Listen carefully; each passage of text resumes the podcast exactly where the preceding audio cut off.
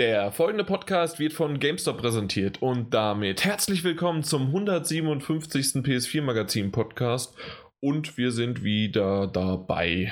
Ähm, dabei sind wir, das bedeutet, ich bin der Jan. Ich glaube, das haben die meisten jetzt nach über 157 verschiedenen Dateien zumindest äh, gehört und die andere Stimme, ohne seinen Namen genannt zu haben, sollte man auch kennen und zwar irgendwie anwesend.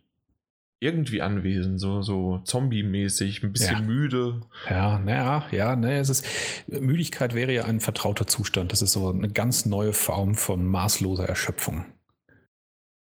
Maßlose Erschöpfung. Ja. Okay. Also quasi nach einem Arbeitstag. Stell dich nicht so an.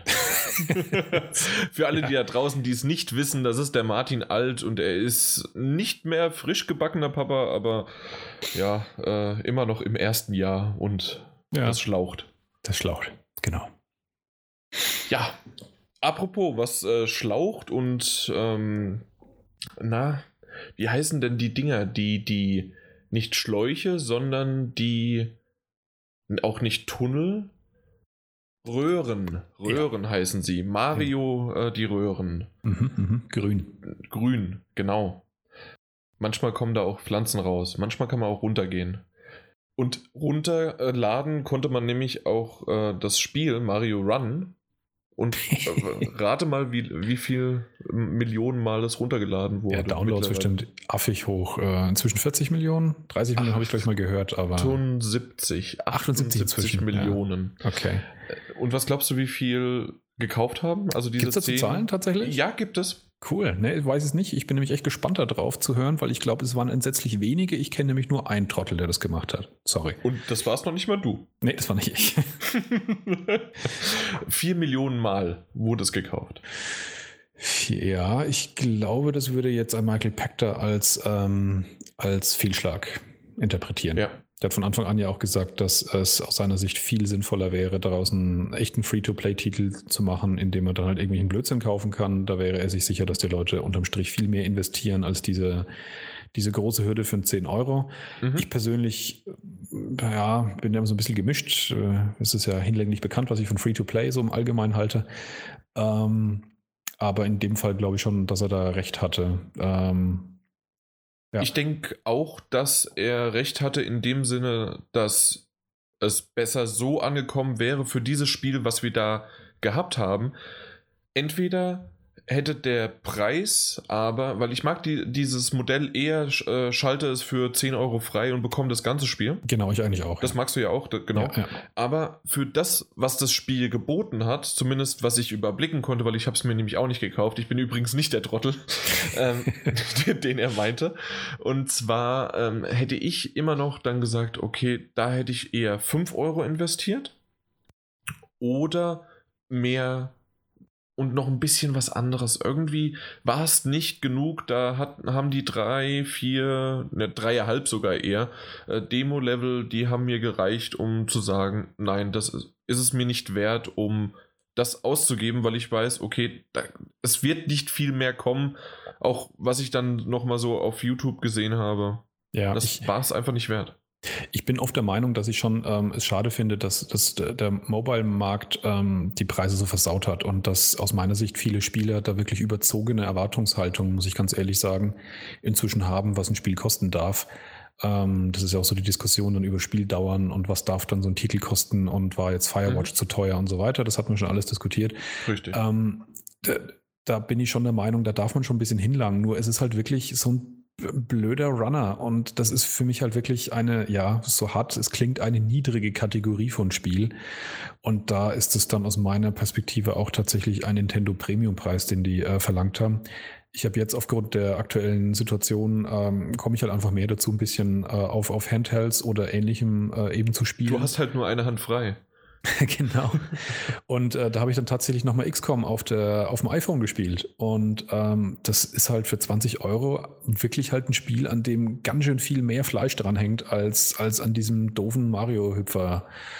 Mhm. Und ähm, ja, und da, da habe ich auch kein Problem damit, für sowas wie XCOM 20 Euro im, im, im äh, iOS Store äh, zu bezahlen, weil das wirklich ein Spiel ist, das es komplett wert ist. Ich finde tatsächlich, dieses Mario Run ist es nicht wert.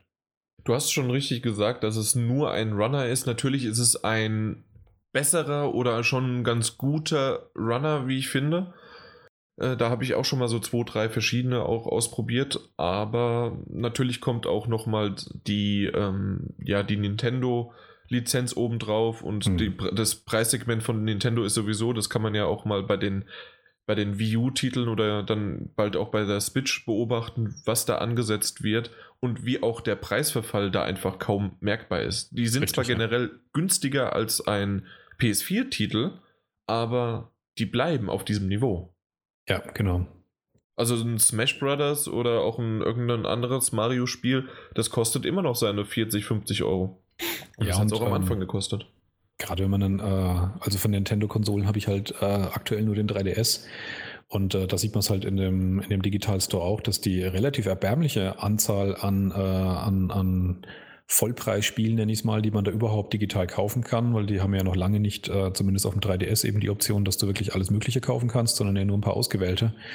Und das ist wirklich eine kleine Auswahl und egal wie alt die Dinger sind, ab und zu haben sie mal einen Sale, wo dann das ganz, ganz billig ist für nur 25 Euro. und ansonsten kosten auch so, ja, wie du sagst, so vier, fünf Jahre alte Dinger äh, locker noch ihre 40 bis 50 Euro.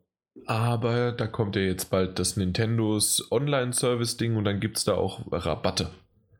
Ja, bestimmt. Ausgewählte so. Rabatte. so 79 Cent oder so Nachlass. Ja, genau. Ja.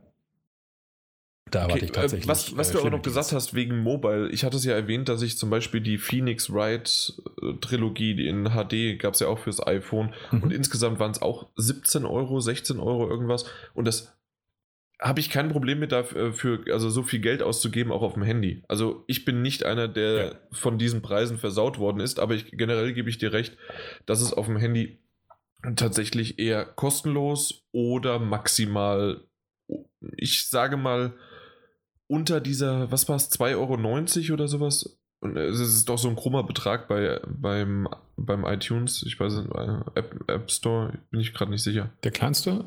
Nee, nicht der kleinste. Der kleinste wäre ja 99 Cent. 79, ja? Oder ist es 99 inzwischen? Nee, das war 99 war ja. Das war ja was anderes. Stimmt. Nee, 79, ja. Mhm. Oder doch 99 mittlerweile? Wir wissen es nicht. Jetzt ist schon wieder Halbwissen. Immer ja, nur, wenn genau. du dabei bist, bin ich schlecht vorbereitet mit so komischen Dingern. Nee. Ich sauge einfach das Wissen nicht nur auf, sondern auch bei anderen ab. Richtig.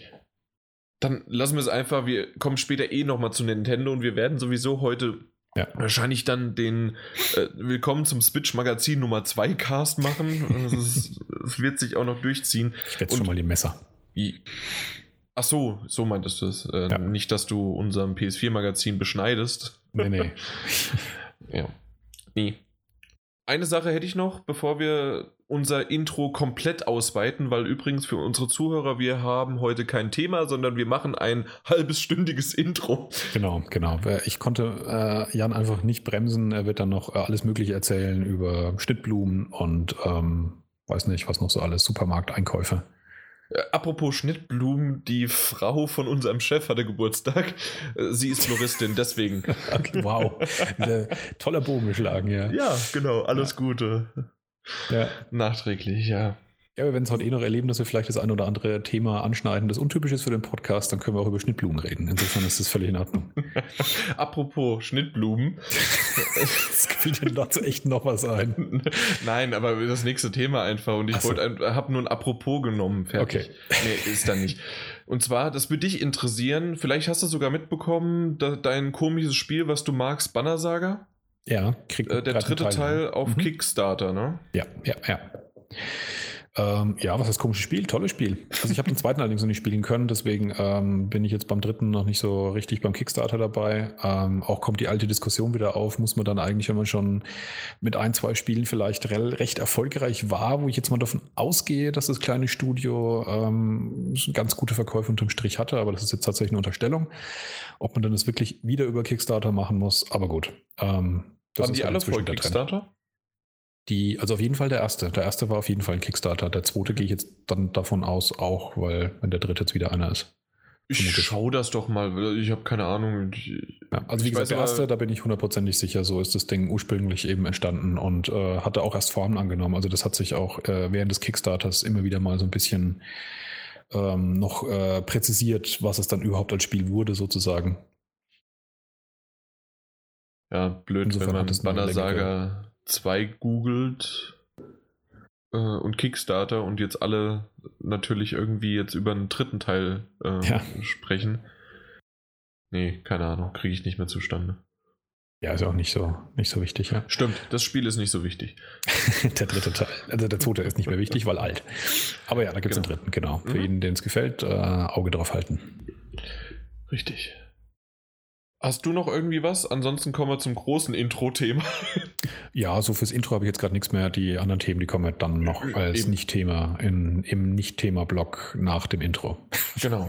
Im letzten Podcast haben wir über die Rückkehr der Demos gesprochen und der liebe Rikibu, ich hoffe, das ist jetzt richtig betont, hat sich hingesetzt und einen größeren, längeren Post dazu geschrieben. Übrigens, kommen wir aber später auch zum Feedback dazu, haben mehrere wieder längere Posts dazu geschrieben. Vielen, vielen Dank und da kommen wir, wie gesagt, aber später dazu. Mhm. Aber den ähm, Post von Rikibu, den haben wir uns jetzt rausgesucht, weil der doch sehr, sehr viel aufgreift von dem letzten Thema, was wir halt äh, mit Daniel und Mike und ich besprochen hatten sozusagen. Und ich dachte mir, er übernimmt ein bisschen was von uns, wirft aber und driftet auch in andere Themen, Themen ab, die ziemlich interessant sind. Und mhm. ich habe da noch so zwei, drei Sachen zu, dazu zu sagen. Und ich kenne den Martin, der, der sowieso. Deswegen also, aber nur, wenn man mich darum bittet. Ja, genau. Deswegen nach jedem Absatz frage ich einfach Martin und dann geht's los. Dann, dann bitte ich dich so drum. Fünf bis zehn Minuten, ja. Exakt. Und dann fangen wir mal direkt an. Ich also zitiere jetzt einfach mal wahllos äh, von Anfang an. Die Publisher heulen immer, dass Demos was kosten. Na und? Teure inhaltsleere Werbekampagnen, man erinnert sich an Destiny, Nein, Martin, bitte nicht Destiny getriggert werden. ich zuck schon, ja. Aber nein, okay. nein. Es geht aber weiter.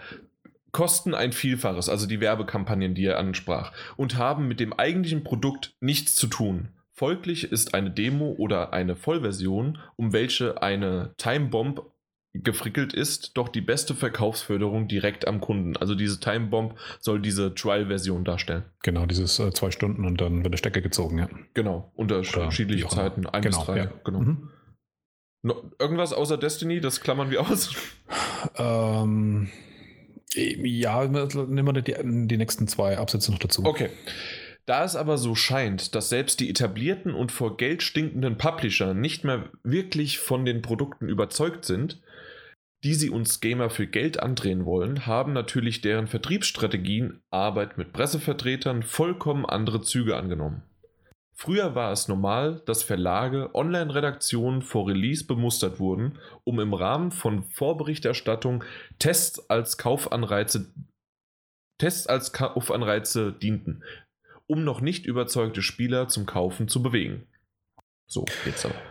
Ja, ähm, aus meiner Sicht ähm, verkennt äh, Rikibo an der Stelle so ein bisschen, wie es aus meiner Sicht den Publishern tatsächlich geht.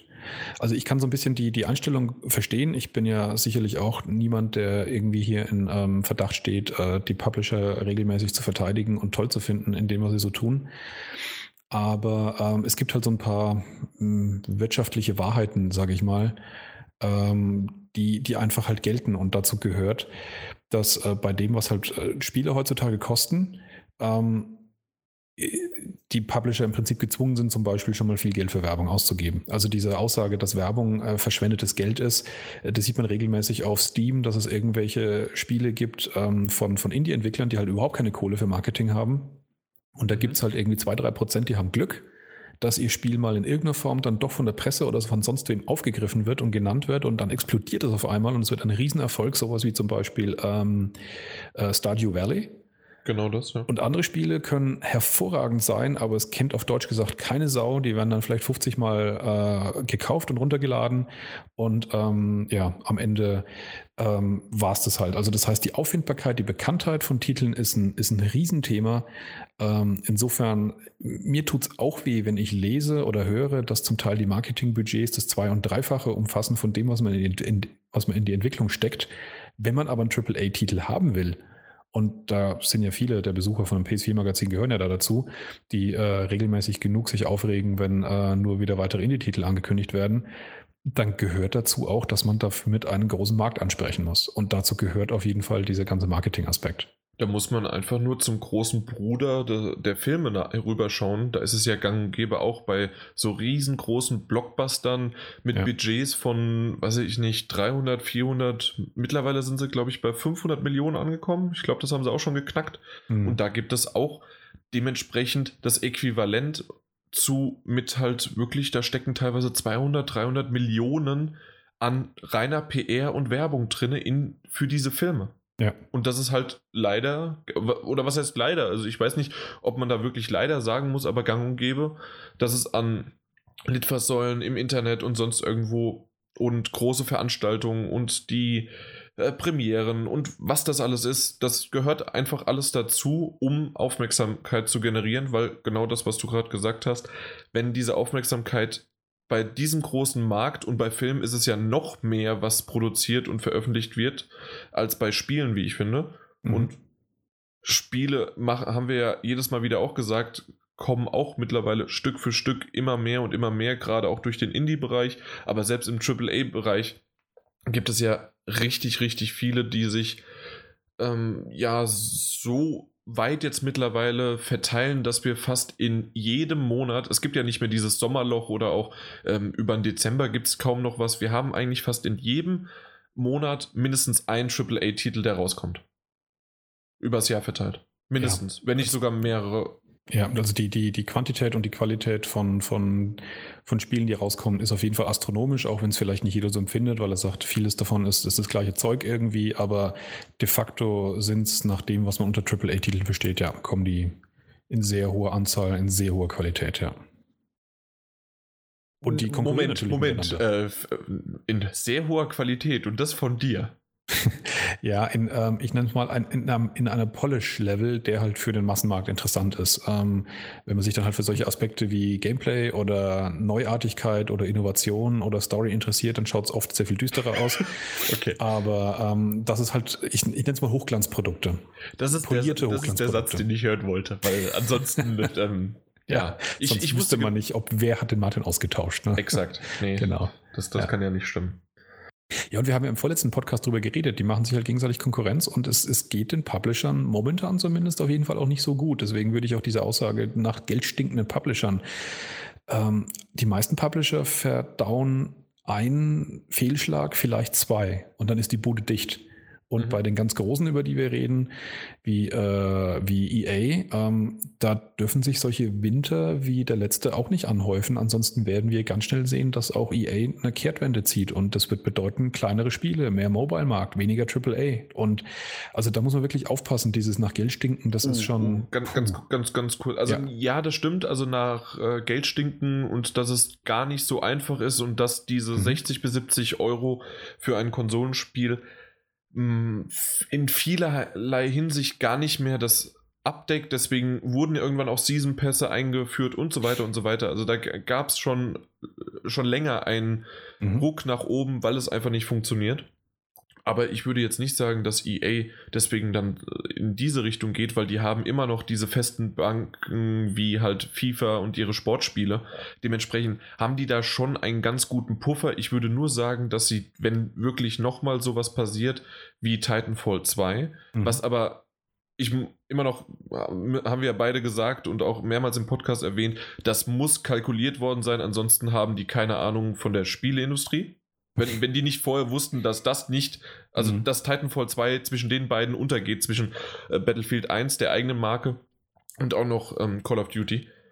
Aber dass halt Battlefield 1 trotzdem immer noch ziemlich äh, sich gut verkauft hat, keine Frage, und dementsprechend war jetzt, was ja. war es denn? Nur Titanfall 2. Also Deswegen, okay, für ich EA weiß nicht, ob allein, EA ja. vielleicht um, ähm, sozusagen ein schlechtes Beispiel war. EA hatte letztes Jahr halt zum Beispiel aber auch noch äh, Mirror's Edge 2. Das war auch eine ziemliche Katastrophe. Äh, wobei auch war das, das nicht vielleicht Prinzip, ein bisschen Prestige? Auch?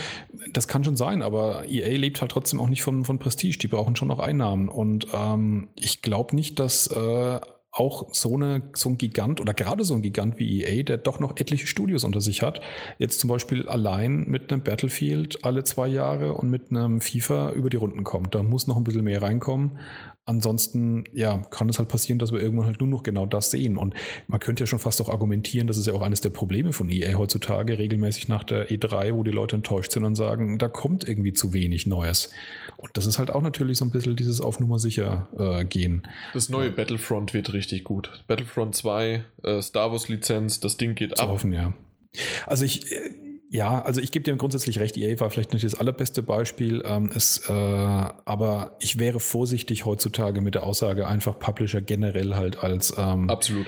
Als, als, als Hort der Finanzen zu sehen. Ähm, ich glaube, solche Dinge wie mit THQ, die relativ schnell dann an die Wand fahren, das, äh, das kann auch schnell wieder passieren. Und mhm. ich könnte mir vorstellen, dass wir dieses Jahr vielleicht auch noch, wenn sich der Trend vom, vom Winter fortsetzt, setzen sollte, was ich nicht hoffe, aber wenn der sich fortsetzt, dann werden wir dieses Jahr noch den einen oder anderen, glaube ich, auch sehen, der an die Wand fährt. Ich hoffe es nicht, aber ja, ja, das kann möglich sein. Ich bin mal sehr auch noch darauf gespannt, was, ähm, wie, wie, nennen sie sich jetzt eigentlich? Nennen die sich THQ Nordic, das neue Studio? Mhm, ja. Die haben ja die ganzen THQ-Lizenzen oder ja, viele von denen einige, ja, ja genau, ähm, ersteigert, erkauft. Und haben wir dann einfach mal so nebenbei rausgehauen, ja, wir sind jetzt gerade daran, 20 verschiedene zu, äh, Spiele zu entwickeln. Ja. Und wirklich, also nicht übertrieben, sondern sie haben wirklich die Zahl 20 genannt.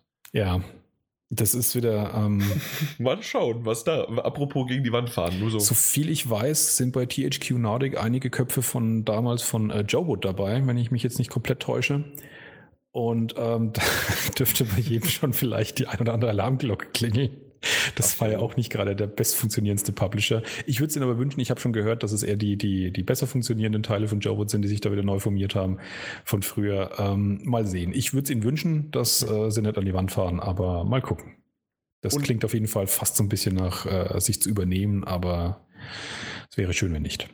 Einen kurzen Absatz würde ich gerne noch vorlesen, also beziehungsweise darauf eingehen, bevor mhm. wir weitergehen. Wir sind noch nicht mal bei. Ja, ja, wow. Okay, es wird ein langer Podcast, also ein langes Intro. Die halbe Stunde ja. wird länger, glaube ich. Auf jeden Fall meinte er ja, dass früher war es normal, dass Verlage, Online-Redaktionen vor Release bemustert wurden und so weiter. Ne? Mhm. Da, das, und dass es halt zum Kaufanreiz die, äh, diente, dieser Test. Da, da hatten wir ja auch schon mehrmals drüber gesprochen, auch als es um die E3 ging, dass einfach die Journalisten in dem Fall das ähm, nicht das Problem sind, sondern einfach, dass diese Wichtigkeit der Journalisten und des Testes nicht mehr so im Fokus steht bei den Massenkonsumern mhm. als, also zumindest aus der Entwicklersicht, sodass die es wirklich Stück für Stück der Publisher zurückfährt. Unter anderem, und das hat mich teilweise schockiert, gibt es YouTuber, die vor den Journalisten die jeweiligen Spiele bekommen, sei es um, ja, wir haben hier irgendwie einen Multiplayer und, und wir können mal zwei, drei, vier Stunden schon anspielen und das ist ein exklusives Ding. Schieb, schieb doch dazu nochmal den nächsten Absatz rein, weil ich finde das. Geht's also, da weiter? Ja, der unter, untermauert das eigentlich ganz gut. Okay, irgendwann drehte sich das aber gefühlt damals mit Driver 3. Das ist immer wieder ein. Wow, ich habe es richtig ausgesprochen. Driver Dry. Driver Dry, das ist wirklich ja, ja. schwierig.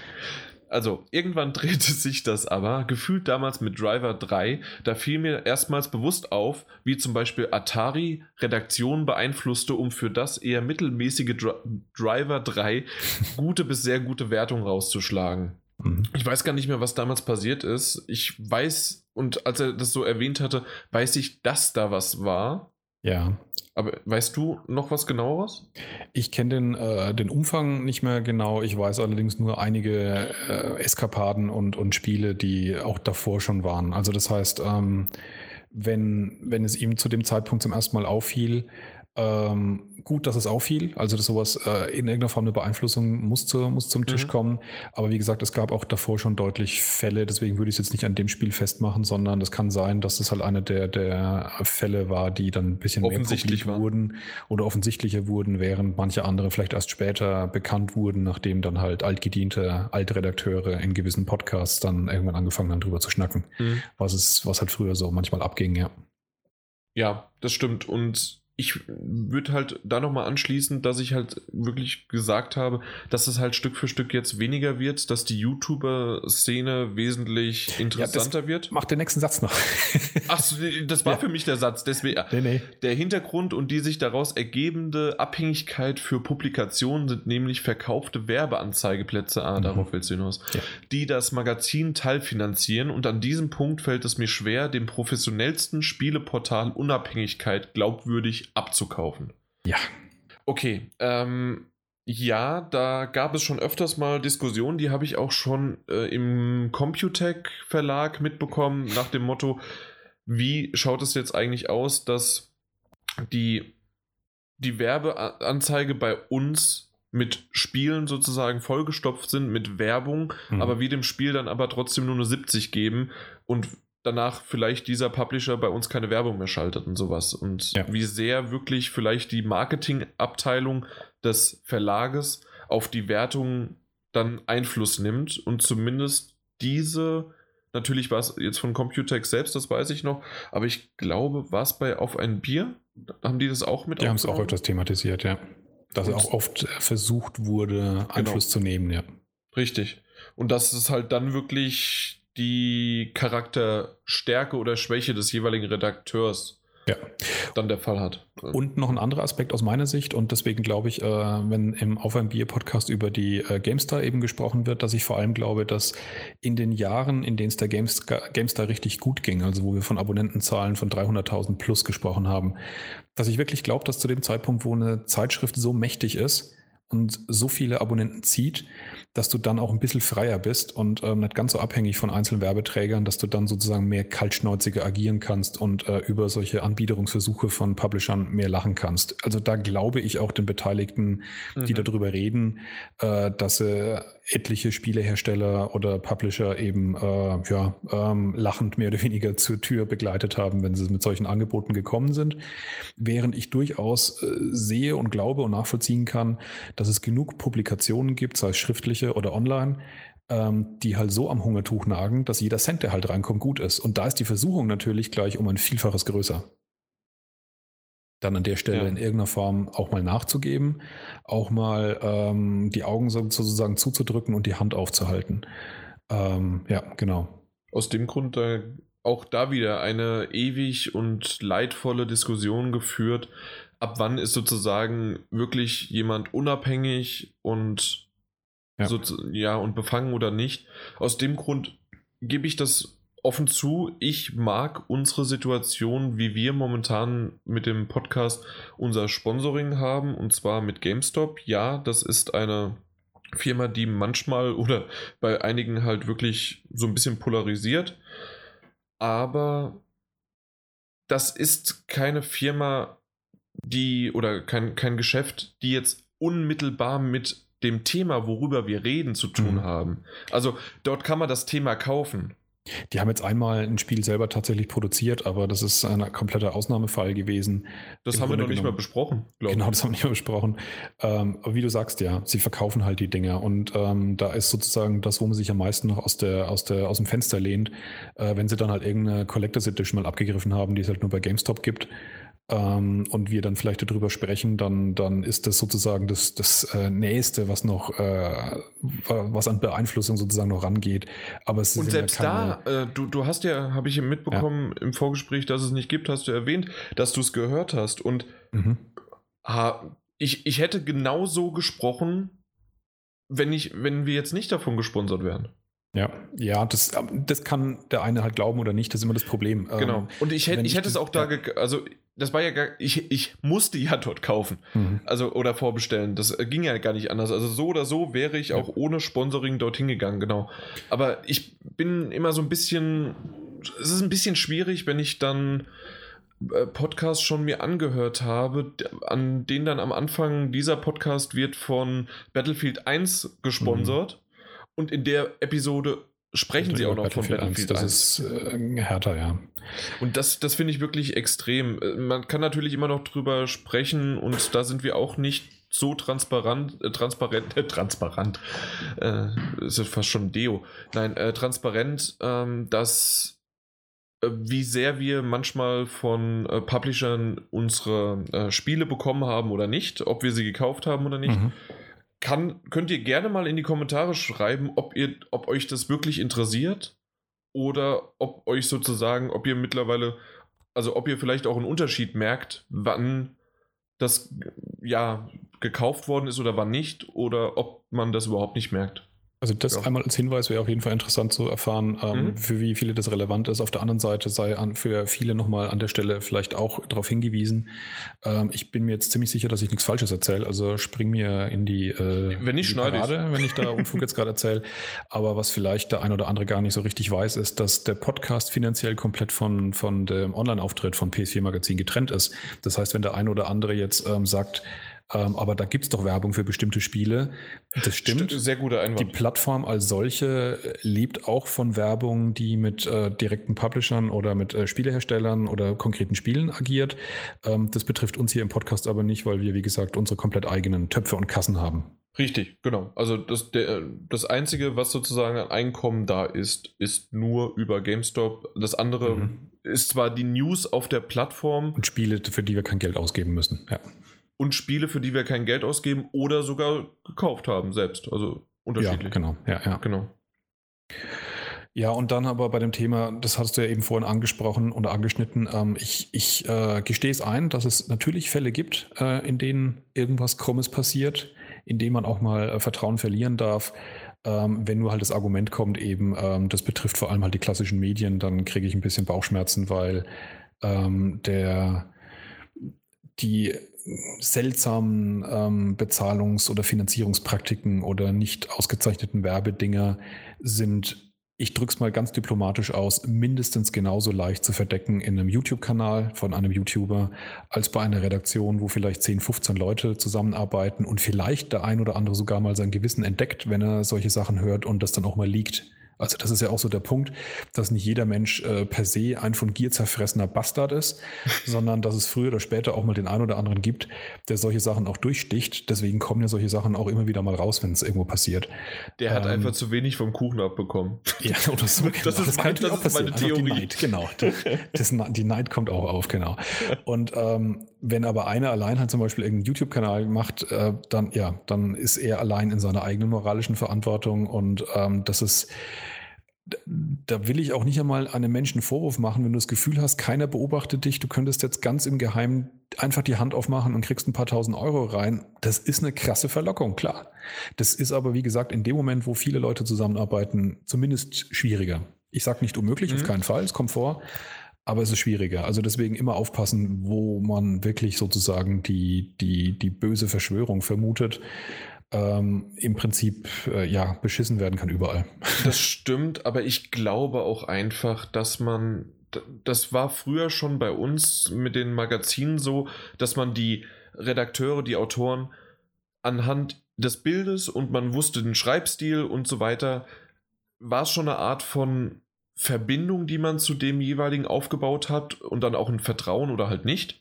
Ja. Und mittlerweile durch die Podcasts hat mich das auch ziemlich geprägt gehabt, gehabt am Anfang von den jeweiligen Verlagen, dass man dann auch nochmal so ein bisschen die Stimme und ja, oder auch früher noch die Heft-CD und da dann die Videos oder irgendwie. Das, das hat noch ein bisschen diese Persönlichkeit um den jeweiligen Redakteur, hat noch ein bisschen gestärkt. Natürlich ist das eine Art von ähm, Kameragesicht, so wie wir beide jetzt auch. Wir reden zwar wie Freunde miteinander, aber ich habe dir im Vorgespräch, dass es nicht gibt, auch vielleicht noch 10% mehr erzählt als jetzt. Und so wird das auch bei denen sein. Und ich weiß gerade nicht ganz, worauf ich hinaus wollte. Ich weiß es auch nicht, wollte ich gerade fragen. In die Richtung halt sozusagen äh, Vertrauen zu einem oder nicht. Und dann muss man halt einfach dann damit, ja, hoffen, dass dass man dieses Vertrauen richtig geschenkt hat, dass er halt nicht äh, die Hand aufgehalten hat und sagte, oh ja, Driver 3 mh, 95 oder sowas, ja. Ja. Ein, ein kurzer Exkurs, ja. dass ich nämlich genau das mit der Hand aufhalten, dass mir sowas auch schon mal angeboten worden ist. Äh, das hatte ich dir erzählt, das haben, mhm. hatten wir schon mal drüber gesprochen. Ich nenne jetzt natürlich äh, keine Daten, nichts dazu, aber ich wurde angesprochen, möchtest du nicht das und das testen? Und dann habe ich gesagt, das hört sich generell erstmal interessant an. Und dann war seine Frage, ja, wie viel be bekommst du denn für den Test? Und ich, naiv wie ich bin, war meine Frage, hä? Ähm, wie ich, wie viel bekommen, ja, wie viel ist denn euer so für ein, für ein im, im mhm. Podcast, wenn ihr da so 20 Minuten drüber redet, wie, wie viel kostet das denn? Und da habe ich gesagt, das kostet gar nichts, sondern es ist einfach nur das Produkt wäre schön oder das Spiel oder sonst was wäre schön, wenn wir das bekommen könnten. Ansonsten würde ich es auch kaufen, wenn es mich interessiert. Und dann testen wir das. Ja. Ach so, okay. Und dann habe ich mal so ein bisschen, weil es mich interessiert hat, nachgefragt. Und dann kamen nicht nur YouTube-Channels, sondern auch, auch noch ein Magazin und andere Podcasts, die ich dann so mal mitbekommen hatte, die wirklich, die haben dann so zwischen 200 und äh, teilweise auch im drei, also im vierstelligen Bereich dann gesagt, dass sie das, also die hatten so einen Katalog sozusagen. Mhm, ja, 20 ja. Minuten da, das da und da gab es Kataloge dafür. Ja, das hört man immer wieder, dass es so solche und gibt. Und das macht man natürlich nur, wenn solche, solche Deals halt auch regelmäßig zustande kommen. Auch da muss man ganz klar sagen, nicht jeder. Ganz, ganz kurz, ganz ja, kurz. Sorry. Und dann, um das noch abzuschließen, und zwar bin ich dann natürlich schnell zu Martin gerannt und meinte, ich habe eine Geschäftsidee. genau. Ich habe auch lange gehadert, habe mir gedacht, oh, klingt gut. Exakt. Äh, wir haben es aber dann nicht gemacht. Ja. Nee. Ähm, ja, an der Stelle wollte ich halt nur sagen, natürlich ja, ist äh, nicht jeder einzelne, äh, da will ich nicht alle in einen, einen Sack schmeißen, aber Nein. die, wofür ich einfach nur plädiere, ist die Vorsicht und genau hinzugucken, ja. Und ähm, nicht eine Gruppe über einen Kamm zu scheren und zu sagen, nur die einen sind böse, die anderen sind gut oder umgekehrt. Und auch an der Stelle jetzt nochmal den Bogen zurück zu dem, was ähm, Erike Bu eigentlich schreibt. Also das ist ein Thema, das er da anschneidet, das aber ja in einem in einem speziellen Kontext setzt. Also ich muss an der Stelle jetzt auch ein bisschen ähm, interpretieren, worauf er eigentlich genau hinaus will, dass er den Punkt mit reinbringt. Aber es klingt so, als würde er es halt kacke finden, dass die Publisher die Demos zurückziehen und auch die Redaktionen eben nicht mehr, eben nicht mehr bemustern zum Beispiel oder halt ähm, immer mehr dann versuchen, damit reinzureden oder es an Bedingungen knüpfen und ähnliches. Mhm. Äh, ja, an der Stelle muss man schon mal sagen, allein, dass die Publisher-Redaktion übrigens bemustern, das hat man ja gerade besprochen, ist ja auch schon eine gewisse Form von Vorteilnahme. Ähm, also gewisse, ich sag mal so, echte politische Redaktionen ähm, lassen sich ja nicht einmal irgendwo ein Hotel äh, bezahlen, wenn sie irgendwo hingehen, sondern sagen, allein das wäre ja schon in irgendeiner Form eine Einflussnahme, also die so richtig nach juristischen, harten Vorbildern agieren. Ähm, und ja, also, dass die bösen Publisher sich da halt immer mehr zurückziehen, sozusagen, Demos weg äh, und die Medien nicht mehr versorgen und ähnliches. Ja, und da muss man dazu sagen, das kommt später nochmal so ein bisschen angekratzt. Ähm, aus meiner Sicht gibt es einfach einen konkreten Punkt, und zwar, ähm, man konnte sich noch nie, aus meiner Sicht, so viel, so umfangreich, so gut im Vornherein über ein Spiel informieren wie aktuell. Und zwar in ähm, Videoform, in gespielter Form, in Let's Plays, in Videos, die der Publisher vorher schon zu, ähm, zur Verfügung stellt, die natürlich äh, das Bild, äh, das Spiel in seiner besten Version zeigen. Das wollte ich gerade sagen, ja. Ja, aber trotzdem früher hattest du als einzige Chance im Prinzip einen Test zu lesen und vielleicht ein paar einigermaßen gute oder nicht so gut dargestellte Screenshots auf gedrucktem Papier zu erkennen. Weil da gab es halt diese ganze, ähm, ich klicke mal drauf und Videogeschichte nicht. Und dann halt, hat es irgendwann angefangen mit den Vorschauen halt. Genau, und, und jetzt findet halt der, der Publisher den Weg direkt zum Kunden. Das hatten wir ja auch schon äh, im vorletzten Podcast äh, diskutiert, dass diese ganzen Zwischenstationen, ähm, dieses, dieses extra was vorbereiten, sei es mit einer Redaktion zu arbeiten, um über Redaktionen an den Kunden zu kommen oder auch über Demos an den Kunden zu kommen, dass es halt einfach nicht mehr nötig ist, weil du kannst das Spiel in wahnsinniger epischer Breite vorher dir ansehen und angucken. Der einzige Unterschied ist tatsächlich nicht, du kriegst kein Gefühl hin, wenn du nicht selber zum Controller greifen kannst, wie das Gameplay sich anfühlt. Aber wie gesagt, es ist ein ganz, ganz anderer Umfang davon, wie du dir ein Spiel im Vornherein anschauen kannst, als ähm, wie es, eben früher der Fall war. Deswegen gibt es ja Ubisoft TV und genau. dann auch, wie, wie heißt es von, von PlayStation? Äh, jo, genau, oder von der Xbox, die haben auch ihren eigenen Channel mit ja. eigenen Moderatoren und so weiter. Also das, ja, Greenscreen heißt es bei der Xbox, glaube ich. Aber oh Gott, ich weiß nicht mehr, wie spät bleibt. Da, da seht ihr, wie, wie sehr wir in dieser YouTube-Szene drin sind. Ja. Ja. Also das ist für mich einer der Punkte. Und da muss man sagen, ähm, dass das funktioniert, äh, das klingt jetzt fies, aber ich, ich es gerade hinaus, dass das funktioniert, ist vor allem einem äh, in Anführungszeichen zuzuschieben, nämlich dem Konsumenten, der diese Angebote nutzt in einer Form, die den Publishern inzwischen zeigen, dass er die ganzen anderen Wege nicht mehr braucht.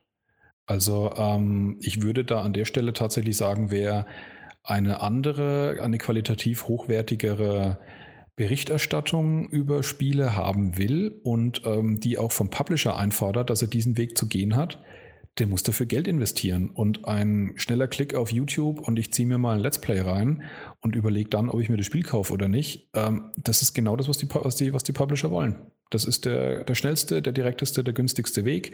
Im Idealfall wird das Let's Play von, von jemandem gespielt, der das Spiel über den Klon, äh, die grünen Klee lobt, weil er vielleicht doch ein paar Euro sagen. eingesteckt hat. Genau. Ja.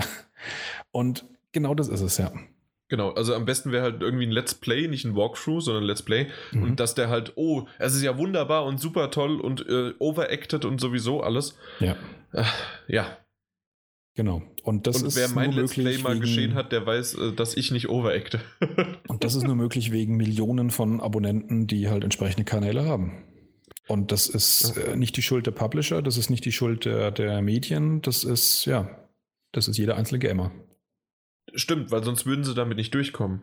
Um aber ja. nochmal kurz darauf zu kommen, wir hatten ja gesagt, dass die Demos zurückkommen. Er geht nochmal drauf an, weil, ein, weil der Post ist natürlich noch lange nicht zu Ende, aber wir, wir haben auch ein bisschen noch, was, ja.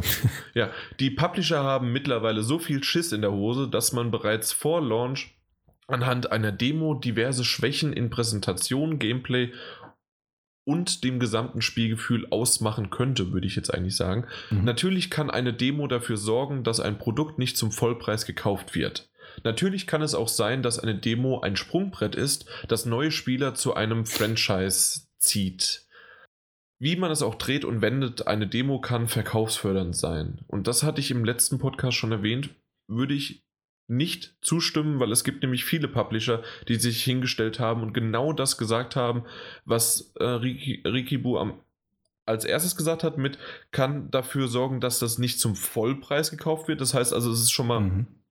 ähm, ein ja, vom Preis her, und wir wissen alle, nach vier bis acht Wochen ist es mittlerweile um zwischen, ja, so 50 Prozent locker mal reduziert. Das heißt also 50 Prozent weniger Einnahme für diesen ein, ein ähm, verkauftes Exemplar sozusagen. Oder es gibt noch zwei Sachen, die es bei Demos möglich macht. Also jetzt bei diesen Trial-Versionen nicht mehr, aber früher weiß ich, dass ich oftmals an einer Demo stundenlang gespielt habe genau, und ich dementsprechend ich sagen, dann ja. gar nicht mehr das ja. Hauptprodukt gekauft habe. Ja.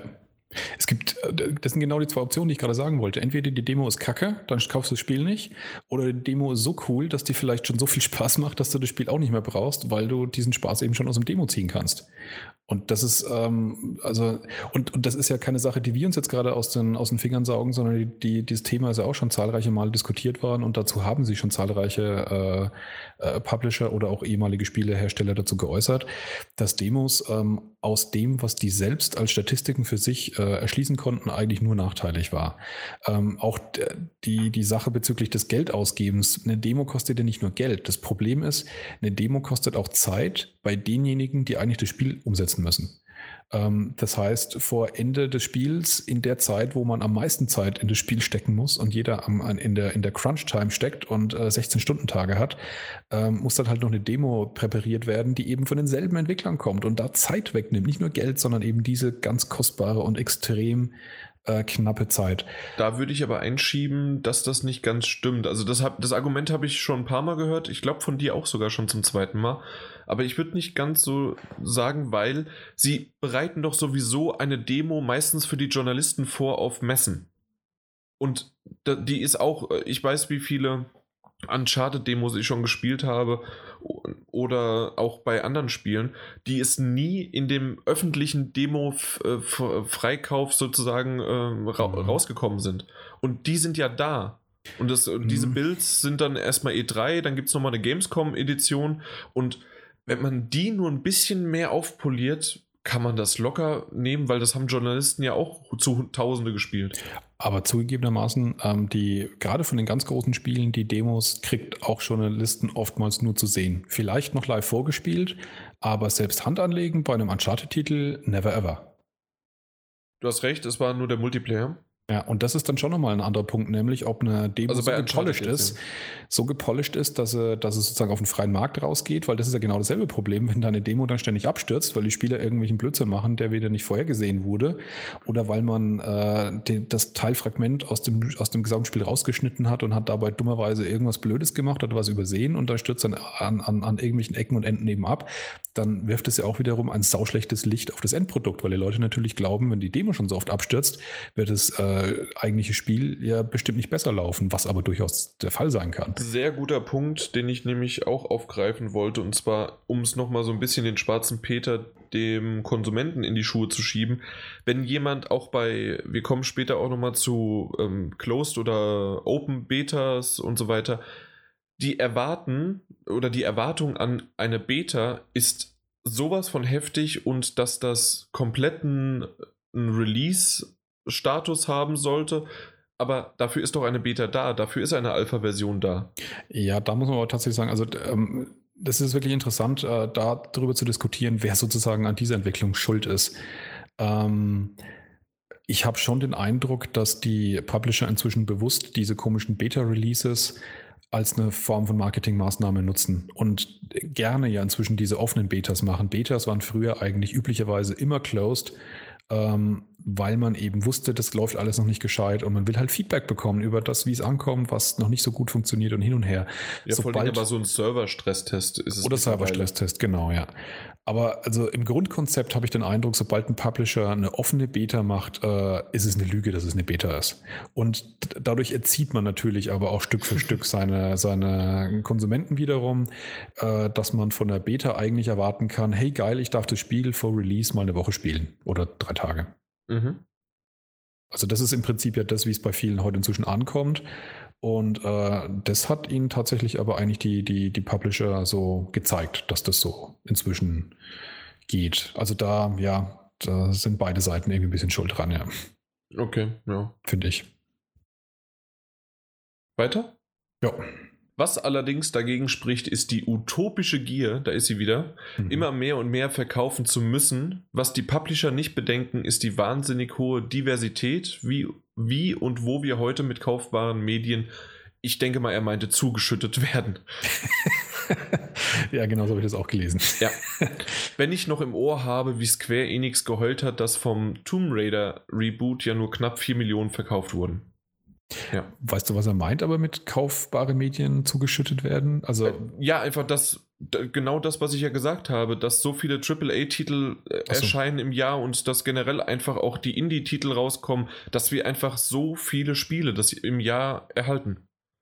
Und dass irgendwann aber wir nicht mehr verdienen, somit also auch das Geld aufgeteilt werden muss und oder halt sich dann halt konzentriert werden muss und dann schauen wir halt mal, was dann so ist. Aber die wollen halt laut seiner Meinung immer mehr und immer mehr, was ich zum einen manchmal auch verstehe, weil sich jetzt, wann, wie wurden die Spiele, die Sp Spiele wurden nicht teurer seit, ich glaube PS3-Zeiten haben sie auch 70 Euro gekostet, oder? UVP. Ich habe es letztens erst gehabt, in welchen genau über im letzten Stay Forever Podcast haben sie darüber geredet, dass sie welches Spiel war es, über was wir gerade sprechen? Jagged Alliance äh, für 120 Mark damals gekauft haben. Und das ist ja zacken Zeit her. Und 120 mhm. Mark waren damals äh, eher mehr wert als 60 Euro heute. Ja, absolut. Vor mehr als zehn Jahren, vor deutlich mehr als zehn Jahren. Also ja, äh, genau, die, die Entwicklung. Herr, Herr Lehnert. Ja, die D-Mark ist länger her als nur zehn Jahre. Auch ja. wenn wir jetzt, wir sind ja, 2017, ja, ne? Du, du weißt, wann wir da sind. Ja, ja, ich weiß. Ist lang. Das ist nur ein Wimpernschlag, aber es sind trotzdem schon, ja. Aber äh, du, du hast vollkommen recht, dass es damals natürlich auch jede Menge, ähm, ja, Spiele gab, die über der 100-Mark-Grenze waren. Teilweise auch japanische Importe, die ich da so mitbekommen habe mit 200 das dann, und das noch ist dann was mehr. Ja, genau. ja, exakt. Aber worauf ich eigentlich hinaus wollte, war es halt einfach, dass jetzt genau das auch die PS4 ist jetzt vier Jahre fast auf dem Markt. Vier Jahre? Ja. 2013 war es. Ja. Nee, Ja, dann nicht, dann also sind dann sind's, Dezember, wir sind jetzt im Ja. vierten Jahr Mhm, so. Genau. Ja. Und, und davor war es halt noch die PS3, die aber auch die äh, Spiele zum selben Preis angeboten haben. Ich meine doch, Mhm. also es war definitiv 70 Euro UVP.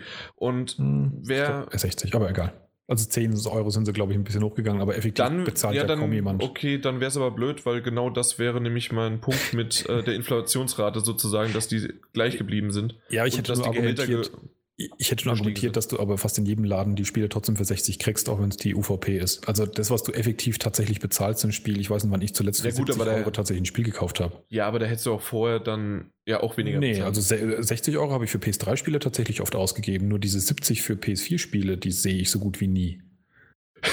Schön ist bei Sony-Exklusivtiteln äh, beim Mediamarkt öfters mal dann oder auch bei GameStop für 75. Echt? Weil die, 70? Ja, ja, habe ich auch schon gesehen. Das ist krass. Okay. Richtig nee, das habe heftig. Ich tatsächlich auch noch nie ausgegeben. Ja. Na gut, aber, Aber ja, also worauf auf ich eigentlich Fall- hinaus wollte, war, war es halt wirklich, ja, diese Titel sind halt wirklich, äh, stecken immer mehr drin, auch von, von PR, wie er es angesprochen hatte, aber auch von, ja, von Entwicklungskosten, um, um Ja. was da halt äh, drin steckt. Diese Budget ist halt wirklich heftig und dementsprechend sind dann auch für einen Tomb Raider mit 4 Millionen, was wonach sich andere die Finger lecken würden, dann vielleicht wirklich zu wenig. Ja, also dazu zwei Sachen. Ähm, also zum einen, ähm, klar, wenn wir dann eher 20 Jahre in die Vergangenheit zurückgehen, in die Zeit von Jagged Alliance, ähm, da, da haben Spiele keine Millionen Euro gekostet. Da reden wir von ein paar hunderttausend äh, Euro oder Dollar in der Regel. Ähm, und äh, also das heißt, die Entwicklungskosten sind natürlich auch marketingbereinigt extrem nach oben gegangen inzwischen. Das ist die eine Seite auf jeden Fall. Die andere Seite, was äh, Tomb Raider jetzt allerdings angeht, da habe ich tatsächlich aber auch Bauchschmerzen. Also aus meiner Sicht ist das ein schlecht kalkuliertes, äh, kalkulierte Business Case, wenn vier Millionen verkaufte Einheiten kein Erfolg sind. Insbesondere in der damaligen Zeit, als, das, als sie das verkauft haben, weil ähm, einfach im direkten Vergleich mit ähnlichen Spielen waren vier Millionen eine gute Zahl, die war stattlich und ähm, Und das, so die ziemlich jeden- Marke, die war pausiert. Man, Genau. Man, die muss halt erstmal wieder anlaufen. Richtig, ja. Also so gesehen, an der Stelle sage ich auf jeden Fall, da, da, da, da weiß ich auch nicht, was sich Square Enix dabei gedacht hat äh, bei dieser ganzen Geschichte, dass das dann ähm, als, als Flop sozusagen verkauft werden sollte äh, mit den vielen Millionen Einheiten. Ich würde das jetzt aber nicht als ein als eine Standardsituation in der Spielebranche aktuell beobachten. Also das ich kenne diesen Fall, aber ansonsten, dass Abermillionen von Abermillionen Einheiten verkauft werden und der Hersteller sagt, "Nee, ich habe gedacht, die sollen mehr werden, äh, das ist mir sonst tatsächlich nicht bekannt. Das ist Das dieser Titel. einzige ist mir noch bekannt, aber dann reden wir eher im Tausenderbereich und in einem kleineren Studio wäre halt Silence von Dedelic. Ja, das da- stimmt, da aber da dann kann man wirklich, also da Ja, ist gut, es wirklich doch, schmerzhaft. Das, ja, das ist wirklich schmerzhaft, aber das ist ungefähr, würde ich sagen, dasselbe, weil ich glaube, die Verkaufszahlen von Silence wären für einen, für ein Deponia in Ordnung gewesen, aber Silence hatte viel höhere Entwicklungskosten. Also so- Ich, nicht. ich glaube, selbst für ein Deponia wäre das, wäre das furchtbar. Also wenn wir Okay. wirklich im, im, im einstelligen Tausenderbereich angekommen sind, da kannst du, glaube ich, also jetzt mal ohne Scheiß, da äh, mache ich als Freiberufler, äh, fange ich nicht an, eine iOS-App als alleinige Person bald zu machen für, okay, nicht, nicht für verkaufte Einheiten, sondern für, für Geld insgesamt. Aber ähm, das ist einfach, das ist viel zu wenig für sowas. Mhm. Sobald du dann ein Team dahinter hast, also ich glaube, Ja. du brauchst schon auf jeden Fall, ich würde mal sagen, 100.000 wäre so mein Gefühl. Das ist eigentlich so der, der, das Ziel, das man schon versuchen sollte zu erreichen. Und das kannst Das du mit Adventuren, glaube ich, schon erreichen. Und das Schlimme ist, das war es ja auch wert. Das war, ist wirklich ein schönes Spiel. Ja, da sind wir wieder am Beispiel, aber Marketing. Äh, Ich habe von Silence so gut wie nichts erfahren. Ich habe irgendwann auch über den Auf ein Bier Podcast, die darüber gesprochen haben, wie dreckig es Dedelic geht, weil Silence so scheiße läuft. Über diesen Podcast habe ich von Silence erfahren. Ich habe Da hast sonst du aber nicht den Podcast von uns gehört, weil ich habe es besprochen. Der kam aber danach, glaube ich. Uiuiuiui. Der kam, glaub ich, hast du dich jetzt aber gerettet. Und außerdem, nö, ich habe nicht gehört, aber ich habe den Titel gesehen. ja, wollen wir kurz noch äh, aufs nächste eingehen oder wolltest Ja. du da noch was ranhaken? nee, können weiter. Nee, weil er redet jetzt über den äh, nächsten Teil von Tomb Raider. Auch wenn Rise of the Tomb Raider dort weitermacht, wo der Vorgänger aufhört, ist es rein verkaufs verkaufspsychologisch total dämlich, diesen alten Schinken auf der PS4 zum Vollpreis zu verkaufen. Er redet davon, dass er halt äh, zum Vollpreis verkauft worden ist, ein Jahr später wegen Ja. der Zeitexklusivität auf der Ja. Xbox One. Und dann meint er, während es aktuellere Spiele, also rein zeitlich betrachtet, im selben Preisgefüge gibt. Da sagt sich der PS4-Spieler doch reflexartig, liebe Publisher, lieber Publisher, du hast mich zum Urlaunch von Rise of the Tomb Raider warten lassen und willst jetzt Vollpreis? Nö, nö. Ja. Die Aussage unterstütze ich nicht ganz.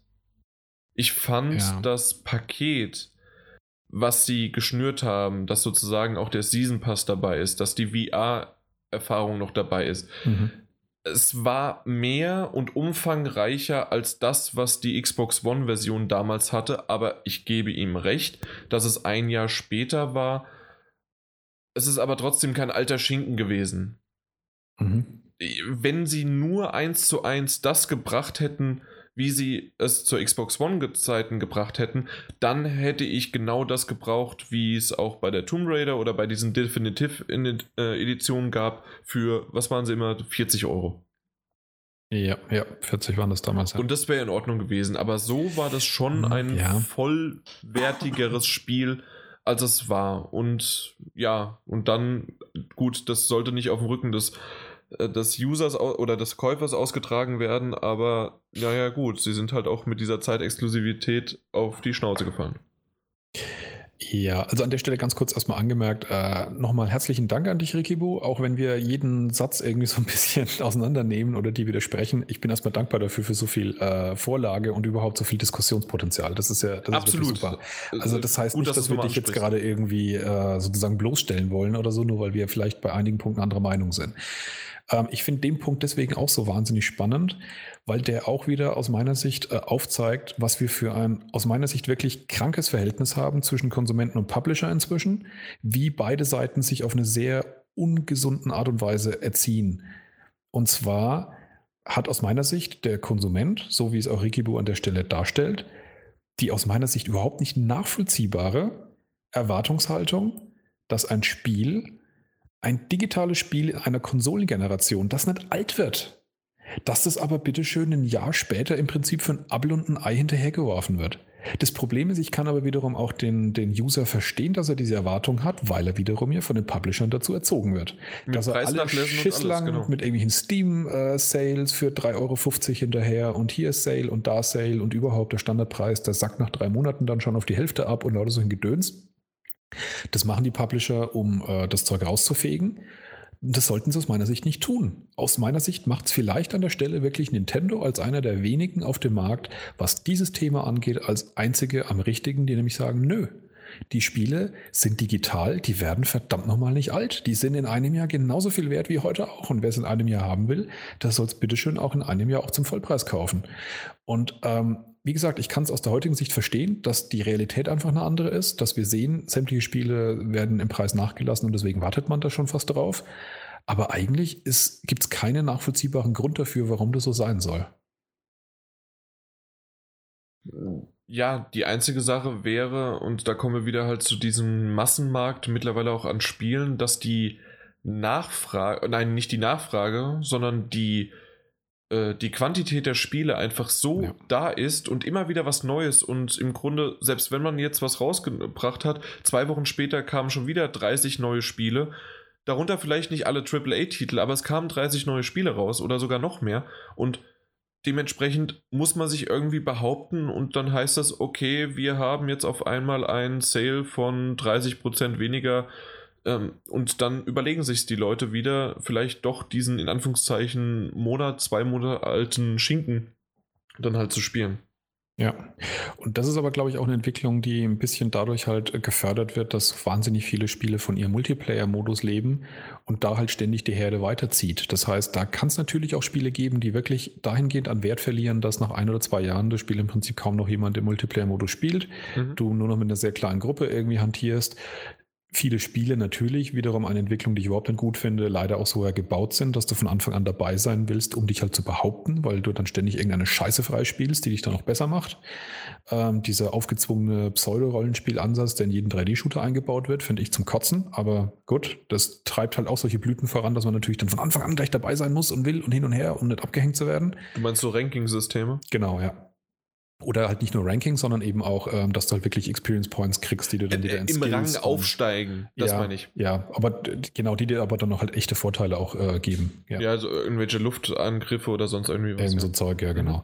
Wenn man sich äh, man merkt, rein, wir kennen uns aus. total. Wenn man sich davon wirklich mal löst und sich reine Singleplayer-Erfahrung anschaut, ich weiß, dass es nicht für jeden die Art des Spielens ist, aber bei der Stelle sieht man es aber eben, da macht es wirklich überhaupt keinen Unterschied. Da macht es keinen Unterschied, ob dieses Jahr oder nächstes. Und da ist es wirklich ein bisschen schade auch, dass wir so eine Mentalität haben, dass alles nur gerade irgendwie geil ist, was jetzt gerade rausgekommen ist. Und ähm, ja, wie gesagt, äh, ein paar Monate später ist das alles irgendwie alter Kram, ähm, den keiner mehr im Prinzip mit dem Arsch anschaut. Ja, er redet weiter. Auch die Glotzköter. Ey, bis ich darauf gekommen bin, was er damit meinte, dass ich hab's bis jetzt nicht gecheckt. Watchdogs. Ach du Scheiße, ja, okay. ja, Glotzköter. Hm? Mhm. Ja? Ja, ja, ja, ja, ja. Okay. Auch die Klotzköter haben mit ihrem absolut alles überstrahlenden E3-Announcement vor zig Jahren erst Aufmerksamkeit auf sich gezogen und am Ende hielt das Produkt leider nicht das, was die schönen bunten Filmchen suggerierten. Oft habe ich das Gefühl, die Publisher bzw. deren Marketing-Hampel halten uns Gamer für dumm. Dabei ist doch klar, dass wenn ich mit falschen Argumenten werbe, der Kunde nur ein einziges Mal darauf reinfällt und dem Nachfolger, in Klammern, der ja besser sein soll, also Watch Dogs 2, mhm. aufgrund der gebranntes Kind-Erinnerung erst gar keine Beachtung schenkt. Also dass Watch Dogs 2 in dem Fall halt schlechtere mhm. Verkaufszahlen hatte. Mit so einer Strategie schadet sich der Publisher spieleübergreifend selbst. Somit meinte das auch zum Beispiel äh, Ubisoft generell einfach dann mhm. ins schlechte Licht gerückt wird. In dem Fall, dass, weil sie bei einer IP da missgebaut haben oder vielleicht sogar bei mehreren. Mhm. Ja, äh, hatten wir, hatten wir das schon mal? Ich hatte schon mal drüber gesprochen, gerade auch bei Watch Dogs 2. Gibt es da noch irgendwie was? Ansonsten, ich hätte das so stehen gelassen. Ich hätte nur eigentlich gesagt, dass ich ihm recht geben würde, dahingehend, dass, das, dass es so sein soll und sein muss. Und vielleicht war es jetzt bei Watch Dogs tatsächlich auch mal so. Ähm, die Realität zeigt aber meistens, dass die meisten Publisher, wenn sie genug in Marketing stecken, leider immun sind gegen diese Strafe sozusagen der Spielerschaft weil, ja, warum? Weiß ich nicht. Ich möchte jetzt nicht die These in den Raum stellen, weil die Gamer doch so dumm sind oder weil sie vielleicht zu schnell vergessen in vielen Fällen also das heißt, ich finde das Beispiel gerade mit Watch Dogs vielleicht sogar mal heilsam. Ähm, auf der anderen Seite sage ich jetzt mal so, man hätte Watch Dogs nicht kaufen müssen, um rauszufinden, dass es lang nicht so gut aussieht, wie es auf der E3-Präsentation äh, dargestellt wurde. Da hätte ein Blick in jede x-beliebige Spielezeitschrift oder auch ins Internet gereicht. Die sind aber Wer natürlich immer drei Monate vorher vorbestellen muss, ist selber schuld. Das stimmt, also da hast du recht, dass unter anderem bei Watch Dogs oder auch damals noch The Division mit diesen, da ging es ja so richtig los mit Grafik-Downgrades. Mhm. Und das, das war ja vorher, weit vorher schon bekannt. Genau. Und ähm, wenn man das vorher halt schon weiß und dann halt sagt, nö, verarschen tut ihr mich nicht. Und das nächste Mal, wenn ein Nachfolger rauskommt und da machen sie es richtig, dann sollte man dann aber auch sagen, wenn die Tests oder alle Informationen halt darauf hinweisen, das ist jetzt diesmal wirklich ein gutes Spiel, dann sollte man eigentlich auch wieder sagen, ja, okay, super. Aber tatsächlich hat, sind wir halt eher in so einer komischen Routine drin. Die Spieler kaufen blind, kriegen danach raus, fuck, ich bin übers Ohr gehauen worden und dann sind sie sauer und kaufen das nächste nicht. Und das ist eigentlich genau der falsche Zyklus einfach mal kurz abwarten und, und hinschauen, taugt es was und dann kaufen, wenn es gut ist. Das würde viele Probleme lösen. Da kommen wir aber wieder zu dem Punkt, dass dann doch Journalisten wichtig sind. Wären, oder zumindest ja. irgendwelche aber, Tests oder ja, sonst wie. aber die Leute reagieren halt nicht so, das ist das Problem. Also das ist ja alles Wunschdenken von mir gerade. Ja, oder auch, naja, obwohl, Bethesda hat es damals auch gesagt. Hier, also, wenn ihr Tests haben wollt und äh, könnt ihr erstmal die zwei, drei Tage abwarten. Genau das waren die Antworten auf die äh, Frage oder warum oder die Stellungnahme sozusagen, warum jetzt nur noch am Release-Tag ja, bemustert wird. Das ist natürlich aber auch ein bisschen gemobst, weil natürlich ist der Mensch, hat der Mensch Vorfreude und ist ungeduldig und will so früh wie möglich in seinen Fingern haben. Und die Tests dann noch weiter nach hinten zu schieben, ja. führt natürlich dazu, dass mehr Leute schwach werden. Haben wir schon drüber geredet, ja. aber ich, ich wollte halt einfach mal das so einbringen, weil mhm. genau das, da ist der User aber oder der Käufer genau das. Äh, äh, der, der regt sich bei Amazon oder bei GameStop auf, die großen, auf die man halt äh, auch die Publisher vor allen Dingen drauf gucken, die ihren Straßenverkaufsrelease halt nicht brechen dürfen. Und so eine kleine Klitsche, die macht das halt, weil die nicht so den, äh, den Fokus hat. Und ja. dann geht da halt mal so zwei, drei Tage vorher locker was noch bei denen. Ja. Ja, sei an der Stelle auch einfach mal erwähnt, dass ich äh, Resident Evil 7 hier lang rumliegen hatte, wo andere Redakteure noch an ihrer NDA geknabbert haben. Und hätte ich Zeit gefunden, hätte ich wunderbare Tests schreiben können. Du hättest Tests schreiben können, ja, genau. Klar, ja. Der Verkäufer hat es zwar nicht so ganz äh, fair sozusagen mir gegeben, also fair gegenüber dem Spielhersteller, aber ich war frei von irgendwelchen Beschränkungen. Und GameStop wollte mir noch nicht mal meine kaputt, mein kaputtes Haus geben äh, ohne Spiel.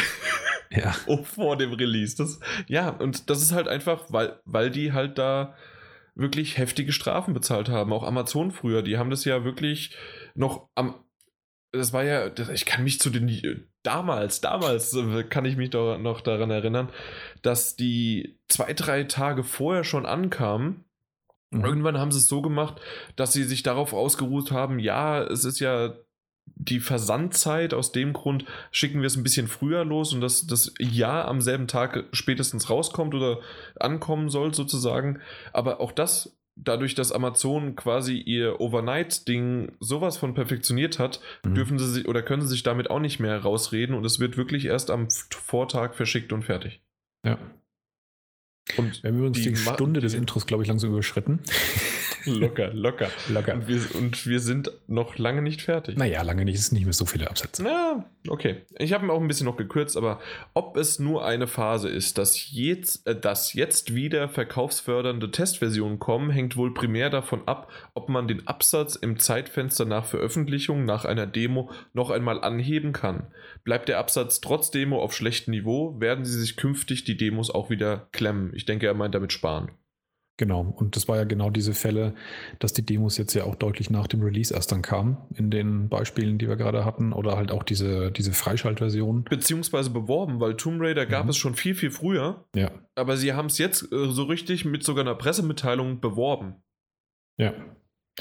Gut, und in dem Fall, da hat der Publisher wohl dann schon eher das Gefühl, dass das äh, Spiel gut genug ist und das Demo dann wirklich halt nochmal anziehen kann, ähm, was halt vorher sozusagen an Verkäufen vielleicht äh, zu wenig lief oder dass er man das tatsächlich dann nochmal anheben kann. Mhm. Ist eine Strategie, die man machen kann, ja.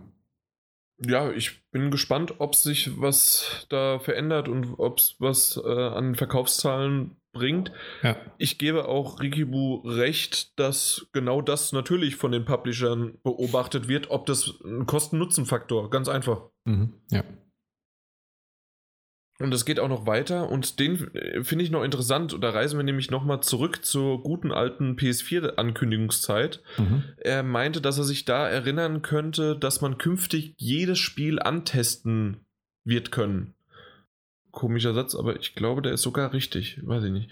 Egal. Aber man versteht, dass man halt mhm. jedes wirklich als Demo- oder Trial-Version anspielen könnte. Mhm. Und rein technisch gesehen ist das ja auch wirklich keine Hürde, meint er. Einfach eine Zeitschleife drumherum gebastelt, die mhm. sogar vom Betriebssystem selbst kommen kann. Das genau. bedarf dann nicht einmal gesondert Update-Behandlung, sondern es ist einfach genau dasselbe Spiel, nur dass halt eine Trial-Version dahinter steckt, die dann irgendwann halt das Spiel deaktiviert, wenn nicht entweder die digitale Lizenz vorgesehen wird oder halt die Disk eingeschoben wird.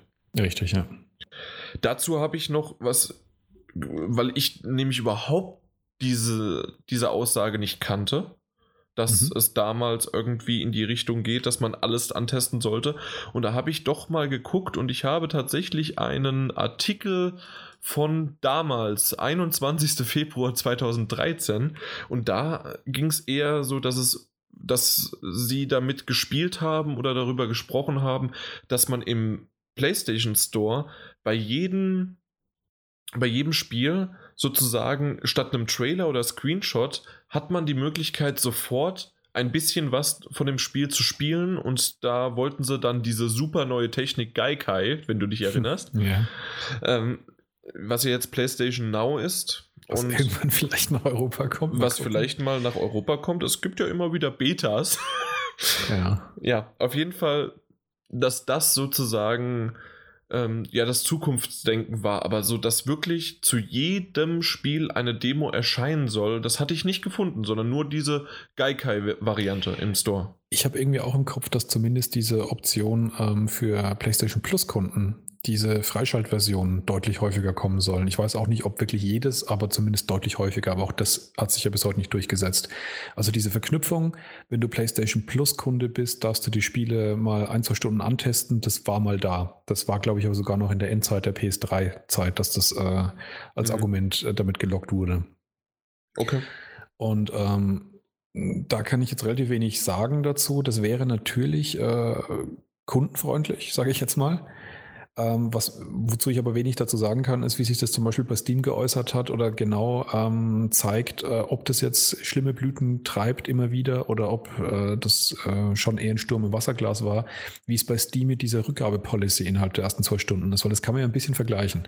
Dass du ein Spiel zwei Stunden spielen kannst und wenn es dir dann nicht gefällt, ähm, musst du nichts zahlen. Aha. Das kannst du ja mit so einer Zeitschleife oder eben mit der Rückgabepolicy machen. Und ähm, ich meine, ich sag's mal so, bei solchen Spielen wie Virginia ist es natürlich echt albern, wenn das, äh, wenn du nach eineinhalb Stunden durch bist. Ne? ähm, da ist es natürlich dann echt räudig. Äh, und es mag auch viele andere Spiele geben, wo du halt im Prinzip nach zwei Stunden halt schon wirklich einen gehörigen Teil des Spielspaßes äh, rausgefischt hast. Also dass das automatisch für jedes mögliche Spiel gelten muss, da wäre ich auf jeden Fall auch nicht der Meinung, dass man das den Publishern oder vor allem den Herstellern der Spiele tatsächlich abverlangen kann. Es ist, es ist kundenfreundlich, wenn es es gibt, ja. Ich würde es begrüßen, aber ich kann es verstehen, dass es äh, natürlich viele nicht machen, weil wir haben es vorhin schon gesagt, äh, entweder dir gefällt das Spiel nicht, dann kaufst du es gar nicht, oder ähm, die Zeit ist vielleicht schon so geil gewesen, dass du sie immer wieder spielst und das reicht dir. Gerade bei solchen Open-World-Titeln, wo man halt doch sowieso immer wieder dasselbe macht. Ja, Ricky Boo vergleicht das so ein bisschen mit halt die Katze im Sack zu kaufen. Äh, und dann auch noch, dass die Katze halt Flöhe hätte und so weiter. Also in dem Fall halt sogar ja. Flöhe, Bugs, ja. Also äh, ja, aber wie gesagt, so an der Stelle eigentlich der Hinweis, äh, nö. Also heute muss keiner ein Spiel. Du hast es schon erwähnt gehabt, ja. Als Katze im Sack kaufen, ja. Richtig, da gibt es viel zu viel natürlich vom Publisher viel gesteuertes, aber es gibt immer noch genügend Events und genügend freie Videos, draußen, Let's genau, Plays, also ja. sozusagen du selbst äh, der Rikibu hört ja uns und auch noch so zwei, drei andere da draußen und die haben uns ja auch sozusagen gefunden mhm. und haben uns als, das ist ja immer noch eine Ehre selbst sozusagen, uns ausgesucht, äh, dass wir sie damit informieren, was wir darüber denken und manchmal auch einfach nur, um die eigene Meinung bestätigt zu wissen oder vielleicht doch nochmal ein bisschen was anderes zu hören. Aber es gibt ja von uns halt wirklich tausende, Millionen von Leuten und auch in tausend verschiedenen Sprachen. Ja, und dann gibt es kaum ein Spiel, das irgendwie heute angekündigt worden ist und morgen rauskommt, sondern man äh, verfolgt es mindestens über ein Jahr, wenn nicht über acht Jahre. Oder was war's? Final Fantasy 15, 10 Jahre.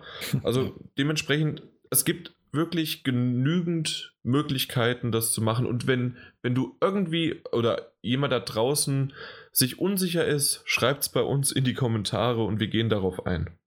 Ja. Den Service, den gebe ich euch kostenlos. Powered by GameStop. wow. Oh. Ja. Und wer diese Ironie gerade nicht, also das Powered, verstanden hat, der ist, glaube ich, hier falsch. Der muss woanders hin, ja. Genau. Tschüss, Martin. ja, äh, wollen wir zum Schlussfolgerung ja. noch kommen? Ja. Warum soll ich zum Vollpreis unfertige Software kaufen? Das habe ich mir echt abgewöhnt und passiert im Jahr vielleicht zwei bis drei Mal. Ich kaufe immer die Spiele, wenn sie billiger werden, verpasse so trotzdem nichts. Die Schuld an meinem Vorgehen schiebe ich auf die Publisher, denn die haben mit ihrer Politik mich zu diesem Konsumverhalten erzogen. Und da hilft dann auch keine Demo. Ganz kurz bevor du losgelegst, mhm. äh, würde ich darauf eingehen, ich würde sagen, ja, dass die Schuld an dem Vorgehen teilweise beim Publisher liegt, haben wir schon gesagt, nicht nur an entweder Lügen oder an falschem Marketing oder an zu schnellem Preisverfall und so weiter und so weiter. Das gibt es alles. Aber auch umgekehrt habe ich jetzt auch schon ein paar Mal erwähnt und der Martin auch, ein bestimmtes Produkt, und so ist es auch beim Essen oder bei Klamotten oder bei äh, Hardware oder sonst irgendwie was. Ein, eine gewisse Qualität kostet einfach auch seinen Preis. Und das bedeutet also auch, wenn einem ein Spiel gefällt, dann sollte man diesen Preis vielleicht auch von Anfang an dafür ausgeben. Nicht umsonst habe ich das schon öfters mal gehört, dass es drin steht, dass es bei Raubkopien immer wieder in den Notes oder sowas, wenn euch das Spiel gefällt, kauft es doch. Oder wenn euch die CD gefällt. Oder wenn euch unterstützt diesen Künstler. Ja. Das weiß ich, äh, hört zwar vielleicht der eine oder andere dann, oder sagen wir mal 99 Prozent, 100 Prozent machen das nicht, aber ich finde es immer noch schön, dass ich gehört habe, dass es da drin steht. Ja, und äh, da geht es natürlich auch um schlechtes Gewissen, aber wenn du natürlich äh, vom Publisher angeboten einen Sale abgreifst, dann hast du sicherlich kein schlechtes Gewissen dabei in der Regel, weil du hast ja trotzdem legal erworben und hast Geld abgedrückt da, das habe ich ja vorhin auch schon erwähnt. Also an der Stelle würde ich wirklich äh, Rikibu so ein bisschen in Schutz nehmen mit der Hinsicht, dass ich das verstehen kann. Genau dass diese Aussage, die Konsumenten sind dazu erzogen worden inzwischen, auf diese Sales zu warten. Und tatsächlich fasziniert es mich manchmal noch, wie viele Spiele äh, am Release-Tag weggehen, wenn man ja schon weiß, wie schnell man, wie viel Geld sparen kann. Ähm, und ich befürchte manchmal, das geht wahrscheinlich auch nur deswegen wieder, weil sehr viele dann im Hinterkopf gleich wieder gegenrechnen, dass sie das dann eine Woche später über den Second-Hand-Markt wieder weiterverkaufen für, für 50 Euro und dann effektiv halt nur 10 bezahlt haben für das Spiel oder solche Späße. Das stimmt, das gibt es also irgendwie Fälle gibt es ja. natürlich auch wieder. Ähm, aber den Hinweis, den du gegeben hast, den finde ich absolut richtig und der trifft, wie du es auch gesagt hast, auf alle möglichen Güter zu.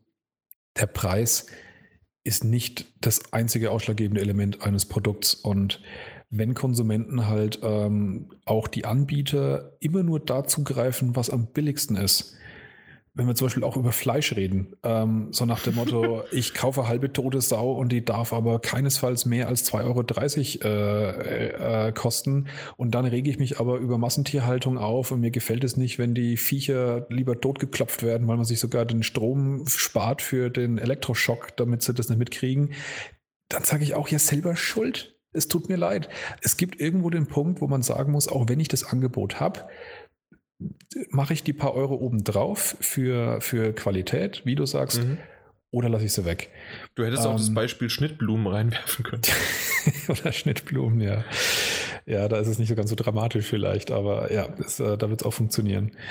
Und ähm, ja, im Grunde genommen bei Spielen ist es ähnlich. Und ähm, ich finde ja auch, an der Stelle muss ich wirklich auch den Bogen nochmal ganz klar sagen, ich finde das Vorgehen der Publisher ja auch nicht ohne Kritik. Ich bin ja, wie gesagt, einer derjenigen, der sie oft genug kritisieren. Ich würde nur an anderen Stellen ansetzen. Ich würde persönlich ein Spiel lieber für 70 Euro kaufen und hätte dafür diese ganze Microtransaction DLC-Scheiße vom Tisch.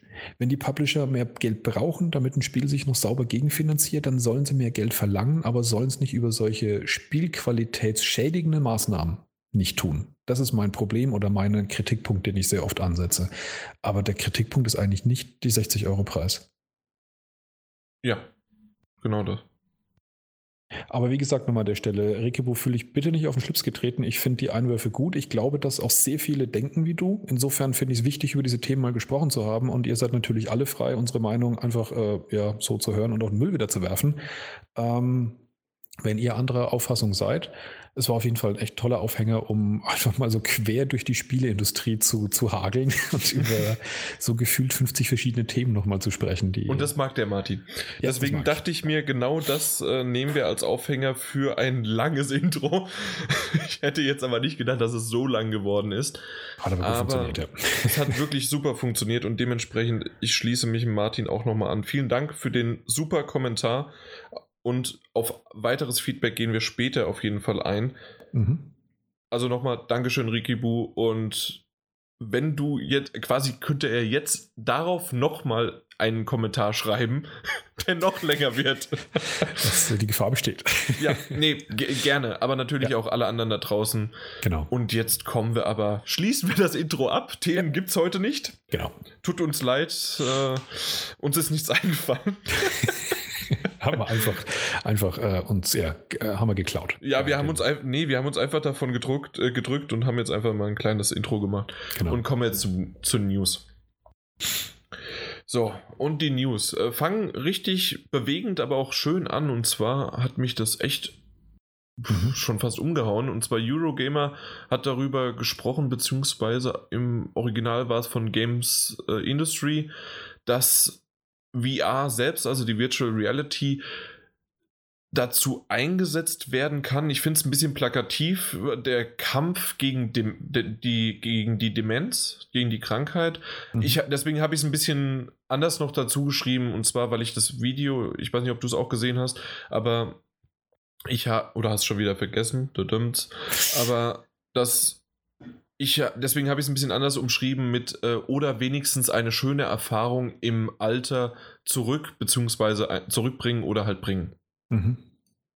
Weil ich weiß nicht, wie sehr man wirklich. Ja, das soll jetzt erstmal das Thema jetzt mal nennen. Ich glaube, das ist noch nicht so ganz rausgekommen, was es eigentlich geht. Immer noch nicht? Okay, dann. also, dass sozusagen halt die Virtual Reality mhm. im Kampf gegen Demenz helfen könnte. Mhm. Dass man also älteren Damen und Herren die virtuelle Brille aufgesetzt hatte, denen in dem Fall einen schönen Strand, obwohl so schön war der gar nicht, äh, aber für die halt von der Qualität her immer noch und ähm, Strand mit Wasser gezeigt hatte mhm. und dass die halt dann diese noch die Geräusche dazu hatten und die haben richtig danach gestrahlt und das, die waren alle demenzkrank mhm. und teilweise haben die sich zurück an ihre Kindheit oder in die Heimat versetzt äh, gefühlt oder zu, äh, an einen Urlaub, an den sie sich erinnert hatten. Oder ich glaube, einer war sogar noch nie am Meer und hat total mhm. sich gefreut. Also de dementsprechend ist, glaube ich, mein zweiter Punkt oder mein zweiter Absatz oder ja, finde ich wesentlich schöner oder passender dazu, die haben sich darüber gefreut und es war eine Freude, den, äh, gemacht zu haben mit dieser Art von Brille halt einfach. Genau. Mit dieser Technik. Ja, ja, ja. ja, und da kommen wir eigentlich zu einem äh, Thema zurück, das wir ja schon diskutiert haben, bevor die VR-Brillen rauskamen, wie sich, wie sich das entwickeln wird. Und ich finde diese, diese Geschichten wundervoll. Ich finde sie wirklich toll, weil es eines der Beispiele ist, wie wirklich ähm, solche Technologien, die man sagen könnte, das ist ja einfache Unterhaltung und dann wird es auch noch so eingesetzt für viele solche, äh, solche Blödsinnsgeschichten von, die einen schauen irgendwelche Schulmädchen unter den Röcken und die anderen lassen sich von Monstern ständig erschrecken, dass das Ganze halt auch eine Facette hat, die wirklich, wirklich und ehrlich Menschen helfen kann und eine wichtige, wertvolle Erfahrung bringen kann. Und die interessante Frage, die sich halt dadurch ergibt, ähm, natürlich ist die Technik heute noch nicht so super reif, dass man also sozusagen die Realität damit noch nicht äh, austauschen kann. Aber dass es eine aufregende, tolle Erfahrung sein kann für viele Menschen. Und sozusagen, wann, wo kommt der Knackpunkt, dass du Leuten sowas nicht mal so zusätzlich als Gutzelle gibst, sondern wirklich als eine Art Alternative für ein, ein nicht mehr verbesserungswürdiges Leben? Also das ist die Frage, die sich mir immer stellt. Ab wann ab wann fängt es an zu kippen, dass es plötzlich nicht mehr gut ist? Oh, ich möchte damit die Geschichte nicht schlecht machen, aber das ist so diese, diese interessante Frage, die sich mir einfach äh, stellt. Das Virtual Reality. Ich verstehe es gerade nicht ganz. Meinst du in die Richtung, dass die sich dann in diese Fantasie dann flüchten? Genau. Oder? Jemand, der demenzkrank ist und ähm, da Erfahrungen bekommt, mit denen er plötzlich zum ersten Mal wieder aufblüht, da wird niemand zucken und sagen, das ist was Schlechtes. Mhm. Wenn jemand, der seine Beine amputiert bekommen hatte, über und ein Sportler war oder sowas und über VR zumindest so einen Ansatz von Gefühl bekommen hat, wieder durch die Natur zu streifen, was er vielleicht wahnsinnig genossen hat, wird kaum jemand zucken und sagen, das ist schlecht. Was ist jetzt mit jemand, der wenig Kohle hat, der sich keine Urlaube leisten kann und dann beginnt seine Urlaube in VR zu erleben. Was beginnt jetzt mit jemandem, der eine beschissene Wohnung daheim hat, weil er sich nichts äh, leisten kann und unsere Gesellschaft sich immer mehr dahin entwickelt, dass man in keiner Stadt mehr die Mieten zahlen kann und geht dann nach Hause und setzt sich erstmal die VR-Brille auf, um sich eine einigermaßen akzeptable Umgebung vorzustellen. Da fängt es auf einmal an zu kippen, wo man sagt, ja. jetzt wird's gruselig. Ja, das stimmt. Also das ist natürlich immer wieder in allen Medien Möglichkeiten. Ist, es gibt ja auch Leute, die sind Filme und Serien süchtig. So gibt es aber auch natürlich dann auch Spielsüchtige oder halt, also wirklich Videospielsüchtige. Und wenn diese Realität, und das haben wir ja schon, ich, seitdem die VR-Brille, äh, also diese Technik mhm. angekündigt worden ist, haben wir schon lange darüber gesprochen, wann irgendwann mal die Politiker auf diesen Trichter gekommen sind. Ist das überhaupt schädlich? Ja. Da können wir vielleicht auch nochmal bei Resident Evil später drüber reden, weil wir reden nochmal kurz drüber. Ähm, wie, was für Langzeitschäden da entstehen können, wenn man zu Tode erschreckt wird in VR und solche Möglichkeiten oder sich halt in diese, ja, in diese virtuelle Realität halt äh, zurückzieht und versteckt dort drin. Ja. Ja, genau. Ähm, also das, das wird früher oder später, glaube ich, passieren. Anscheinend äh, verkaufen sich VR-Brillen noch zu schlecht, dass es äh, noch nicht politisch brisant genug geworden ist. Deswegen ist es noch kein Thema. Aber auf den Artikel bezogen finde ich es erstmal wirklich toll, ähm, dass man eben sieht, dass es, ähm, ja, dass es Menschen gibt, die dafür so empfänglich sind, dass man ihnen damit etwas, etwas, eine Freude bereiten kann, die bisher ansonsten nicht möglich war. Also die, ja, ich, ich bin jetzt auch am Zucken und sage, natürlich könnte man jemanden, der demenzkrank ist und das Meer noch nie gesehen hat, ans Meer fahren und äh, ihm die wahre Dinge zeigen. Aber das Problem ist halt, das macht halt keiner. Und das ist natürlich auch schade. Das, ja, aber das ist auch ziemlich schwierig. Hast du, ja. hast du das Video gesehen? Äh, nein. Okay, also ich fand es sehr, sehr bewegend, mhm. definitiv. Wie sie es äh, natürlich, aber haben sie es auch dem, so zusammengeschnitten, aber ich fand es schon wirklich bewegend. Mhm. Und die älteren Damen und Herren, die sind aber wirklich auch sehr langsam und ziemlich schwerlich in, allein in diesen Sessel gestiegen. Ja, natürlich ist dann sowas schwierig, aber es ist nicht unmöglich. Und natürlich kannst du gleich wieder auch die Diskussion aufmachen. Äh, ist es halt noch leichter, ähm, Menschen dann sozusagen, ähm, ja, ist es, ist es leichter, sie glücklich zu machen, was ja erstmal schön ist, aber strengst du dich dann vielleicht zu wenig an, dass du mit ihnen mal wirklich in den echten Wald reingehst, sondern setzt du ihnen dann eher die Brille auf und gibst ihnen die Illusion, in den Wald zu gehen, wo sie vielleicht genauso strahlen. Und da kommen wir wieder zurück zu, zu dem Thema von vorhin. Ist es dann schlecht oder ab wann wird es schlecht? Wenn es diesem Menschen gefällt und er glücklich damit ist, ist es wirklich mhm. eine Sache, die hinterfragt werden soll, weil da würde ich ein bisschen noch einen anderen Dreh reinbringen, wie das, was du gemeint hast, dass es aus meiner Sicht nicht nur um eine Sucht geht oder Computerspielsucht, sondern eben um, um wirklich eine, eine besondere Erfahrung zu machen, die vielleicht äh, manche Menschen in ihrem realen Leben tatsächlich nicht oder nur mit wahnsinnig großen Anstrengungen machen können. Und ähm, ja, mir fällt es schwer, da wirklich sozusagen die Grenze zu ziehen, ab wann, ab wann sowas äh, ja, schwierig wird. Hm. Was ich noch äh, hinzufügen möchte, äh, wirklich ein, ich weiß nicht, ob Respekt das richtige Wort ist, aber auf jeden Fall eine Hochachtung davor, dass diese Damen und Herren das wirklich auch gemacht haben, weil, also ich habe jetzt vor vor ein paar Tagen habe ich meine Mutter jetzt endlich dazu überreden können. Am Samstag wird sie VR ausprobieren. Bei mir okay. zu Hause. Und da habe ich, meine Oma war anwesend, sie ist 85 und da habe ich ihr gesagt, ja, da kannst du doch gleich mitkommen. Und äh, noch nicht mal, und ich habe das auch noch extra gesagt, du musst es auch nicht ausprobieren, einfach nur mal zugucken, wie äh, dann halt die Mama sich ja dann dort entweder gruselt oder sonst irgendwie was. Und nee, will ich nicht. Und so kenne ich sicherlich einige mhm. Ältere, die das halt da überhaupt nicht offen für sind. Und mich hat das schon gewundert, dass dann diese Demenzkranken, auch wenn man gemerkt hat, dass es teilweise, na gut, Demenz kommt und geht, das ist auch sowas, aber eventuell noch ein früherer, äh, früheres Stadium davon ist bei denen te äh, teilweise gewesen, ähm, dass sie es aber trotzdem halt durchgezogen haben oder überhaupt aufgezogen haben, die Brille. Ja, auch, also, auch, auch, da bin ich mir manchmal allerdings nicht sicher, ob das so ein, so ein, so ein typisch deutsches Ding ist, so neue Techniken und dieses, dieses Gezicke von Eltern, sage ich jetzt mal allgemein, was man oft kennt.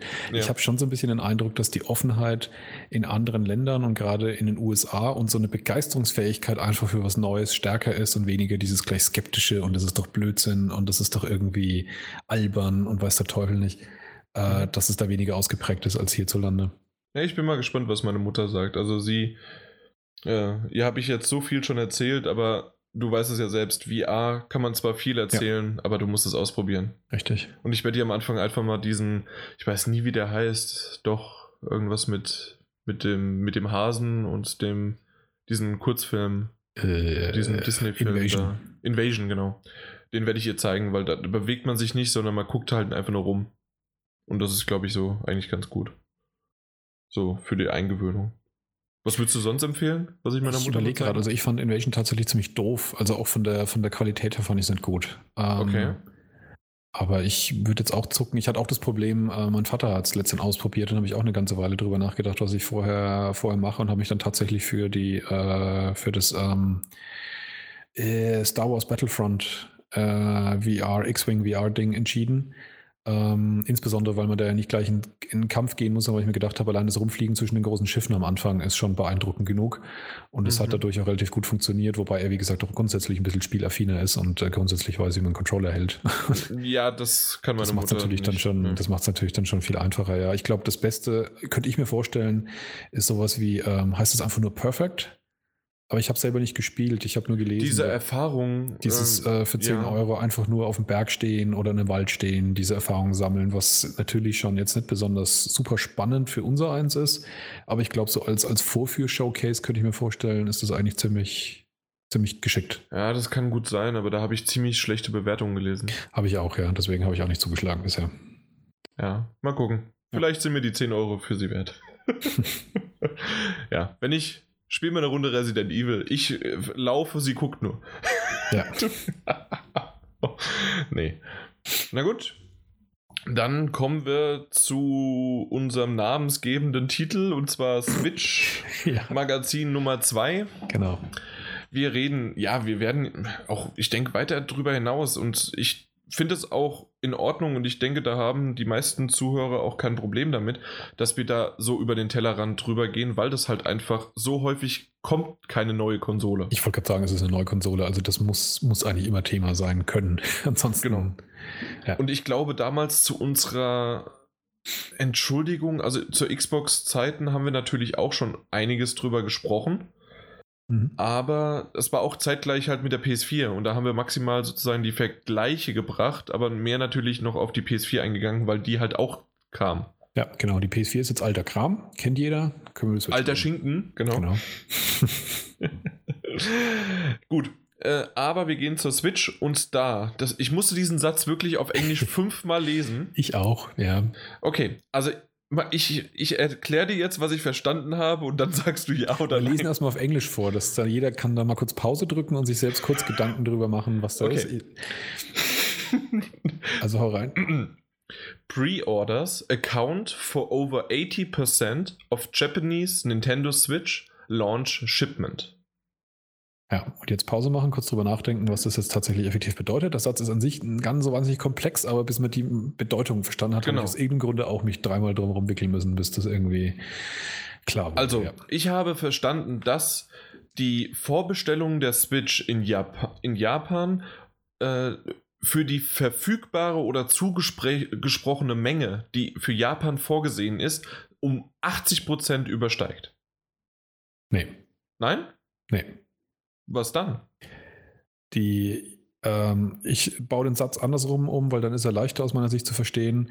Äh, von allen in Japan erscheinenden Switches zum Launchtermin sind 80% vorbestellt. Oder über Oh. 80%. Ach so, das heißt also, es ist Mhm. noch nicht mal, Noch nicht kom- ausverkauft. Noch nicht mal ausverkauft in Japan. Richtig. Okay. Das habe ich so nicht verstanden. Äh, man geht auch später noch so in dem Artikel ein bisschen drauf ein, dass natürlich in dem Fall die, ähm, die Switch in Japan das größte Kontingent hat. Ja. Obwohl man trotzdem immer noch nicht weiß, wie viel genau ist. Man munkelt was von, was waren es, zwei Millionen standen mal im Raum. Zwei Millionen sind weltweite Releases. Weltweit, genau. Ja. Aber, also das wäre hart, wenn in, noch nicht mal in Japan das komplette Kontingent Vor allem vorbestellt ist. seltsamerweise wird es als was Positives dargestellt. Also der erste Satz lautet dann: New data suggests Nintendo will have little trouble shifting Switch in its home. Re in its home. Reason of uh, Japan thanks to the hefty number of pre-orders. Also als wäre jetzt irgendwie das total krass, wie viele da schon weggekauft sind. Also ich gehe absolut davon aus, dass von zwei Millionen Geräten zum Launchtag weltweit dass die ausverkauft sein werden. Und zwar allein deswegen, weil Nintendo genug überzeugte Fans hat, Ja. die jede neue Nintendo-Konsole kaufen. Und zwar mehr als zwei Millionen. also, wenn sie das schaffen, dass sie das nicht mehr hinkriegen, dann können sie schon direkt zum, zum Release-Tag einpacken. Ähm, spannend wird es bei der Switch aus meiner Sicht erst dann, äh, wenn sie dieses Kontingent bedient haben, die äh, sich als Early Adopter auch gerne hergeben und die absolut überzeugte Nintendo-Fans sind. Also ich sag mal die, die auch eine Wii U gekauft haben. ich habe eine ähm, Wii U gekauft, hallo.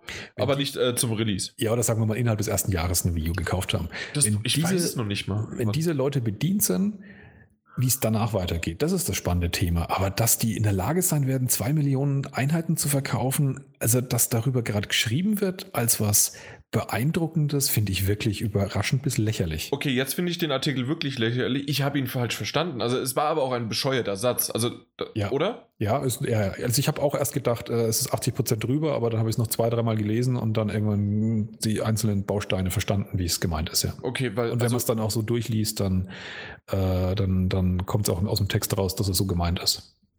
Dann ist es lächerlich. Ja. Dann lassen wir den Text fertig. Tschüss, nächstes. nächstes Thema. Und zwar hatte ich nämlich noch was und wo war es denn jetzt? Äh, genau, man geht noch bei der Switch auf den Akkutausch und auf die Aufladezeiten. Mhm. Äh, das habe ich auch noch, das habe ich bei dir aber nicht verlinkt.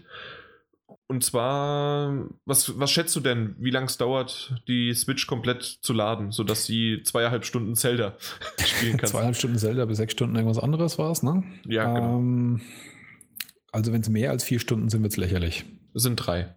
Okay. Ja. Das, ja, es ist jetzt nicht super schnell, aber es ist aus meiner Sicht in Ordnung, oder? Ich finde es gut. Also das ist in Ordnung. Ja. Genau, im Sleep-Modus etwa drei Stunden, um geladen zu werden. Mhm. Ja.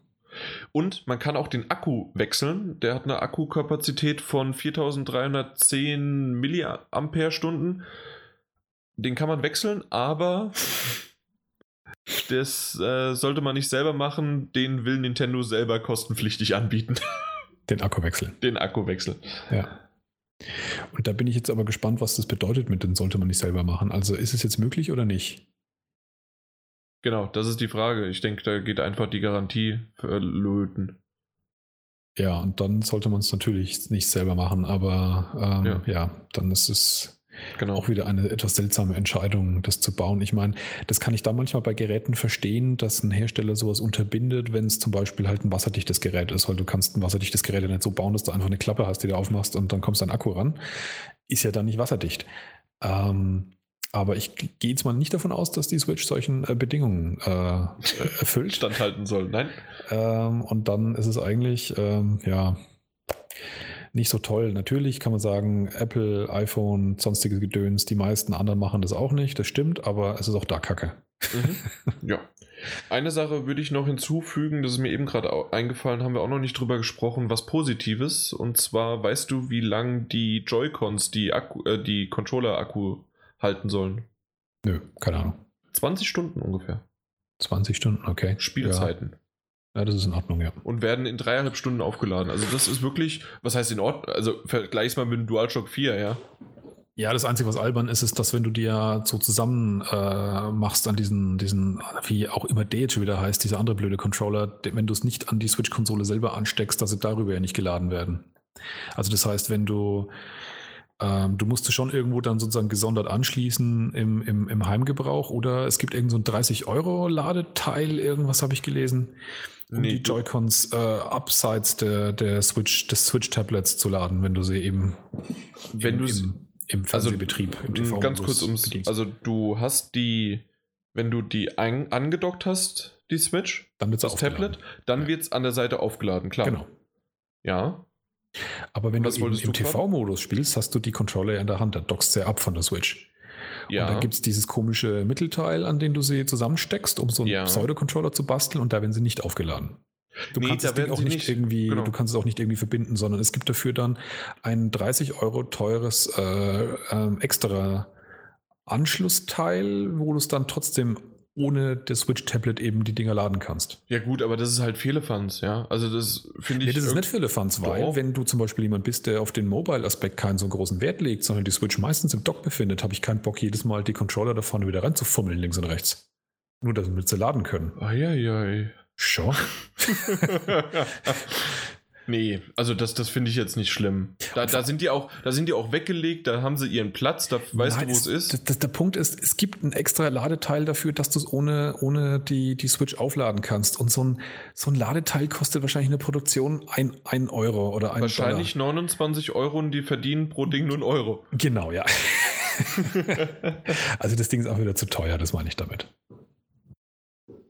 30 Euro gut, für ein Ladeteil ist, halt, ist, lächerlich. Ja, es ist halt Nintendo, ne? Steht ja. Nintendo drauf. Spielzeughersteller, ja. genau. Ja. Ja. Das war aber kurzes Bashing jetzt für Nintendo, ist ja schon wieder durch, ne? Ja, also. Ich weiß, warum Nintendo sich noch nie bei mir gemeldet hat. ja. Mhm. Hat nur die Konkurrenz ah. beim deutschen Vorstellungstermin der Switch eingeladen, nicht wir. Stimmt, ja. Äh, eine Sache habe ich noch, und zwar der, der neue, in Anführungszeichen, Werbespot. Den habe ich verlinkt gehabt auf Twitter. Den hast du sogar geliked von mir. Mit, dass die neue Werbung ja quasi die Zielgruppe von der Switch wirklich genau anspricht. Nintendo weiß, wo man dann die Switch benutzt, und zwar auf dem Klo. ja, genau, diese Werbung, ja. Das war super. Aha. Die haben es wirklich jemanden auf dem Klo spielen sehen, also gezeigt und ja, natürlich, da macht man es doch. Also ja. äh, habe ich damals auch versucht mit der Wii U, mit dem Tablet, aber dadurch, dass das ja, äh, ich weiß es immer noch nicht, was ist das? Inf das ist nicht Infrarot, natürlich nicht, aber es ist irgendein Wi-Fi-Übertragungsding und das ist nicht ganz so weit. Ja. Ist es Bluetooth? Nee, Bluetooth ist es nicht. Ich, ich, ich kenne das Protokoll nicht, worüber es übertragen wird, aber auf jeden Fall reicht es nicht zu meiner Toilette. Bei der Wii U, ja, das ist Bei der irgendwie, das ist ein ganz, ganz individuelles Ding. Also das ist nicht Standard Bluetooth. Ja. So. Jetzt kommen wir zum Thema, das ja. wir bisher eigentlich versucht haben, in 157 Folgen hm. zu, ja, wegzulassen. Und zwar wollten wir eigentlich schon immer den Podcast religiös wie auch politisch freilassen. Mhm. Wenn es kein Spielethema gewesen wäre, hätte ich das auch nicht reingenommen. Dadurch, dass es jetzt aber die GDC, die kennt man ja, die Game Developer Conference ähm, in Amerika betrifft, in den USA, äh, müssen wir es ansprechen. Und zwar dadurch, dass Trump der USA-Präsident geworden ist und da gibt es ja sein ähm, Einreiseverbot. Einreiseverbot, genau, die äh, Immigration ähm, und das aus sieben äh, hauptsächlich muslimischen äh, bevölkerten Länder sozusagen diese Einreise verboten worden ist, ähm, gibt es dann daraus resultierend nicht nur natürlich für ganz Amerika und für, äh, für die Welt, aber in dem Fall auf das Gaming bezogene, auf die GTC, äh, dass auch einige ja, Teilnehmer nicht in das Land reisen können. Richtig, genau. Weil sie halt da eigentlich äh, ja, sich austauschen wollten und äh, dort vielleicht auch um Arbeitsplätze und so weiter und so weiter halt, äh, was halt so diese Game Developer Conference hat, alles hergibt. Und das funktioniert leider nicht auf, aufgrund dieses rassistischen äh, und heftigen, ja, wie, wie nennt man das? Äh, Gesetzes jetzt mit. Das ist ein Gesetz, oder? Ja. Nee, das ist kein Gesetz, sondern eine, ein Erlass, würde man es im okay. Deutschen sagen, oder ein Dekret. Ähm, das sind ähm, Sachen, die der Präsident eben, eben nennen kann. Und ganz kurz an der Stelle nur die sehr kurze politische Erklärung. Ähm, in den USA werden Gesetze traditionell sehr, sehr weit gefasst, sehr unscharf formuliert. Und ähm, der Präsident ist in der Lage, eigenmächtig äh, Erlasse zu erheben, die nicht im direkten äh, äh, Widerspruch zu einem Ko äh, Gesetz stehen dürfen. Und solange sie das nicht tun, ähm, gelten sie dann halt einfach und gestalten im Prinzip ein Gesetz aus.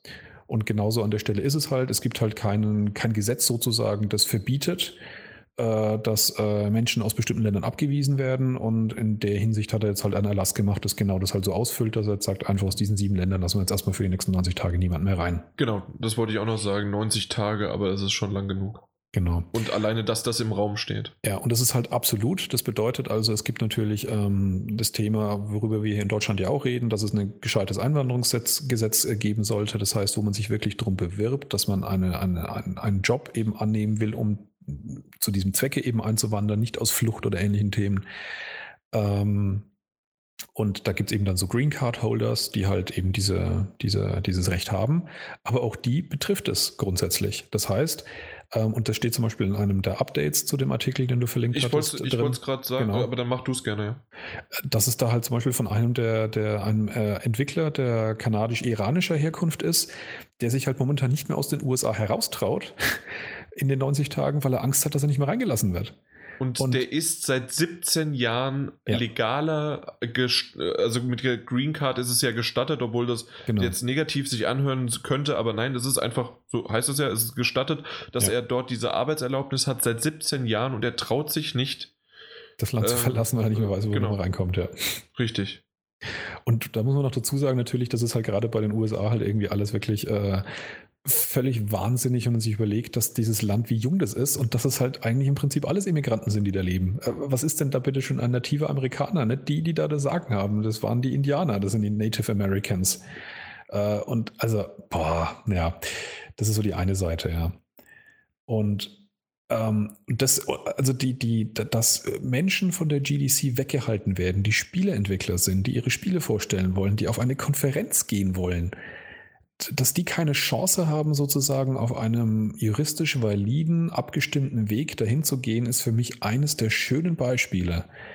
Und das fasst das Thema jetzt vielleicht ein bisschen weiter, aber ich finde es einfach eine wunderschöne, wunderschöner Anlass dazu, um, um das jedem Menschen zu verdeutlichen, dass ich den Wunsch, den es momentan überall auf der Welt zu geben scheint, in einer sehr komplizierten und komplexen Welt, auf einfache Antworten, auf einfache Maßnahmen, auf straightes Vorgehen, auf man auch mit der Faust auf den Tisch lagen und einfach was durchziehen, dass die Realität halt leider so kompliziert ist, dass dann so ein Wahnsinn draus wird.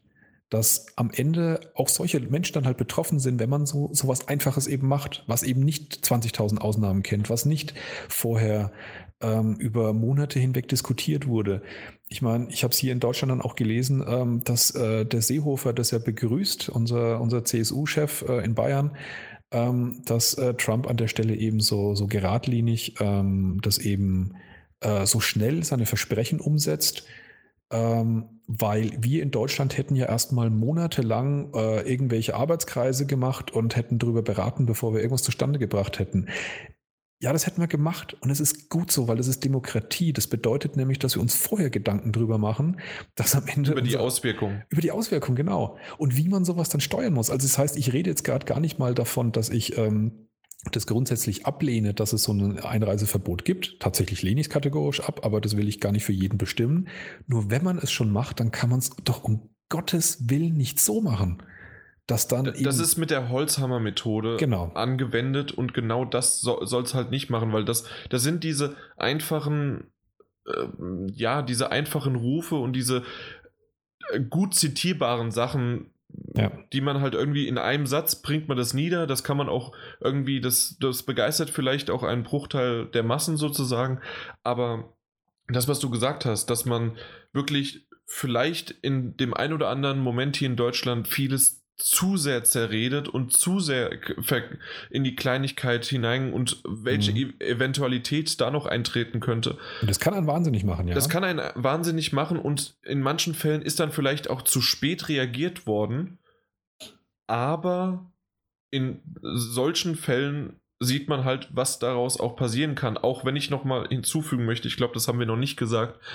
Es betrifft jetzt bei der GDC zwei Leute aus mhm aus insgesamt äh, aus diesen sieben Ländern. Das ist nicht viel. Und es betrifft sozusagen eigentlich eine viel, weil, weil das sozusagen jetzt, wir haben das als Gaming News aufgezogen, aber es betrifft natürlich einfach weltweit den, ja, den Import sozusagen nach Amerika und das wird sich auch noch in den nächsten Monaten verändern. Mhm. Ähm, ich, ich weiß nicht, wie sehr ich jetzt den Satz zu Ende bringen soll, weil das einfach, es gibt, wie, es immer im Leben ist, es ist nicht alles schlecht, es ist nicht alles gut, es ist nicht Fisch, es ist nicht Fleisch, aber das ist zu hektisch, das ist zu übertrieben und da ist es absolut gerechtfertigt, dass man dort was dazu sagen sollte und dementsprechend äh, bin ich auch froh, dass wir da darüber gesprochen haben, aber du kannst gern vielleicht noch einen Schlusssatz sagen. Ja, ich wollte es nur unterstützend sagen, dass es ja nicht allein die GDC ist, sondern dass äh, man momentan von sehr vielen ähm, Entwicklern ähm, offizielle Briefe oder auch Videos oder Stellungnahmen ähm, sich anschauen und lesen kann.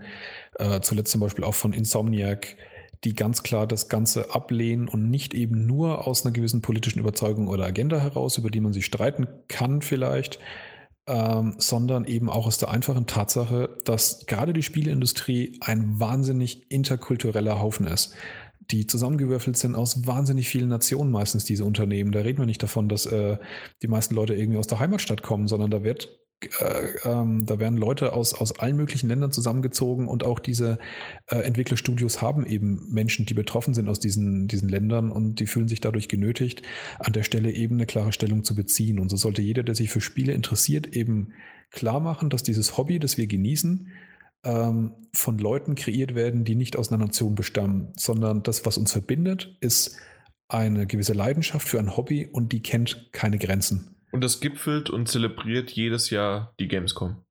Da sieht ja. man es jedes Mal wieder, wie kulturell verschieden wir dort alle sind und wir haben alle dasselbe Hobby. Genau, und wir freuen uns alle über dasselbe Zeug. Und gut, die Japaner. Oder hassen alle dasselbe Zeug. Genau, also die Japaner spielen ein bisschen andere Spiele, die verstehe ich nicht. Ja, die sind, die sind komisch. Also hätt, wollen wir es jetzt auf die Lust hinein? Wir lassen es. Nee, aber ja, ein bisschen, ja. bisschen vielleicht die, die, den Druck rausnehmen. Aber es ist, also an der Stelle möchte ich wirklich nur dafür werben, das jedem klar zu machen, dass das eben dieses Symbol ist. Ähm, ist es das wirklich wert? Wollen wir wirklich auf die Art und Weise leben? Wir werden in diesem Jahr in Deutschland wahrscheinlich, befürchte ich, ähnliche Dinge diskutieren werden mit bestimmten Parteien, die momentan aufstrebend sind. Ähm, soll sich jeder für sich überlegen, ob das wirklich gut ist und wenn wir dieses, dieses Hobby eben gemeinsam haben, ähm, dass äh, von seinem Aufbau, von den Menschen, die es bauen, wirklich auf einer ganz anderen Grundlage aufgebaut ist, als, als das, was da vertreten wird. Und man sieht es eben jetzt schon an den USA, was dadurch passieren kann. Und ähm, ja, ob wir sowas vielleicht, äh, wie stark man sich dagegen oder dafür positionieren will, sollte sich wirklich jeder zumindest bewusst Gedanken machen, besser als es einfach nur Schwamm drüber und ignorieren. Wenigstens mal drüber Gedanken machen. Stimmt, in dem Fall würde ich aber, du hast es richtig gesagt, dass es hier in Deutschland doch nochmal was anderes ist. Es zeichnen sich Parallelen ab, das stimmt, aber ich glaube, dass viele auch da immer noch reflektiert versuchen, das zu irgendwie zu ja, zu besprechen sozusagen. Ja, es gibt genügend das, immer noch da draußen, die das machen. Das, was das Trump-Beispiel halt auch zeigen sollte, ist nur, dass im Vornherein auch viele gesagt haben, so schlimm wird es schon nicht werden. Am Ende wird er schon sozusagen doch äh, präsidial und wie die anderen auch agieren, aber vielleicht halt einfach ein bisschen mehr in unserem Sinne. Ähm, wenn jemand krasse Sachen sagt und verspricht, dann sollte man ihm am Wort nehmen. Das ist das, was ich dazu sagen will und nicht darauf hoffen, dass es schon nicht so schlimm kommt und trotzdem wählen aus, aus einem gewissen Trotz oder einer gewissen Enttäuschung dem, den anderen gegenüber. Einfach die Leute ich, ich, ich hätte eine, außer die Publisher, die nie beim Wort nehmen. Stimmt. Und ab, äh, wegen, was war es jetzt vorher noch? Du hast äh, Wut, hast du genannt, oder? Was, war, wann, was waren deine letzten Gefühle? Trotz ja, Wut ja, und Trotz. Genau. Kommen wir zum ja. Mass Effect. wow, okay. ja. Ja. Ja, also es gibt, was gibt es denn eigentlich? Es gibt ein, ein, ein paar Infos, dass es keine äh, Crossplay-Variante gibt für PC-Versionen und äh, Konsolen, aber ich dachte, das wäre klar. Oder gab es da schon früher mal äh, Crossplay-Anstalten? Nee, aber Microsoft hat ja zeitweise so die Andeutung gemacht, als würde es jetzt für, für natürlich nicht alle, aber vielleicht dann doch für viele Spiele oder nur für Spiele von Microsoft, man weiß es nicht so genau, gelten, dass es diese Möglichkeit halt ja gibt, kaufst auf einer Plattform und du kriegst es auch auf der anderen. Und es ist ja auch immer wieder momentan. Ja, aber Fall. Ach, Crossplay ist das. Oh, ich das dachte, das, das wäre so eine Ja, okay, stimmt, das wäre so eine Servergeschichte. Okay, ich, heute bin ich irgendwie, aber ich wusste sowieso, dass. Ach so, fürs Multiplayer, Thema. gut, das kann ja. auch sein, ja. Das, äh, ja, das, das hat mich aber tatsächlich auch überrascht, wenn es zum ersten Mal auf einmal passiert. Das war ja bisher auch nie so, ja. Ja, weil der Multiplayer ist Peer-to-Peer. -Peer. Also da, darum, es ging wirklich um, den, um eine Servergeschichte. Okay, nee, dann habe ich es vielleicht selber falsch verstanden, ja. Ja, na gut. und äh, auf dem PC hast du halt äh, ein, ein kein Framerate Gap, nein, Cap, also das sozusagen ja. offene Frameraten sind. Er ist traurig genug, dass so ein Blödsinn tatsächlich äh, eine Newswert ist. Eine Newswert ist. Das, was tatsächlich aber eine Newswert ist an der Stelle von Mass Effect Andromeda, dass es einen neuen Trailer gibt, der zum ersten Mal mich tatsächlich ein bisschen wieder Hoffnung aufkeimt. Habe ich im letzten Podcast Spiel. schon eingeworfen, mhm. aber du darfst gerne nochmal was drüber reden. Und ich kann dir dann, wenn du möchtest, immer mal wieder ein paar Infos geben, weil ich habe nämlich die zwölf Dinge, die du wahrscheinlich in dem neuen Trailer verpasst hast. ich habe da so eine Klickstrecke angeklickt. Ach du Scheiße. Das ist immer, also in dem Moment, wo ein, ein, ein Video beginnt mit ähm, x Anzahl von Dingen, die ja. Punkt, Punkt, Punkt, dann klicke ich nicht drauf. Und du musst auch jedes Mal weiterklicken, ne? Also zwölfmal sozusagen. Nee, 13 Mal, weil der Hauptartikel ist dann. Okay. Ja. Ja, nee, ja ähm, nee, tatsächlich, äh, ja, äh, war es halt endlich mal ein Trailer, der ein bisschen mehr Stimmung, ein bisschen mehr Story, ein bisschen mehr Charaktere rübergebracht hat in irgendwie einer gewissen kohärenten Form. Ähm, ich bin noch nicht super, super gehypt, aber auf jeden Fall ist es äh, deutlich besser als das Zeug, was sie vorher gezeigt haben, zumindest für, für mich. Mhm. Und ähm, ihren scheiß Multiplayer-Ratz können sie sich sonst wo hinstecken. Das ist das, was ich dazu sagen kann. Ja, ich weiß, dass es Mass Effect 3 ähm, manchen gefallen hat. Ähm, ich will auch niemandem diesen Modus wegnehmen, aber er, er tut halt so nicht Not. es ist so überhaupt nicht notwendig, notwendig. Also, ja. Aber gut. Es muss hey, halt, ja. Aber man sieht im Trailer eine schwarze Materie, die einen Planeten umschlängelt. Das ist richtig, ja. Ach, das, das weißt du schon? Okay. Das habe ich aber tatsächlich gesehen, ja. Ja, aber das hast du ja vielleicht verpasst. nee, habe ich nicht. Ich habe den Trailer angeguckt. Und zwar, ähm, ich war dabei gar nicht irgendwie zähneklappernd auf den Zehenspitzen äh, vor Aufregung vibrierend dagestanden und da gesessen. Nein, ich habe das ganz nüchtern gemacht. Aha, ja. Dann gibt es eine neue Rasse? Ja. Der Name ich allerdings jetzt nicht mehr wiedergeben kann, aber die wird sehr prominent gezeigt, ja. Ähm, Salarian? Nee, die gab es schon in äh, Mass Effect 1 bis 3. Dann weiß ich es nicht. egal. egal. Egal. Ja. Ja, man sieht das erst. Nee, ich, nee da, Angara. Genau. Oder Angara. Ja, richtig. Ja, die gab es nicht. Ja. Ja, na gut. More Dark Matter. So, ey, geil. Das habe ich ja jetzt erst durchgeklickt. Super. Äh, ich ich habe ja gerade gesagt, dass es die schwarze Materie gibt, ne? Jo. Das war auf Platz 1. Und jetzt auf Platz 8. More schwarze, ähm, äh, also noch weitere schwarze Materie. Wenn einem nichts mehr einfällt. Hauptsache Video produziert. Ne? Zwölf Dinge hören sich besser an als elf. Ja, offensichtlich. Ja. Ja, gut. Also sind wir durch. Mass Effect reicht. Ja, nächster Aufreger. Mach du, ist dein Thema. Ah, es gibt ein PS4 Pro Patch für Stopp. Fallout. Tut mir leid, du, ich habe was in, ja, es tut mir leid, ich ja. habe noch The Bourbon Kit 88. Der hat im letzten Podcast noch drunter geschrieben zu Mass Effect. Ähm, da haben wir darüber gesprochen, dass es für Mass Effect Andromeda ein zehnstündiges Trial gibt. Ach ja, ja, richtig, ja. Und er hat da gemeint, es hörte sich so an, als ob euch diese zehnstündiges, also dieses zehnstündige Trial völlig neu vorkommt. Es hörte sich nicht nur so an, es war vollkommen neu. Äh, ich wusste das nicht. Aber jedenfalls von der Stundenanzahl, denn gibt es allerdings schon ziemlich lange Battlefield 1, FIFA 17, Unravel, Plants vs. Zombies. EA Access das ist die, ne? von EA EA Access, genau, kostet aktuell auf dem PC 3,99 monatlich. Ja. Ob das auf der Xbox genauso ist, weiß er allerdings nicht. Wobei es aber nicht für jedes EA-Spiel, glaube ich, gilt, ne? sondern schon für ausgewählte Titel, dass du die 10 Stunden. Also insofern, dass die Ankündigung, dass das auch für Mass Effect gilt, ist, ist, ist schon eine News wert, aber dass es halt diese 10 Stunden sind, das ist, äh, ja. Okay, also in dem Fall war es dann halt was ich jetzt so überschau überschaut habe, war es Titanfall 2 nicht. Ansonsten haben sie alle EA-Spiele drin gehabt. Okay. Wichtigen, oder? Was ich gerade Battlefield 1, FIFA 17, Unravel, Plants vs. Zombies. Kann gut sein, aber da ist EA Access, ähm, ja, ich äh, ja, würde dafür kein Geld ausgeben. aber deswegen Ehre. ja, aber sagen wir es mal so, ein 10 Stunden Trial finde ich ziemlich cool. Und äh, danke für die Info, weil ich kannte das mhm. nicht und jetzt bin ich wieder ein bisschen schlauer und wir haben auch das letzte Mal schon drüber gesprochen, dass ich weiß gar nicht mehr, wer es war, ob es Mike oder Daniel, die derjenige hat das geäußert, dass irgendwann das auch auf Sony-Konsolen kommt. Irgendwann mal. Ja, ich ähm, war mir damals schon nicht so sicher, ob, ob Sony das, also ob der Hintergrund irgendwie der ist, dass Sony das tatsächlich nicht will. Und ich würde es tatsächlich auch begrüßen. Mein Problem mit der ganzen Geschichte ist nämlich vor allem, dass es halt ein Publisher-spezifischer Service ist. Und ähm, mich nervt es ja schon genug, dass du die einen Serie nur auf Netflix siehst, die anderen auf Amazon Prime und fürs nächste brauchst du nochmal einen dritten Anbieter. Und in dem Moment, wo man halt nachgibt und lässt jeden Publisher seinen eigenen Rotz machen, hast du genau dieselbe Scheiße halt auch im Computerspielemarkt. Deswegen finde ich mhm. eigentlich tatsächlich die Aussage, so habe ich es bisher mitbekommen, dass Sony das nicht will, weil sie eben keine Publisher-spezifischen Abonnements auf ihrer Konsole haben wollen, haben es deswegen die Kooperation mit EA abgelehnt. Und das finde ich tatsächlich an der Stelle unterstützenswert. Die sollen lieber ihre Kräfte bündeln und sollen gemeinsam was auf, auf die Beine stellen.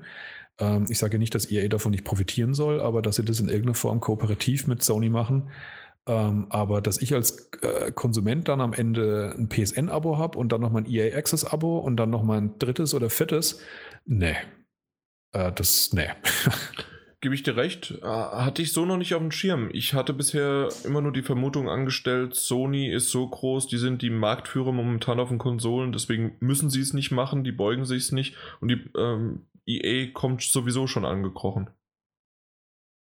Ja, ich hatte es, wie gesagt, so anders verstanden. Wenn, aber, ja. wenn das so mhm. wäre, ist es auf jeden Fall auch, wie du gesagt hast, unterstützenswert, definitiv. Ja. Ob, obwohl man vielleicht das auch irgendwie vielleicht in PlayStation Plus einbinden könnte. Das meine ich eben. Also wenn man das äh, eben die Kräfte da bündelt in irgendeiner Form und das schafft, einen Deal zu schaffen, dass es damit reinkommt, dann von mir aus, ja. Und wenn der, wenn das Angebot auch, auch wächst, ähm, dann darf meinetwegen auch das äh, PlayStation Plus von meiner Seite aus auch 5 Euro mehr im Jahr kosten. Oder halt ein Zusatz. Dann gibt es halt PlayStation ja. Plus und PlayStation Plus Trial oder sowas. Ja, ja. Ja, ne, das eine kostet 10 Euro, das andere kostet 15 Euro. Also, nein, also in dem mhm. Fall im, im Jahr Dass halt. Es verschiedene äh, Stufen gibt, ja. Genau, also im Jahr 50 Euro und das andere kostet dann halt, ähm, keine Ahnung. Ja, es darf, halt, es darf halt nicht dazu führen, Euro. das ist immer so meine Befürchtung, die ich bei solchen Modellen habe, dass dann das irgendwann so umgestaltet wird, dass das, was so viel kostet wie bisher, immer schlechter wird im Angebot. Und wenn du das kriegen willst, das was du bisher hast, genau, ja, musst du halt einfach mehr Geld bezahlen. Das ist immer so ein bisschen die Gefahr, die du bei solchen Staffelungen hast, dass es dann sich so verschiebt. Ja, aber das ist normal. Also das war ja wie damals bei dir, wie du gesagt hast, vor zehn Jahren, aber eigentlich war es vor 17 Jahren, äh, die D-Mark-Euro-Umschwenkung. Ja. Na klar, wenn irgendwas umgestaffelt wird, dann nutzt man das immer für einen gleich auch noch, ja, da kann man es ja auch noch ein bisschen teurer machen. Ja. Ja. Aber reiner Zufall. aber was kostenlos war, ist das Fallout 4 Pro Update. nee, das hat mich so viele Nerven gekostet, du kannst davon nicht von äh, kostenlos sprechen. Aber nur du. du. Das ist deine, deine persönlichen Nerven waren das. Das macht mich wahnsinnig tatsächlich, dass so gut wie sonst sich niemand dafür zu interessiert haben scheint. Wobei ich tatsächlich äh, immer wieder äh, Retweets und Likes äh, dafür bekommen habe, wenn ich äh, Bethesda angezickt habe. Nur Bethesda hat sich ja nie gemeldet. Und es hat auch nie irgendein fucking Spielemagazin darüber berichtet oder die einfach mal so investigativ äh, auf die Füße getreten. Und ich also fände das tatsächlich legitim, wenn ähm, Bethesda vor dem Release der PS4 Pro ähm, mit auftaucht in einer Liste, welche Spiele unterstützen die PS4 Pro. Vor dem Release wohlgemerkt von der PS4 Pro. Und da taucht äh, Skyrim und Fallout 4 auf. Und Skyrim tatsächlich hat es von Day One an supported. Und ähm, dann kommt eine Woche nach dem Release der PS4 Pro der, der nächste Patch mit der schnöden Anmerkung und den PS4 Pro Support gibt es beim nächsten Patch. Wann auch immer der kommt. Und dann hat sich der Martin auf die, auf die Fahne geschrieben, wir nerven Publisher. Ja, wir nerven Publisher. Der hat sich davon tatsächlich nicht wirklich beeindrucken lassen.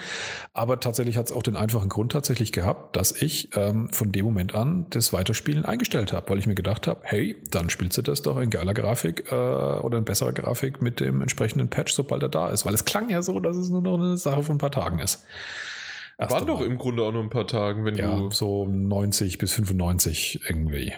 So gefühlt. Schon wieder so lange, ja. Naja, es war, es war, Oktober. okay, sagen wir mal, nee, es war tatsächlich Oktober war die PSVR. Ähm, die Pro kam im November. November. Also ja. Dezember, Januar, gut, so zweieinhalb Monate waren es dann, ja. Die kam doch was? 13., 14. irgendwas um den Dreh. Ja, also zweieinhalb Monate, beziehungsweise wenn es jetzt noch, noch ein bisschen länger dauert, dann sind es ziemlich genau drei, also ein Vierteljahr.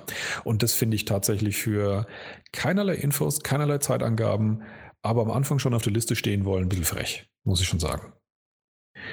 Ähm, und also darum geht es mir gar nicht. Es geht mir gar nicht so sehr darum, dass es dauert. Mir ist es auch wichtiger, dass der Patch gescheit funktioniert. Ähm, ich weiß, dass sie ja schon ähm, bei den regulären DLCs echte Performance-Schnitzer auf der PS4 zusammengeschustert haben und ich hoffe, dass sie das jetzt mit dem Pro-Patch nicht noch schlimmer machen. Ähm, deswegen ist es okay, wenn sie sich Zeit lassen, aber so ein bisschen mal ein Feedback dazu geben, das finde ich schon ganz okay. Also das fand ich, haben sie scheiße gelöst. Ach, Martin. Ja. Sei doch froh. Es gibt jetzt eine 4K native Auflösung. Es gibt, Ja. es gibt ein Update, das ähm, eine verbesserte Beleuchtung und auch verbesserte Grafik hat. Äh, unter anderem ist die auch die Weite, die Weitsicht Sichtweite, verbessert ja. worden, Mhm. äh, Sichtweite. Ähm, die, die Bäume sehen schöner aus, das Gras sieht schöner aus, Objekte und so weiter und NPCs, also auf die Entfernung. Wenn du näher rankommst, sieht scheiße aus. Sehen so scheiße aus wie immer. genau, gerade am Anfang von Skyrim. Ja. Das war ja Doch, ein anderes. Spiel. Ja, aber nee, war Aber ein anderes ja, Spiel. Deswegen. Und was auch immer God Ray-Effekt sind. Ähm, das sind die Sonnenstrahlen, die durch die Wolken brechen und dann so. Oh, Ja, das sind okay. God Rays. Das wusste ich gar nicht, dass es. Das kenne ich als alter PC-Zocker. Da gab es äh, oft tatsächlich als Sonderkonfigurationseinstellung hast du häufig God Rays. Ja. Und dann weiß man es irgendwann. Da hat man auch gelernt, was Anti-Aliasing ist. Mit den Schalter hin und her schiebt. Was Mhm. ändert sich denn? Links, rechts, links, rechts. Ja. ja. Hast du schon ausprobiert? Nee, ist ja ja noch erst da. noch. Das ist ja angekündigt nur. Mal Wann gucken. kommt das? Nächste Äh, Woche. Nächste Woche angeblich, ja. Wird Rausgekommen 30. Also jetzt dann für euch, die da draußen, nächste Woche ist wirklich erst äh, ab dem 6. Februar in der Woche irgendwann. Was ich noch lustig fand, war für PC kommt ja noch ein High-Texture-Pack raus, für den man sich auf der Festplatte mal 56 Gigabyte extra reservieren soll. Finde, Das ist bei der SSD eine heftig. 58. 58 Gig. Okay, ja. ja. wir wollen nicht untertreiben. Ja. Wobei ich das tatsächlich wieder interessant finde, dass der nur für PC angeboten wird, weil gerade was Texturen anbelangt, ist die PS4 ja eigentlich äh, maßgeschneidert dafür, mit vielen hochauflösenden Texturen gut arbeiten zu können, weil sie ja auf diesen, diesen wahnsinnig großen Grafikkartenspeicher äh, zurückgreifen können. Deswegen finde ich es fast ein bisschen schade, dass das äh, ein PC-Only-Ding ist, aber gut, ist halt so. Ja, das stimmt. Da hätten sie wirklich mal was drauf packen können. Weil die, meine Festplatte, meine 2 Terabyte, die ist ja nicht voll. Ich habe sie jetzt erstmal wieder. Da geht noch was. Äh, nee, ich musste löschen. Also, Ich musste wieder. Nee, da geht überhaupt nichts mehr. Ich musste wieder löschen. Und fürs nächste Spiel, was ich dann irgendwann jetzt demnächst spätestens ähm, ja im, im, im, im März mit Horizon, das Ding hat sicherlich auch seine 40, 50 Gigabyte. Und dann, Würde ich mal davon ausgehen, ja. Ja, da geht was. Oder halt nichts. Ja, ich muss löschen. dann lösche ich halt Fallout 4. Hast du gar nicht drauf. Auf der Konsole schon. Ich kann es nicht spielen. Also ich habe es nicht drauf. Ah, wow. Mhm. Aber auf der Konsole habe ich schon. Okay. Mhm. So. Ich weiß nicht, wie ich das überleiten soll, deswegen mache ich einfach Wild. Wild wurde zuletzt ange äh, nicht angekündigt, sondern gezeigt auf der Paris Gamespeak, auf der ich auch war. Und zwar nicht letztes Jahr, sondern vorletztes Jahr. Und Wild, man möge sich daran erinnern, an meinen genialen Vorschautext. Jeder weiß das noch, jeder hat es äh, zitatfähig, äh, irgendwelche Paragraphen äh, vorhanden. Ähm, das ist äh, unter anderem einer der Köpfe hinter Rayman und Beyond Good and Evil. Jo. Ich glaube, der Und- Kopf sozusagen. Genau, der wie, wie, Michel Ancel. Ansel, ja. Okay, hey, ich habe sogar richtig ausgesprochen. Und ähm, das ist so ein bisschen, ja, dass man halt als, als Schamane durch die Welt stapft und dann äh, im Grunde wie bei Far Cry Primal oder wo gab es das noch? Also sozusagen dann Tiere übernimmt. Und Machst da, du ja nicht in Far Cry Primal. Übernehmen, oder? Du steuerst die. Direkt? Die Tiere ja, in Far Cry ja, Primal? den Adler zum Beispiel, klar. Logisch steuerst du den. Oh, okay. Du fliegst? Ja. Hast du damals? Liegt, liegt, auf meinem Pile of Nee, liegt gar nicht auf meinem Pile of Shame. Far Cry 4 liegt auf meinem Pile of Shame. Far Cry Primal ist noch gar nicht drauf. Ja. Wenn, wenn du 4 fertig hast, schicke ich dir das Primal zu. Far Cry Primal steht an der Eingangstür zum Pile of Shame. Schlange. jo. Auf jeden Fall gab es im Grunde außer mal hier, wir sind wieder da, nichts Neues. Aber ich wollte es mal erwähnt haben, weil ich habe dieses Spiel damals mitbekommen. Es hat mich ziemlich interessiert mhm. und ich bin gespannt, was daraus wird. Ich habe aber langsam ein bisschen Zweifel. Ja, ähm, das ist so ein Spiel, wenn das von Microsoft wäre, würde ich Angst haben, dass es jede Woche einstellen. Okay, das ja. war fies, aber ist ja so. Äh, wenn es von Sony wäre, nicht, aber dann halt nur zehn Jahre dauern genau, würde. Das kann auch mal zehn Jahre dauern, das ist kein Problem. äh, nächste Konsolengeneration, übernächste, scheiß drauf. Ähm, ja, also für mich ist es mindestens ein Zeichen davon, dass es deutlich zu früh angekündigt wurde. Da ähm, ich äh, finde es schon gut, sich manchmal ein bisschen hypen zu lassen. Ähm, wie auch ja bei dieser legendären E3 mit äh, äh, Shenmue und Last Guardian und äh, Final Fantasy VII, wobei immerhin Last Guardian davon erschienen ist. Das kann ich. Oh, es, es, kribbelt immer noch im Mund, wenn man das sagt. Ähm, so ein pelziger Geschmack auf der Zunge. Das ist ganz seltsam, ja. Ich, ich habe ja die Disk immer noch nicht aufgemacht. okay.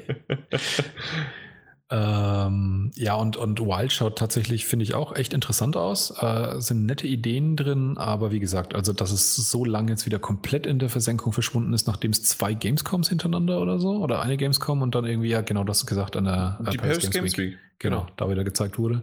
Und dann seitdem halt nicht mehr.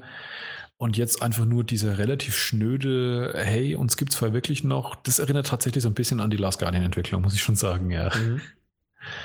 Und ja. Ähm, ja, das ist, äh, es ist schon eine gute Idee, das ein bisschen straffer zu halten und einen nicht ganz so lang hinzuhalten, weil ich glaube, so eine Idee reitet sich potenziell auch tot. Und The Last Guardian war wirklich eine der ganz wenigen Beispiele, wo das tatsächlich mal gelingt, dass das Spiel rauskommt und dann nicht sofort komplett zerrissen wird von jedem, weil es halt einfach die wahnsinnig hohen Erwartungen nicht erfüllt, sondern Last Guardian es ja tatsächlich so gerade noch geschafft hat, äh, immer noch dann eigentlich primär als, als doch ähm, sehr positiv bei den Leuten angesehen zu werden. Aber das ist schon wirklich ein, äh, eine ganz große Seltenheit. Wenn sowas zu lange köchelt, dann ja, geht es meistens nach hinten los. Absolut. Deswegen ja. immer noch Little Nightmares, ich möchte mich nicht hypen lassen. Ich, ja, ich aber das ist, ich habe ja? davon erfahren in der letzten Gamescom und wenn es jetzt im April, war das? April, ne? Genau. April, ja, genau. Im April rauskommt, das finde ich tatsächlich nicht so lang. Also unter einem Jahr von, von ich höre davon zum ersten Mal zu Release, nee, nee, nee, ist es in Ordnung. Äh, dass der Zeitabstand in Ordnung ist, keine Frage. Ja. Nein, aber so für mich einfach. Ich, ich habe das damals bei Unravel gemerkt, dass ich doch also, ziemlich ja. hohe Erwartungen auf einmal an das Spiel hatte, von dem, was ich gesehen hatte. Und ich ja. mich bei Unravel zum Glück einigermaßen nochmal zu, zurückschrauben konnte mhm. und ich jetzt im höheren Alter, im gesetzten Alter, ähm, dann bei Little Nightmares halt einfach genau dasselbe mache oder von vornherein. Bei Unravel habe ich das währenddessen irgendwann ja. gezogen, aber da, da habe ich ja wirklich den Announcement-Trailer mit dem zittrigen Kerl auf der Bühne und da waren wir auch noch live dabei und das, das war irgendwie eine komplett andere Situation. Ich habe dieses Video-Ausschnittchen habe ich glaube ich fünf sechs Mal gesehen und und habe dabei dann schon die Musik gehört, während ich dann den Vorschauartikel geschrieben habe und alles. Also das ist schon ein bisschen was anderes gewesen. Ja, ich würde jetzt nur äh, gar nicht so sehr den generellen Hype-Effekt an sich, den wollte ich, dann habe ich damit nicht gemeint, sondern eben, dass wenn du zu lang von dem Spiel hörst, dass du dem Spiel manchmal auch einfach so müde wirst im Vornherein. Also dass, dass man schon so, so, ähm, es gibt manchmal so Spiele, die, von denen hört man zum ersten Mal und findet es total mhm. aufregend. Und dann hörst du drei Jahre lang regelmäßig irgendwelche weiteren Details davon und bis es dann rauskommt, hast du irgendwie schon das Gefühl, ich bin eigentlich schon durch damit. Also mir geht es manchmal so bei so gewissen Ankündigungsverläufen. Death Stranding habe ich da so eine, das neue äh, Kojima. Mal gucken. Das kann jetzt noch nicht, aber das ja, könnte genau. also werden. Nicht, ja.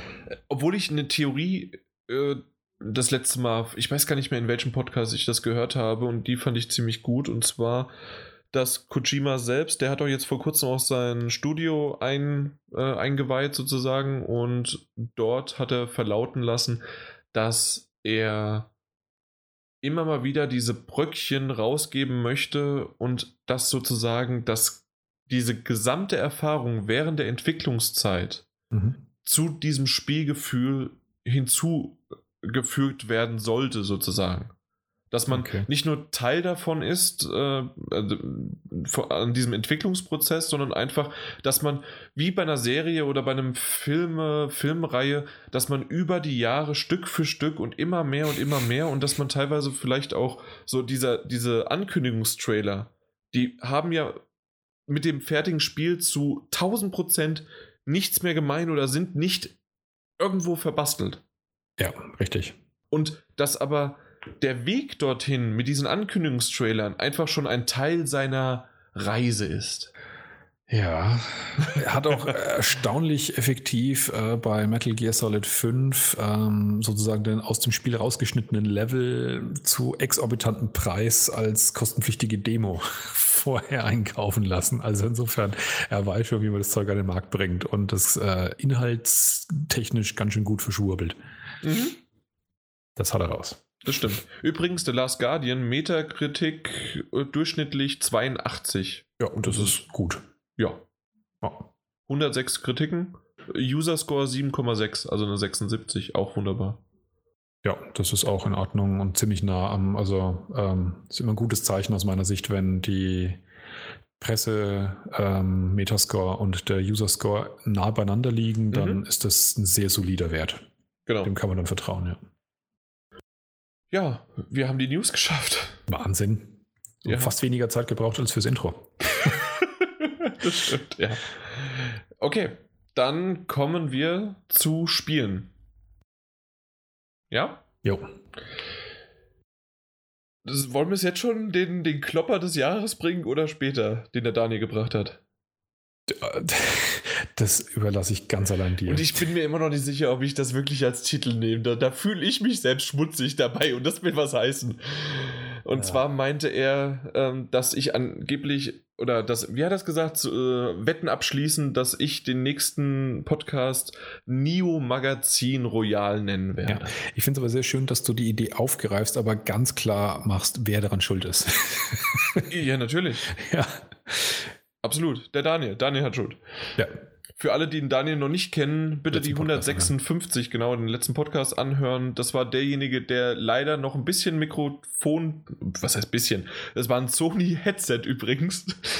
Ähm, und das war halt einfach, das hat der Mike gesagt, das war wirklich das schlechteste Mikrofon, also schlechteste Mikrofonqualität.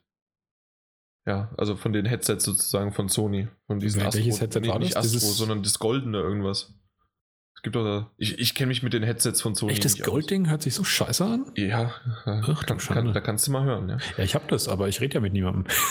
ja, genau. Aber also äh, vom, vom Klang ist es gut, aber das Mikrofon ist scheiße. Okay. Ja. Aber er hat bereits schon in Equipment investiert und das nächste Mal, wenn er dabei ist, sollte es auf jeden Fall um Länge besser sein. Sony Platin gekauft. oh Gott. Wow. Da -dum, da -dum. Ja. Das hat bestimmt Komm, ein geringfügig besseres Mikrofon. Also insofern ist das völlig valide. Kommen wir aber zu Nio. Nio ist für mich ein 100%-Titel, weil ich ihn in den Metagames habe. Fertig. okay. Für alle da draußen, die es nicht wissen, wir haben ja dieses schöne Metagames und da ähm, setzen wir darauf, dass ein Spiel sehr hohe Metascore bekommt im Durchschnitt von allen möglichen Redakteuren da draußen und ich habe Nio bei mir in meine Reihe eingesetzt. Bin ich mal gespannt. Und jetzt meine aber realistische Einschätzung, um vielleicht noch vorweg zu nennen. Ähm, jeder, der mich kennt, weiß, dass ich nicht unbedingt der Dark Souls oder Souls-Reihen und auch Bloodborne äh, Experte bin. Ich habe Bloodborne aber ein paar Stunden gespielt und ich habe auch Demon's Souls äh, kurz angefangen und ich habe Dark Souls 2 auch vier, fünf Stunden gespielt. Ja. Mhm. Also sagen wir mal so, ich bin, will ich auch niemals behaupten und ich weiß, dass ist es auch, äh, ja, einfach für mich, für meinen Teil irgendwann zu schwierig und zu heftig und ich fuchs mich da nicht zu sehr rein. Aber ich wollte einfach mal auf dem Level sagen, dass ich auf jeden Fall einen kleinen Vergleich mit diesen Konkurrenten sozusagen habe, aber auch jetzt nicht der absolute Experte bin. Aber ich glaube, die meisten, die jetzt zuhören oder immer noch zuhören, wissen das auch. Ja, und tatsächlich den Vergleich, den liest man auch häufiger, ja. Was denn? Äh, zwischen Nio und äh, der Souls-Reihe. Ja, natürlich, absolut. Also das, das merkt man auch sofort ähm, vom, vom Gameplay her.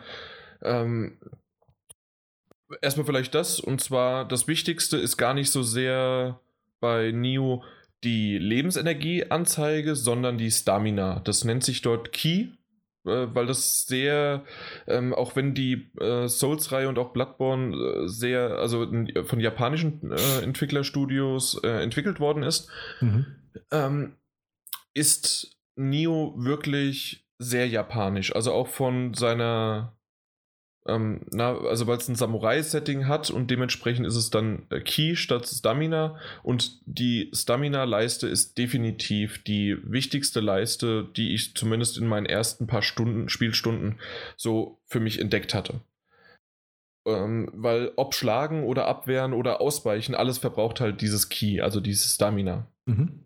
Du kannst noch ein bisschen, äh, da, da wird es so ein bisschen übernatürlich ähm, nach einer und so ein bisschen zauberhaft, dass du, wenn du eine Kombination äh, äh während im, im, Kampf gebracht hast, kannst du die R1-Taste äh, drücken und erhältst einen Teil deiner Stamina zurück. Das Problem ist nur, dass in, im heftigen Kampfgefecht das manchmal wirklich problematisch ist, weil das nicht einfach nur ein heftiges drauf rum äh, Button-Smashing ist, wie es ja normal ist in solchen. Wie, wie heißt dieses Genre eigentlich? Boah. Also in diesem Genre halt zu Hause. Also eigentlich ist, ist es tatsächlich ein Action, Action-Rollenspiel, ähm, mhm. Action-RPG, aber es hat halt diesen speziellen Einschlag, diesen speziellen Souls-Einschlag. Ja. Genau. So ein Subgenre schon fast für sich selbst genommen. Absolut, genau. Und ähm, dementsprechend ist es gar nicht so einfach, dann, weil man sozusagen nach einer Kombi zwar äh, seine Key wieder zurückholen kann, zumindest einen Teil davon, aber wenn man eigentlich danach schon wieder ausweichen muss, hat man das dann verpasst. Und meistens ist es wichtiger auszuweichen und dann wieder sozusagen sich zu regenerieren von, den, von der Stamina her, als irgendwas anderes. Wie viel Prozent der reinen Spielzeit würdest du denn sagen, zumindest äh, auf das, was du jetzt äh, schon hinter dir hast, bezieht sich allein auf Kämpfen? Also das heißt, neben solchen anderen Sachen wie äh, den Level erforschen oder vielleicht sogar andere Arten von Interaktionen mit NPCs, kommt sowas vor? Fragezeichen? Nee, über, nee überhaupt nicht. Also okay. es ist wirklich nur reines Kämpfen. Mhm. Du musst zwar den Level wirklich erforschen und du hast äh, wie auch bei Bloodborne so eine Art von ähm, Feuerstellen, in dem Fall sind es Schreine, an denen betest du und dann mhm. hast du dann deinen Speicherpunkt und auch nur da kannst du speichern. Wenn du also stirbst, wirst du regeneriert an diesem Schrein oder reinkarniert oder nein, also im Grunde kommst du da mhm. wieder.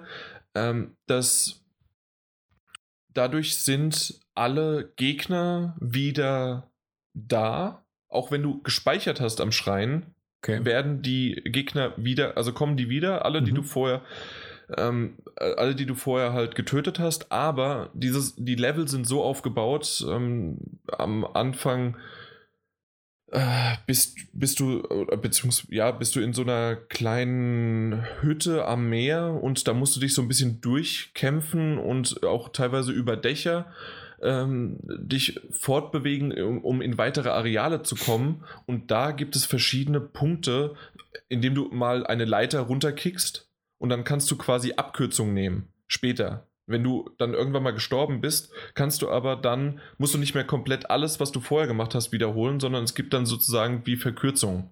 Mhm, ja, das klingt und, alles sehr nach dem Souls-Design, äh, ja.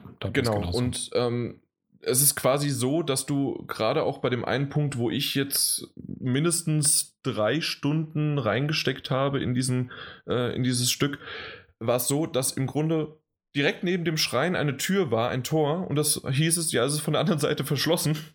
Und äh, du musstest einmal dich kom komplett drumherum kämpfen, um diese Tür dann zu öffnen, was dich halt dann, ja, was mich drei Stunden gekostet hat, weil ich es immer wieder probieren musste, immer wieder probieren musste. Und später ist es dann halt so, dass du halt dann an diesem Punkt bist, dass die Tür dann aber offen bleibt. Mhm. Du dann reinkarnierst oder halt wiederbelebt wirst und dann kannst du dann einfach durch diese Tür gehen und musst diese drei Stunden nicht nochmal machen. Okay. Oder, oder dann ist ein Feuer im Weg und du kickst von oben dann Wasser runter oder sowas. Also solche Kleinigkeiten gibt es da in der Art. Mhm. Ähm, dabei verlierst du aber nicht deine Aufrüstung. Also du sammelst äh, dann deine ganzen, ob es jetzt Waffen oder Rüstungen sind, die verlierst du nicht. Ähm, Elixiere, die, äh, was ja so wie Tränke sind, dass du halt dann deine Lebensenergie wieder bekommst, die werden, das, das habe ich noch nicht ganz rausgefunden. Manchmal werden sie regeneriert, sodass du die hast, und manchmal bleiben die am selben, äh, bleiben die, äh, bleiben die am selben Level sozusagen. Mhm. Also auf derselben Anzahl, die du vorher halt verbraucht hattest.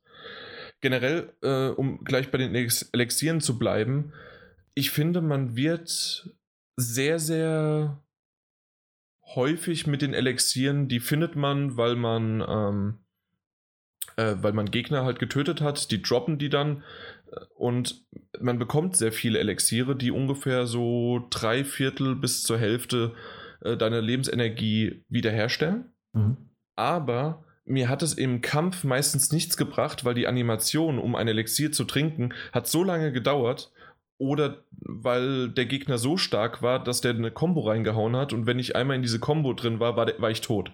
Auch das klingt sehr nach Dark Souls. Also das ähm, ist so ein typisches Ding, dass du äh, das Zeug, das du da hast, wirklich auch nur in extrem getimten Abschnitten während des Kampfes, aber sehr häufig auch nur außerhalb des Kampfes wirklich Exakt. nutzen kannst. Ja. Genau, es war dann eher nach dem Kampf, dass du, okay, du hast es gerade so geschafft, danach äh, habe ich dann meine ganzen Elixiere wieder genommen mhm. und kann mich dann wieder in den nächsten Kampf stürzen, sozusagen. Ja, es ging manchmal, dass man wirklich so ähm, bewusst zurückgewichen ist und weit genug Distanz zum Gegner versucht hat aufzubauen. Manchmal geht geht. Also so das bei.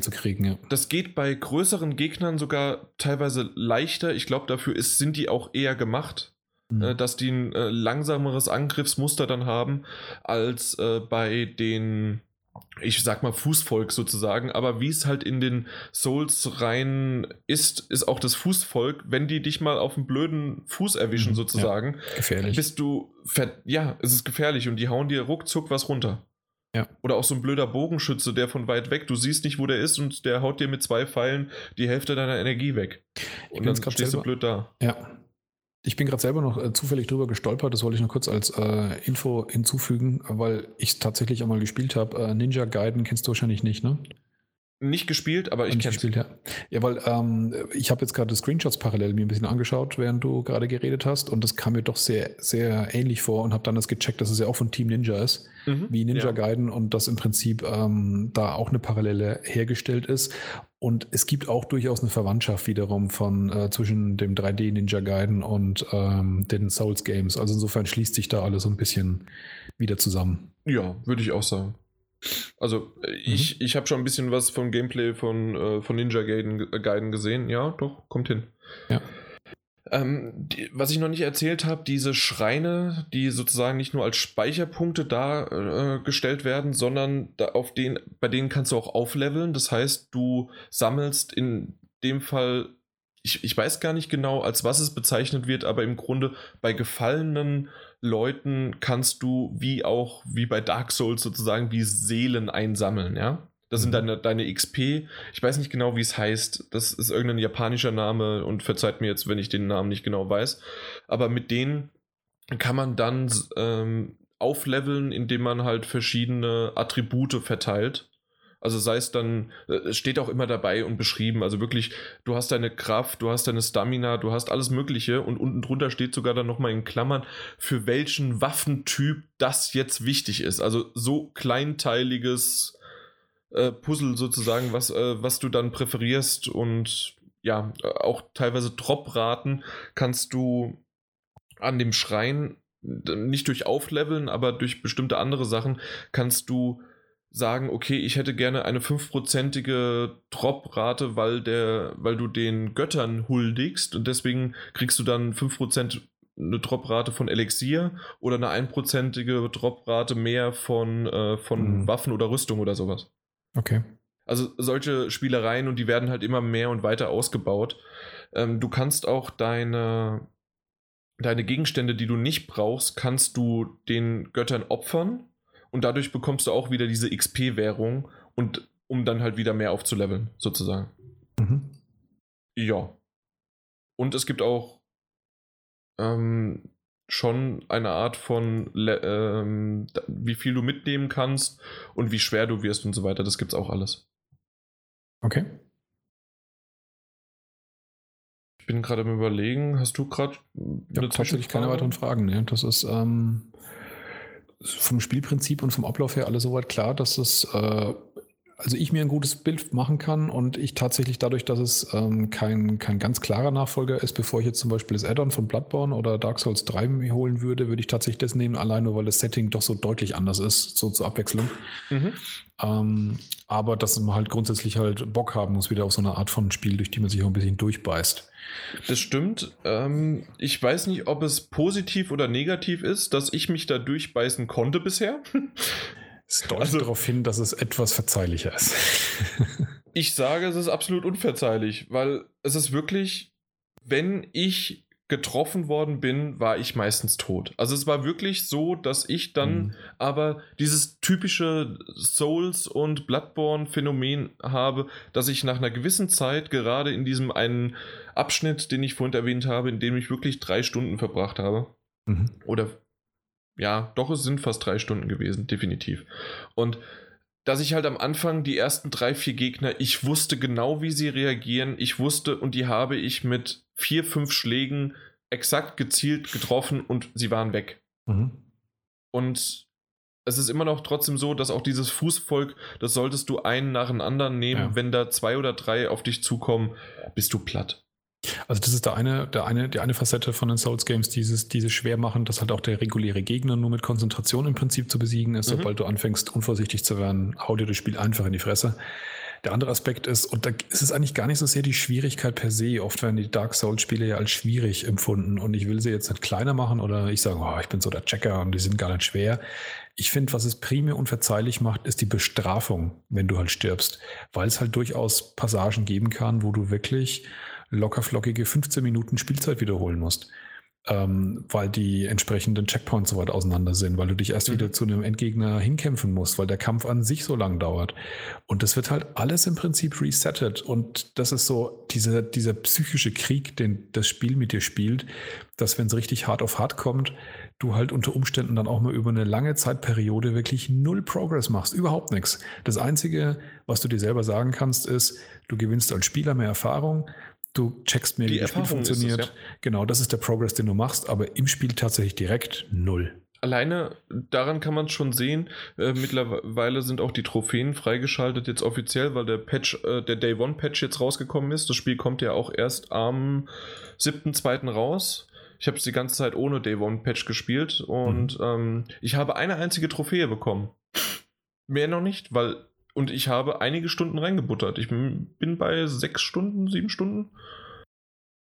Okay.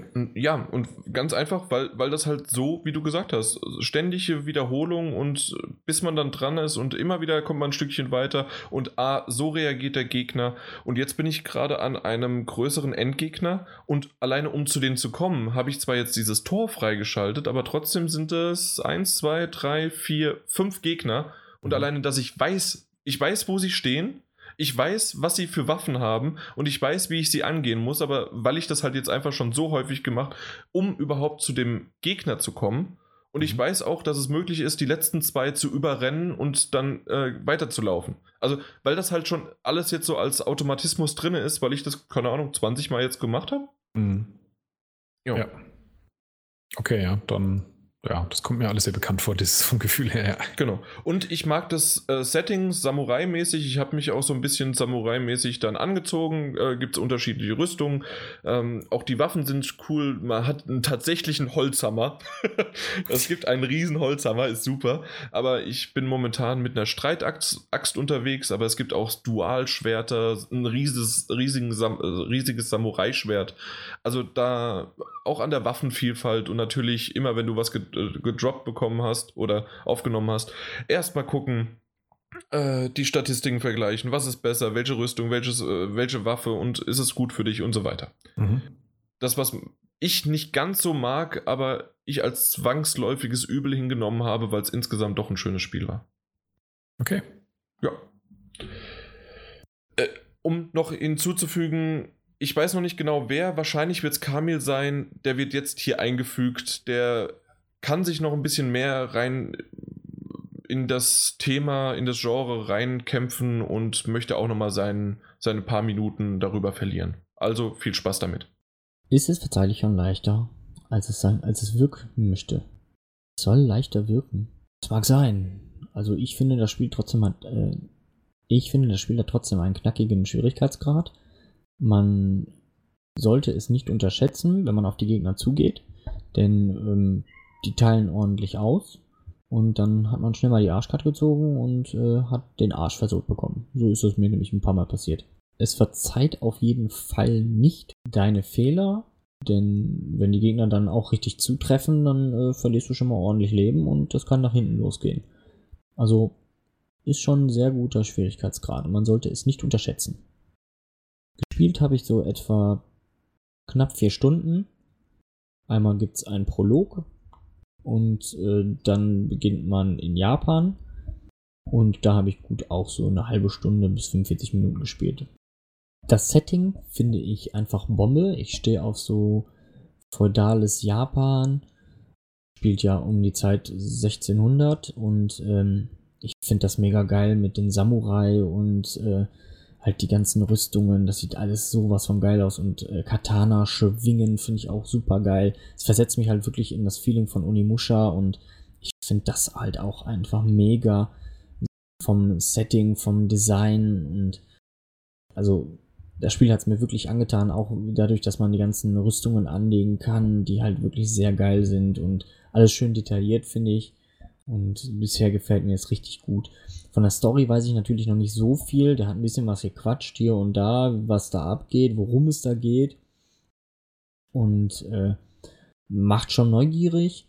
Äh, ist jetzt aber noch nicht der Bringer, so nach vier Stunden, drei Stunden, weil der Prolog, den habe ich sehr, sehr lange gespielt. Also für mich ging der schon arg lang.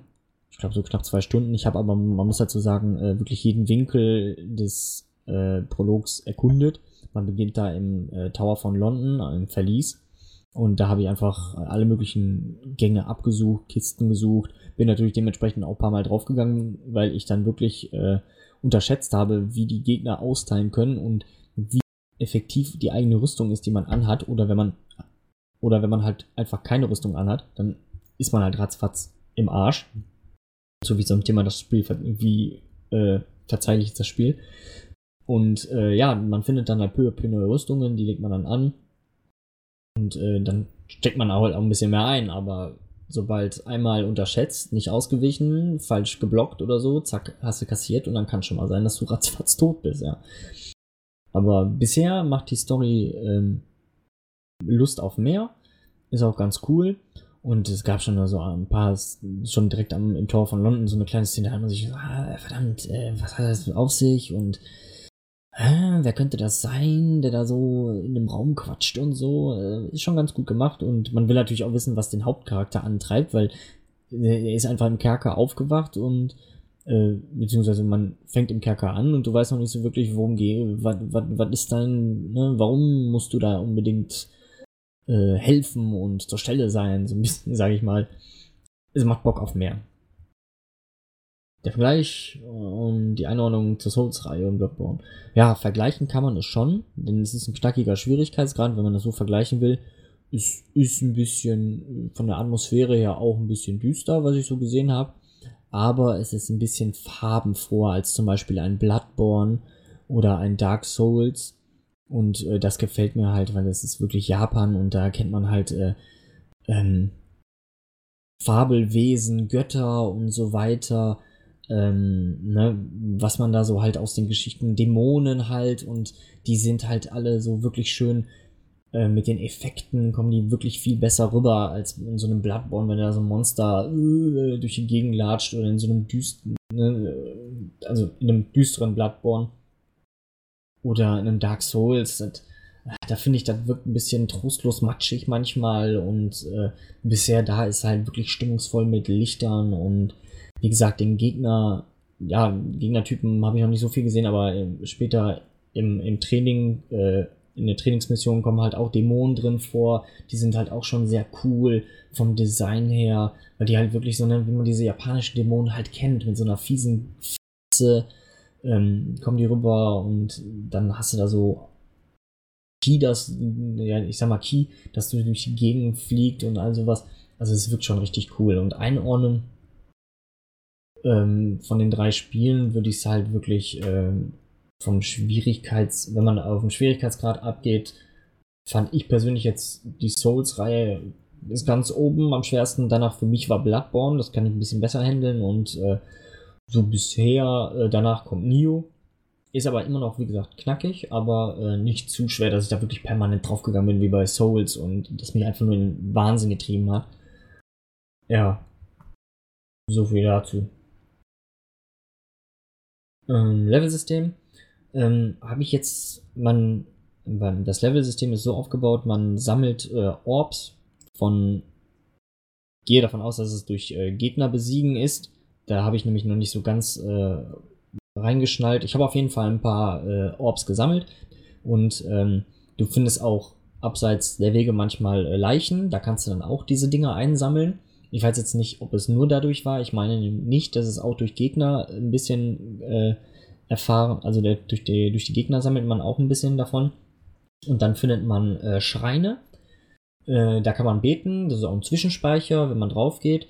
Ähm, und ähm, ach, äh, was ich noch äh, erwähnen wollte, genau, wenn man getötet wird, aber zwischenzeitlich viele neue Items gefunden hat, dann sind die nicht verloren bis zum letzten Checkpoint, sondern man, man behält die Sachen, man wird aber an so einem Gebetsschrein, wie gesagt, ähm, wiederbelebt und du hast dann die Sachen, die du schon gefunden hast, die hast dann trotzdem bei dir. Das finde ich ganz cool. Da musst du nicht wieder aufs Neue zu diesem einen beschissenen Gegner und den platt machen, damit du wieder an die Kiste kommst. Nur weil du draufgegangen bist, ein paar Sekunden später durch irgendeine so blöden, so eine blöde Aktion.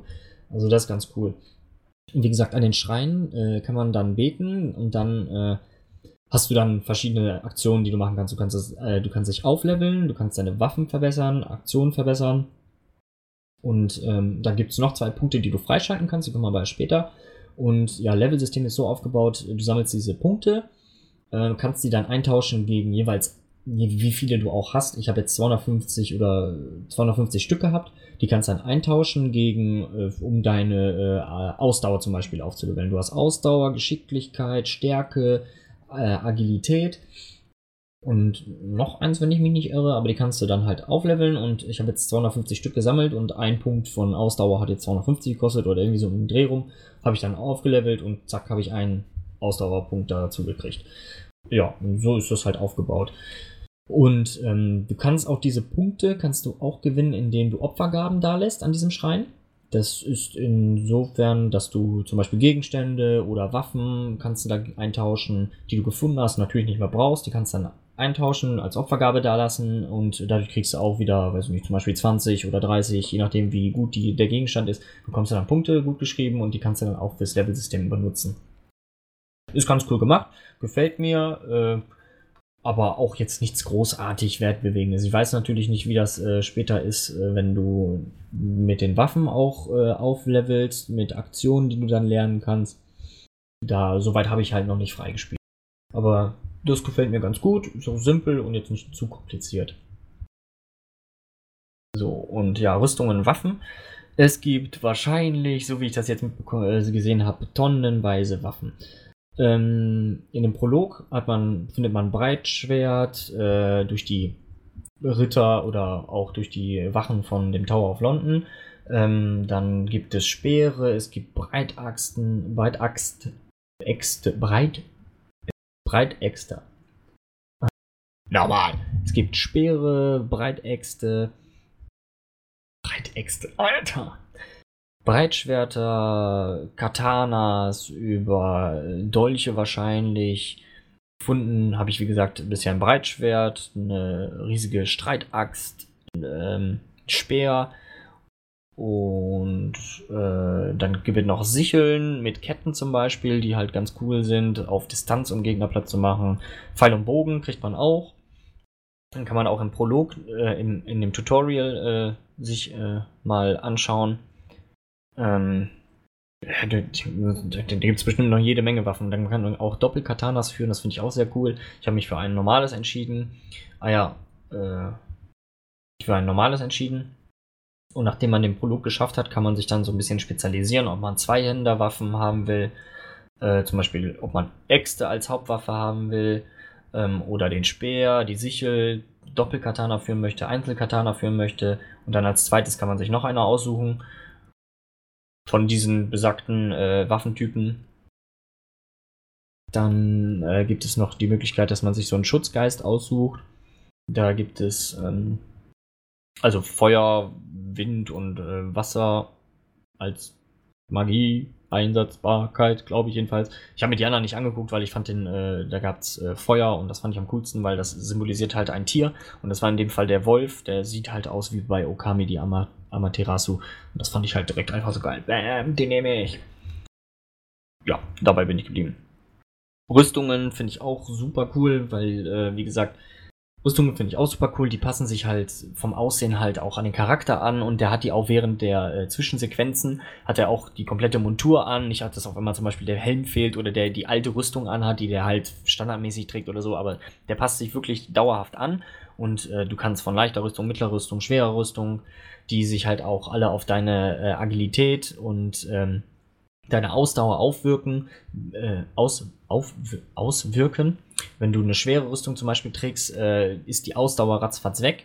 Geht halt schneller weg äh, als mit einer leichten Rüstung und du bist nicht so beweglich und äh, kannst dein Schwert nicht mehr so schnell schwingen. Also es wirkt sich alles schon sehr krass aus und auf die auf den äh, Charakter und das finde ich halt sehr cool und ich stehe sowieso drauf, wenn sich äh, die Rüstung halt dem äh, komplett, wenn der Charakter halt einfach in eine Rüstung schlüpft, wie bei zum Beispiel auch Witcher, finde ich halt richtig geil und ich kann mir das richtig gut vorstellen, wenn das nachher mit Samurai-Rüstungen abgeht, dass sie halt richtig cool aussehen und das kann schon einiges, ja und wie gesagt, das gefällt mir halt alles wie auch immer der Übergang jetzt zustande kommt, aber danke dafür für den Beitrag und wir gehen noch ganz kurz zur For Honor nicht Open Beta, sondern Closed Beta ist es ja. Und äh, hatten wir ja am Anfang kurz gesagt, Closed ja, Beta ja. Ähm, ist ja noch okay. Ähm, deswegen musste ich eigentlich vorhin schon schmunzeln, weil For Honor nämlich auch angekündigt hat, dass es auch eine Open Beta Wann kommt sie? Vom 9. bis zum 12. Februar und am 14. Februar kommt das Spiel raus. Also genau das, was du gesagt hast, quasi mhm. Marketing. Ja. Marketing mit T eigentlich. Marketing mit 2G. Das auch noch, genau. Auf jeden Fall, ich hatte es im letzten Podcast schon gesagt, ich konnte es leider noch nicht da antesten, obwohl es an dem Tag auch freigeschaltet worden ist. Auf jeden Fall, es ist exakt dasselbe Tutorial, das man schon gesehen hat? Nein, oder? Natürlich. Exakt das, also das, was wir damals vor zwei Jahren auf der E3 gesehen haben, exakt dasselbe Tutorial, außer dass ich es diesmal nicht kaputt gemacht habe. Vor zweieinhalb Jahren? Schon. Ja, ja, ja, genau. Also ja. Also vor zwei Jahren auf der E3. Ja. Das, ist richtig, aber vor zweieinhalb Jahren insgesamt, genau. Ähm, und danach, also das, das ist sozusagen, also du lernst das Kämpfen und so weiter. Das ist auch in Ordnung, dass das Tutorial wirklich sehr ähnlich ist, weil das Kämpfen lernen ist wichtig bei dem Titel. Das ist auch schw mhm. schwierig. Vor allen Dingen auch zu äh, verinnerlichen. Und danach äh, geht es aber auch wieder dasselbe dass du erst gegen die Minion kämpfst, dann hast du da einen großen Kampf, du musst es einnehmen und so weiter. Und der Multiplayer ist genau dasselbe, was man auch schon in den letzten Closed Betas hatte oder halt auf den etlichen Messen. Okay. Und das Einzige, was es wirklich an Neuerungen gab, und das habe ich dann auch länger gespielt, und das spricht 10 Minuten, und weil das andere habe ich nach zwei Minuten habe ich gemerkt, okay, das reicht. Ich habe das Tutorial durchgespielt und danach habe ich gesehen, alles andere ist dasselbe. Aber es gab eine Art 1 zu 1 gegen einen Computer. Und zwar konntest du dann halt kämpfen und das war so ein bisschen Fight-mäßig aufgebaut wie Street Fighter oder Tekken-Modus. Aber nicht von links nach rechts, sondern halt wirklich, du hast so ein, hast zwar unterschiedliche Schläuche sozusagen, dass du aufeinander zuläufst, aber du hast schon dieses 3D-mäßige schon. Mhm. Äh, waren dann fünf Runden oder du musst halt best out of five, also dann dreimal mindestens gewinnen. Und das hat wirklich Laune gemacht, weil das waren Kämpfe, du bist aneinander gekommen und die waren innerhalb von 10 bis 30 Sekunden waren die erledigt. Okay. Und das waren wirklich schöne Kämpfe, harte Kämpfe und der Computergegner war ziemlich hart, äh, fand ich zumindest, aber äh, nach einer gewissen Zeit hast du dann auch halt mal wieder, bist du reingefunden, wusstest, wie du blocken kannst und so weiter. Also das ging schon und das hat mir echt Spaß gemacht und ich kann mir gut vorstellen, dass das auch spaßig wird, wenn man das gegen Freunde oder gegen Online-Gegner äh, macht. Ja. Ich habe das einzige Problem inzwischen, aber das würde mich interessieren, wie du dazu stehst, ja. dass ich das Gefühl habe, dass das Spiel einfach nicht die, die, die, die, wie, sagt, wie sagt man, die Menge an, an Spielinhalten oder die Tiefe hat, dass es irgendwie für sich allein ein Vollpreistitel ist. Weißt du, dass es, das ist ja wieder Ubisoft und mhm. weißt du, dass mich das sehr an Eagle Flight erinnert? Das, man hat immer nur, auch bei For Honor jetzt nur den Multiplayer-Modus, nur den Multiplayer-Modus und das war auch bei, For, mhm. äh, bei Eagle Flight so. Und ich hoffe, dass die noch irgendwas mit dem Singleplayer-Modus, mit einer schönen ja. äh, Kampagne, die sich um, weil, weil was Ubisoft einfach kann, das wurde mit Assassin's Creed jedes Mal bewiesen, sie können geile, geile cineastische Trailer bringen. Und es gibt einen Anfangstrailer, den ich mir nochmal angeschaut habe.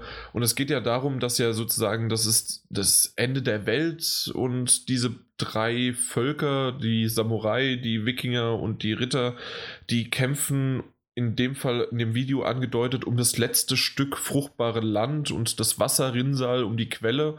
Und da, daraus entsteht halt ein äh, heftiger Kampf. Und wenn das irgendwie mit diesen drei Fraktionen, entweder, dass man in dieser Kampagne Stück für Stück halt die verschiedenen Fraktionen spielt oder sich einer am Anfang aussucht, kann ich mir vorstellen, dass es irgendwie was funktioniert. Ja, aber hast du das Gefühl, dass das Spiel irgendwie eine Art Gameplay-Abwechslung beinhaltet, dass du irgendwas anderes machst, als einfach nur ja das, was du im Multiplayer-Modus halt auch schon hast? Aber einfach nur auf so gewisse Settings bezogen, weil auch um dann Eagle Flight äh, Beispiel nochmal zu geben, ich gebe dir recht, dass sie das Spiel relativ seltsam unangekündigt und dafür dann trotzdem ganz überzeugend ähm, auf den Inhalt gebracht haben, dass er für sich allein gut dastand, aber ja. natürlich auch nicht zum Vollpreis, sondern schon zu einem ermäßigten äh, Budget. Und ähm, bei For Honor habe ich halt so ein bisschen das ähnliche Problem, wenn der Singleplayer halt nur so aussieht, dass du so eine Art Reihe von Challenges hast die aber spielerisch im Prinzip trotzdem genauso ablaufen wie äh, das, was du im Multiplayer erlebst, aber halt nur in bestimmten vordefinierten Szenarien, weiß ich nicht, ob das irgendwie reicht, so insgesamt. Da muss die Story halt überzeugen. Also wenn das wirklich, äh, ja, das Kampfsystem innerhalb dann vielleicht auch noch so ein bisschen, ob es Open World ist oder schlaurig, ist es mir eigentlich schon lieber sogar schlaurig, glaube ich. Wäre mir da lieber, dass du, ja, du musst halt, klar, wirst du was einnehmen, du wirst was kämpfen, du wirst vielleicht auch mal eine Schlacht führen. Aber ich mag das Setting, ich gebe das dem mhm. Ding definitiv eine Chance. Aus der Erfahrung heraus wird es auch, um es mal da in die Richtung auch zu äh, zu sprechen wird es sein, dass ich den Titel auch kaufen werde. Ähm, ja, das mal gucken. Ich, ich warte da schon ein bisschen ab. Es gibt sicherlich schon vorher dann ein paar Wertungen, weil ich, wie, wie es so oft, also wie die meisten ja wissen, nicht so der Multiplayer-Typ bin. Und dementsprechend hoffe ich wieder auf eine Singleplayer-Kampagne. Wenn es die aber gibt, und nicht nur komplett aufgesetzt ist, dann bin ich da schon dabei und dann werdet ihr es auch hier erfahren. Ja, bei mir ist es gefühlt wirklich so, dass es damals für mich auch auf der E3 eigentlich ein richtig großer Überraschungshit war. Ähm, ich das Gefühl habe, dass sich seitdem zu wenig entwickelt hat, zu wenig bewegt hat. Also gerade, es hat halt gerade so angefangen, auch schon, wie du gesagt hast, im Prinzip ist es wieder dasselbe, was wir schon äh, alle gespielt haben und was es schon vorher als, als äh, Beta gab, wo ich mich frage, was machen die die ganze Zeit eigentlich in dem Ding? Ja.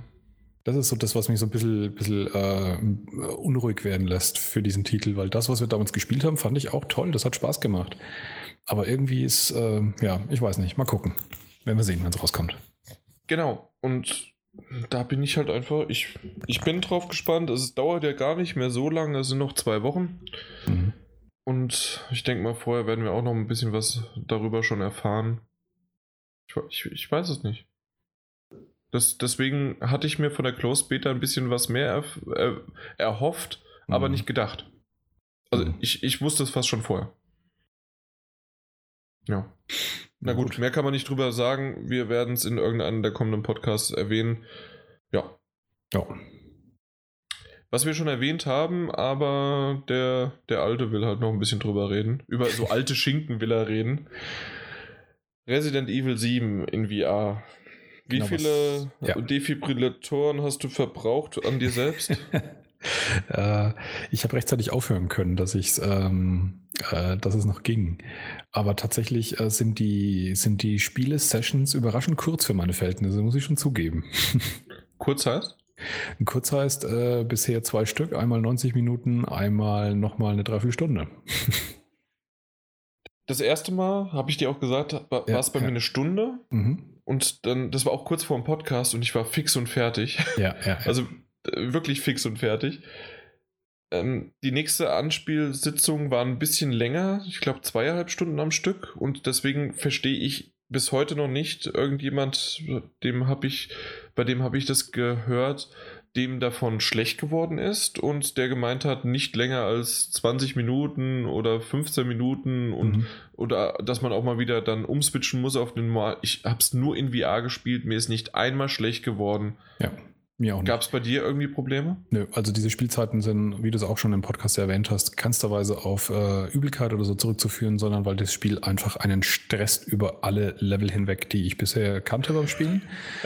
ähm, die äh, Übelkeitseffekt war überhaupt keiner da. Ich habe einen damals gespürt gehabt beim ähm, Leichten auf der Gamescom, wo wir das Thema ausprobiert haben. Hatten wir beide das gespürt, ja? Was sich seitdem verändert hat, und das ist tatsächlich ein interessanter Aspekt, den ich schon öfters gehört habe, ähm, dass wir es auf der PS Pro gespielt haben. Und ähm, es gibt ja durchaus einen sehr spürbaren Unterschied, sage ich jetzt mal, zwischen diesen beiden Versionen. Äh, dazu wollte ich auch kurz noch sowas ergänzend sagen zu dem, was ihr das letzte Mal drüber gesprochen habt, äh, dem Unterschied zwischen der PS4 und der PS4 Pro. Mhm. Ähm, und ich könnte mir schon vorstellen tatsächlich, dass der, da habe ich schon öfters gehört, wenn man mehr Leistung hat und ähm, äh, ein bisschen höhere Auflösung und so weiter hinkriegt, dass es zum Teil auch tatsächlich dem Übelkeitsempfinden ähm, äh, dienlich sein kann, dass es halt nicht eintritt ähm, wenn man es in einer besseren Qualität spielt. Also das heißt, mich würde interessieren, ob diejenigen, denen es schlecht wird, vielleicht diese eher auf der, auf der alten PS4 gespielt haben. Auf der alten, Anführungszeichen, auf der regulären. Alte Schinken, ja. Alte Schinken, ja. Was man dazu aber auch noch sagen muss, ist, ähm, dass ich schon inzwischen auch äh, Leute kennengelernt habe, tatsächlich, die mit VR wirklich nicht klarkommen. Also die das cool finden, den Effekt sich umzuschauen in VR, aber sobald man anfängt, eine eigene Spielfigur zu bewegen, könnten sie sofort im Strahl loskotzen. Aber es waren Redakteure und die haben anscheinend gemeint, dass es vorher ging. Naja, das ist tatsächlich für mich nicht nachvollziehbar, ja. Also ich habe äh, danach auch noch ein bisschen, ähm, gut, das kann ich an der Stelle ganz kurz reinschieben, äh, noch äh, Robinson the Journey auch gespielt, so zum Abflauen, zum Entspannen. Ähm, und das fand ich tatsächlich, weil es von der Bewegung ein bisschen anders läuft als Resident Evil, ist mir dann sogar in Robinson ganz kurz ein bisschen schummrig geworden, einfach nur, weil es auf einmal anders war. Also die Erwartungshaltung war komisch. Dieser Wechsel war seltsam, hat sich dann aber auch schon wieder gegeben. Mhm. Aber in Resident Evil hatte ich überhaupt kein Problem. Was ich glaube ich auch noch da noch äh, ganz gut auswirkt, ist, dass man zwar fällt, aber es gibt bestimmte Momente, die sozusagen, wenn du Ebenen irgendwie überwindest oder sonst was, dass die kurz ausgeblendet werden. Mhm, das kann ja. man einstellen. Mhm. Aber ich, ich hatte es eingestellt und es war auch standardmäßig so, dass es kurz eine Schwarzblende gibt und dann bist du dann oben oder du, weil du irgendwie irgendwo ja. hochgezogen wirst. Ähm, Und Genau. ich glaube, diese Übergänge, die sind noch zu heftig für den Körper. Aus dem Grund haben die diese als Schwarzblende eingefügt. Ja, ich erinnere mich gut an eine Szene aus einem Trailer, einer der ersten Trailer für Resident Evil 7, wo der Charakter in ein Auto einsteigt oder aussteigt, ich weiß es nicht mehr. Auf jeden Fall siehst du halt so die typische Kamerabewegung, wie sich der Kopf bewegen würde, wenn du eben versuchst, dich in so ein Auto reinzuquetschen. Mhm. Und als ich das gesehen habe im Trailer, habe ich mir gedacht, da musst du doch kotzen in VR. Der Trick ist, wie du selber sagst, ähm, in VR ist die Standardeinstellung halt, dass es im Prinzip so diesen kurzen Teleport gibt und dass sie dich solche komischen Kamerafahrten sozusagen nicht erleben lassen, wo es Aber es wirkt nicht unnatürlich. Aber es wirkt nicht unnatürlich, ne, genau. Also mich hat es auch überhaupt nicht gestört und ich habe die Steuerung auch äh, die, äh, darauf so gelassen. Mhm. Ich kenne einen, der mir erzählt hat, der hat alle ähm, Schonungsmaßnahmen abgestellt und er sagt, er kommt trotzdem mit klar. Ich glaube, der hat aber einen Saumagen.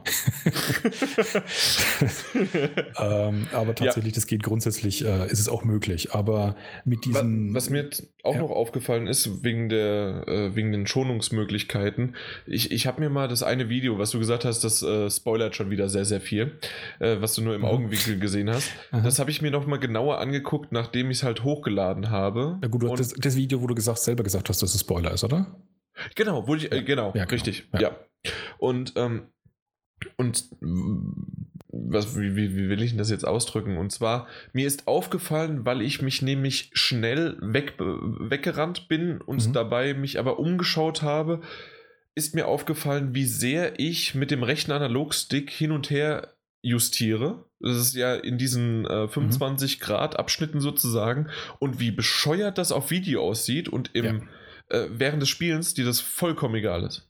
Das Das, einz auch. das Einzige fällt dir auf, dass es ein bisschen langsamer geht, dich um, äh, ja, so nicht um 180 Grad, weil das wäre einfach, da kannst du einfach zurück und Kreis drücken, aber um halt sozusagen um dich herum sich zu drehen und dann aber wieder schnell wieder nach vorne, Ja. Mhm. ist das schon schwieriger.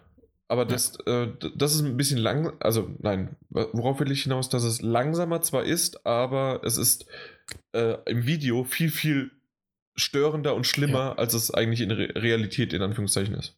Ja, also beim Zuschauen äh, habe ich den Eindruck, bekommt man Kopfschmerzen davon. Aber aus irgendeinem Grunde, wenn du selber da sitzt, du Weil du weißt selbst halt, machst. genau, du weißt, wann diese Sprünge kommen und bist darauf vorbereitet und dann stürzt dich aus irgendeinem Grunde überhaupt nicht. Ja, im das Gegenteil. ist wie als Beifahrer zu sitzen. Ja. Der, der Fahrer selbst hat keine Angst und nein, nein, das ist nicht zu, äh, zu wenig Abstand zum Vordermann. ja, ähm, ja, im Gegenteil, es, es führt ja eher wiederum auch wieder zu dieser, zu diesem Magenschonen, sage ich mal, beim Drehen, als wenn es äh, fließend läuft, was die Leute Genau. eher, eher weniger vertragen. Ja. Mhm. Aber generell, äh, wir, wir haben ja schon so ein bisschen drüber gesprochen gehabt. Also, was heißt ein bisschen? Wir haben schon ziemlich lang drüber gesprochen. Ich wollte noch ganz kurz, bevor du Frage stellst, eben zur Technik Ja. noch was sagen. Bitte? Ich, äh, kurz reinschieben. Ähm, ihr habt ja gesagt, dass die Auflösung, glaube ich, beziehungsweise das Anti-Aliasing anders ist. Nach dem, was ich ähm, rausgefunden habe, ist wohl der Hauptunterschied der, dass Resident Evil auf der PS4 auch sehr intensiv dieses, und das ist ein ganz blödes Wort, ich habe keine Ahnung, wie man es ausspricht, foveated, keine Ahnung, foveated Rendering, das ist ähm, das, was ähm, die Auflösung abhängig von der Position im Bild macht. Das heißt, desto zentrierter, desto mittiger du im Bild bist, desto höher ist die Auflösung, desto näher du an rankommst, desto gröber wird's. Mhm. Und das hat's extrem. Ähm, das bedeutet, wenn du in einer Passage bist, wo du wirklich totale Dunkel hast und die Taschenlampe vor dir hast, fällt es dir zum Teil kaum auf. Aber gerade wenn du zum Beispiel an so einem Fenster vorbeigehst, wo du so die, die, die einzelnen Jalousien hast, und du siehst es dann so aus dem Augenwinkel, schaut's halt fürchterlich aus auf der PS4, weil es wirklich dann ähm, so niedrig aufgelöst wird, dass das wirklich flimmert und flackert wie die Sau. Also alles das, was du aus den Augenwinkeln Genau. ähm, beobachtest. Genau. Und der Trick ist eigentlich, äh, Foveated Rendering ist für VR dann super geil, wenn du ähm, Augentracking reinbekommst. Also das bedeutet, dass im Prinzip die VR-Brille weiß, wo du hinguckst und dann genau die Stelle halt äh, sozusagen hoch aufgelöst gerendert wird, wo du gerade hinguckst. Mhm. Das bedeutet im Endeffekt, weil du aus dem, im Augenwinkel siehst du sowieso unscharf. Also das heißt, da würdest du die, äh, das gar nicht wahrnehmen, dass das niedrige Auflösung hat. Ja, Dann logisch. könntest du sozusagen deine ganze Rechenpower darauf verwenden, halt nur das Zentrum, wo du dich darauf konzentrierst, zu rendern. Dadurch, dass aber die aktuelle Generation der Brillen sowas noch nicht hat, wird halt einfach nur stur die Mitte gerendert. Und das heißt, wenn du dich mit den Augen in der Brille sozusagen ein bisschen umguckst, dann siehst du das halt äh, überall an den Rändern, dass es halt furchtbar aussieht. Wer macht denn auch sowas? Äh, ja. Arkham VR hat es übrigens auch. Ähm, das ist auch ein Unterschied zwischen der regulären PS4-Version und der PS4 Pro-Version. Mhm. Und so viel ich herausgefunden habe, ist es tatsächlich der Hauptunterschied, dass es gar nicht mehr Anti-Aliasing ist und gar nicht mehr Auflösung ist, sondern im Prinzip nur die Auflösung, die du in der Mitte des Bildes hast bei der PS4, ist bei der PS4 Pro über den gesamten Bildschirm. Das ist wohl das Hauptding. Okay, ja. Ja, genau. Ja, bitte. So viel dazu. Aber noch irgendwie. Du wolltest mich fragen, glaube ich, irgendwas. Ja, im Grunde einfach, du hast jetzt viel technische Sachen gemacht mhm. und du hast am Anfang kurz gesagt, dass du Angst hattest, aber ja. so insgesamt, wie weit bist du jetzt ungefähr? Ich hatte damals gesagt und ich glaube, das ist ein guter Punkt, den man sagen kann, ohne viel zu spoilern. Bist du schon aus dem Haus raus? Aus dem Haus raus, nö. Okay, dann bist du. Aber du hast jetzt auch schon referenziert im letzten Podcast, weil es auch einen Trailer gab. Es gibt das Essen, ich bin nach dem Essen. Ja, okay, also. Ja, das, das, das würde ich als äh, noch Anfang zählen. Oh, Mittlerwe okay. Vor allen Dingen mit, mittlerweile auf Dann jeden ich Fall. mal wieder Zeit, äh, erstaunlich viel Zeit beim Spiel anscheinend. nee, nee, also ich, ich habe auch bis zu, zum Haus raus, Maus, äh, habe ich ähm, so meine, das finde ich auch cool, dass die, die Zeiten, die im Spiel gezählt werden, irgendwie nicht meine Zeiten sind, die ich wirklich gespielt habe. Ich weiß nicht genau, warum da manchmal dann das Spiel nicht äh, meine Spielzeit zählt. Ich bin mir nicht ganz, nicht warum, also okay. verstehe ich nicht. Aber ähm, ich war so bei sechs, sieben Stunden ungefähr, bei, als ich aus dem Haus raus war. Ja, also äh, ganz viel weiter davor noch. Ich bin so bei ein Dreiviertelstunden jetzt. Ein Dreiviertelstunden. Ja, okay. Also wie gesagt, du bist vollkommen am Anfang. Mhm. Und äh, danach dachte ich, äh, geht es so langsam auch schon gegen Ende und es geht noch weiter. Okay. Also es ist schon. Ja, ja aber. Äh, Was? Nein, nein, nein, ja, mehr ja. nicht. Äh, okay. Ich sage nur die Zeitdauer. Du bist sehr empfindlich. Ja, aber ihr habt das letzte Mal zum Beispiel ja auch, äh, ich erwähne es, weil ihr es im letzten Podcast gesagt habt, das war der Moment dann, wo ich den Podcast abgeschaltet habe, wo ihr auch ganz klar gesagt habt, dass die Familienangehörigen dann halt dann die Endgegner sind, die man so nacheinander abarbeitet. Das ist mir tatsächlich schon zu viel Information über die Struktur des Spiels. Okay. Das finde ich persönlich spoilery. Gut, dann gehe ich darauf nicht ein, sondern ich sage nur eine Sache noch und zwar ist das ein gerecht, berechtigter Kritikpunkt oder den habe ich sehr häufig gehört und zwar, dass die zweite Hälfte des Spiels Nein, ich möchte auch Tendenzen, möchte ich jetzt nicht hören. Also, das, das hast du äh, noch nichts gehört dazu? Nein. ich, ich, will nichts darüber wissen. Also am liebsten würde ich auch gar nicht wissen, wie lang das Spiel ist. Bei einem Horrorspiel mag ich eigentlich auch nicht wissen, wie okay. lang ein Spiel ist, weil dann ist man. Ja, ich würde aber ja, eigentlich gerne noch drüber sprechen. Ja, das, ich, ich mag es nicht hören. wow. Also über die zweite Hälfte vor allem. Mag ich gar nichts hören. Das wäre genauso bei Final Fantasy 15 äh, zu reden, dass sozusagen am Anfang ist Open ja. World und danach ist Schlauch. Ja, genau. Und, das, der Unterschied ist, bei Final Fantasy 15 wird es mich auch nicht stören. Das Problem ist, bei dem Spiel, das extrem von der Erfahrung, von dem Erleben, von der Stimmung herrscht, sind solche Sachen, finde ich, ähm, ich finde sowas besser, sich davon überraschen zu lassen, wenn es passiert. Okay, dann anders gesagt. Bis hin zu, ich hätte nicht mal gewusst bisher von der Mechanik her, ob Resident Evil 7 sowas wie Endgegner-Fights tatsächlich hat. Oder äh, also deswegen sind solche Sachen schon so ein bisschen vorweggenommen, finde ich. Ja. Du bist heute schwierig. Mhm. Bei, bei dem Thema, nicht nur heute. Aber ich, ich kriege das jetzt hin, indem ich sage, jeder, der da draußen weiß, wie der zweite Teil kritisiert worden ist, also der zweite Abschnitt oder wie auch immer man es nennen möchte, sozusagen, dieser Bruch. Ich fand ihn nicht so extrem, wie es kritisiert worden ist. Und ähm, es hat immer noch dazu gepasst. Okay. Ja. Äh, ich, ich wollte es noch irgendwie unterbringen, weil ähm, das ist schon ein wichtiger Punkt, den und wir werden irgendwann mal in fünf Jahren, wenn du es fertig hast, werden wir mal drüber sprechen und dann, ja, ich, ich, ich weiß, wie Spoiler sind und äh, deswegen kann ich es nachvollziehen. Es ist nur ein bisschen blöd, gerade drüber, also nicht drüber zu reden zu können. Aber ich, ich akzeptiere es, also ich, ich verstehe, warum du es nicht möchtest. Ich finde die Gewichtung halt, wie gesagt, bei Spoilern, je nachdem mit äh, über die Materie, über die man sich unterhält, extrem unterschiedlich. Und wie gesagt, ich finde ähm, eben gerade bei so einem Spiel wie dem, wo du einfach nicht weißt, was dich erwartet, äh, wo ich auch jetzt noch überhaupt nicht weiß, worauf das Spiel hinaus will, in welche Richtung sich das überhaupt entwickelt von der Geschichte her und so weiter. Ich bin völlig im, im, im, im Das wusste ich auch äh, Im zum Un- Beispiel nicht. Äh, Genau, und äh, auch da sind eben schon Andeutungen, finde ich, zu viel. Ähm, ich möchte es einfach so erleben, wie es Mhm. halt kommt. Deswegen habe ich auch dann wirklich bewusst aufgehört, Trailer zu gucken, habe keine Reviews gelesen, gar nichts zu dem Spiel. Ähm, Okay. Weil ich gemerkt habe, alles, die anfangen darüber zu erzählen, das wird sofort mir zu konkret, was bei so einem Spiel echt gut ist. Und das ist eigentlich auch der Punkt, den ich dem Spiel äh, positiv eben äh, unbedingt loben wollte dass es natürlich als Resident Evil Spiel auch mit Gewalt und Splatter und äh, krass agiert, aber dass es eben auch traut, mal wieder ruhig zu sein und sich Zeit zu nehmen und Stimmung aufbauen zu lassen, die dann im Endeffekt in VR, finde ich, die, die krassesten Momente eigentlich sind, die dann noch aus meiner Sicht auch für mich noch heftiger wirken. Diese Momente der Anspannung, diese Ruhe, dieses, du weißt, dass was passieren wird, aber es ist gar nicht so sehr gleich, dass es ein Jumpscare sein muss, sondern einfach nur eine unfassbar kaum ertragbare, drückende Atmosphäre in dem Moment, weil du dich einfach wahnsinnig bedroht fühlst und unglaublich hilflos. Und das Spiel das wahnsinnig gut aufbaut, diese Atmosphäre. Du hast ja den Anfang gehört und die erste Ja. Reaktion von mir war nicht die Controller-Taste zu drücken, sondern meinen Controller bzw. meine Hände hochzuheben und mich ja. zu schützen. Ja, ja, sowas ähnliches habe ich auch tatsächlich in dem Moment, äh, also von dem Moment. Äh, Du, du weißt ja auch, Genau, welche ja. Szene ich meinte, oder? ja, ja, genau, ja, ja. Also, war das okay, wie ich es beschrieben hatte, da? Das ist Noch? okay, ja. Ja, das fand ich tatsächlich nicht schlimm, ja. Also jeder, der es gespielt hat, weiß es und weiß dann auch aber er Genau. weiß nicht, wann es passiert und wa- was. Richtig, ja. ja. ja.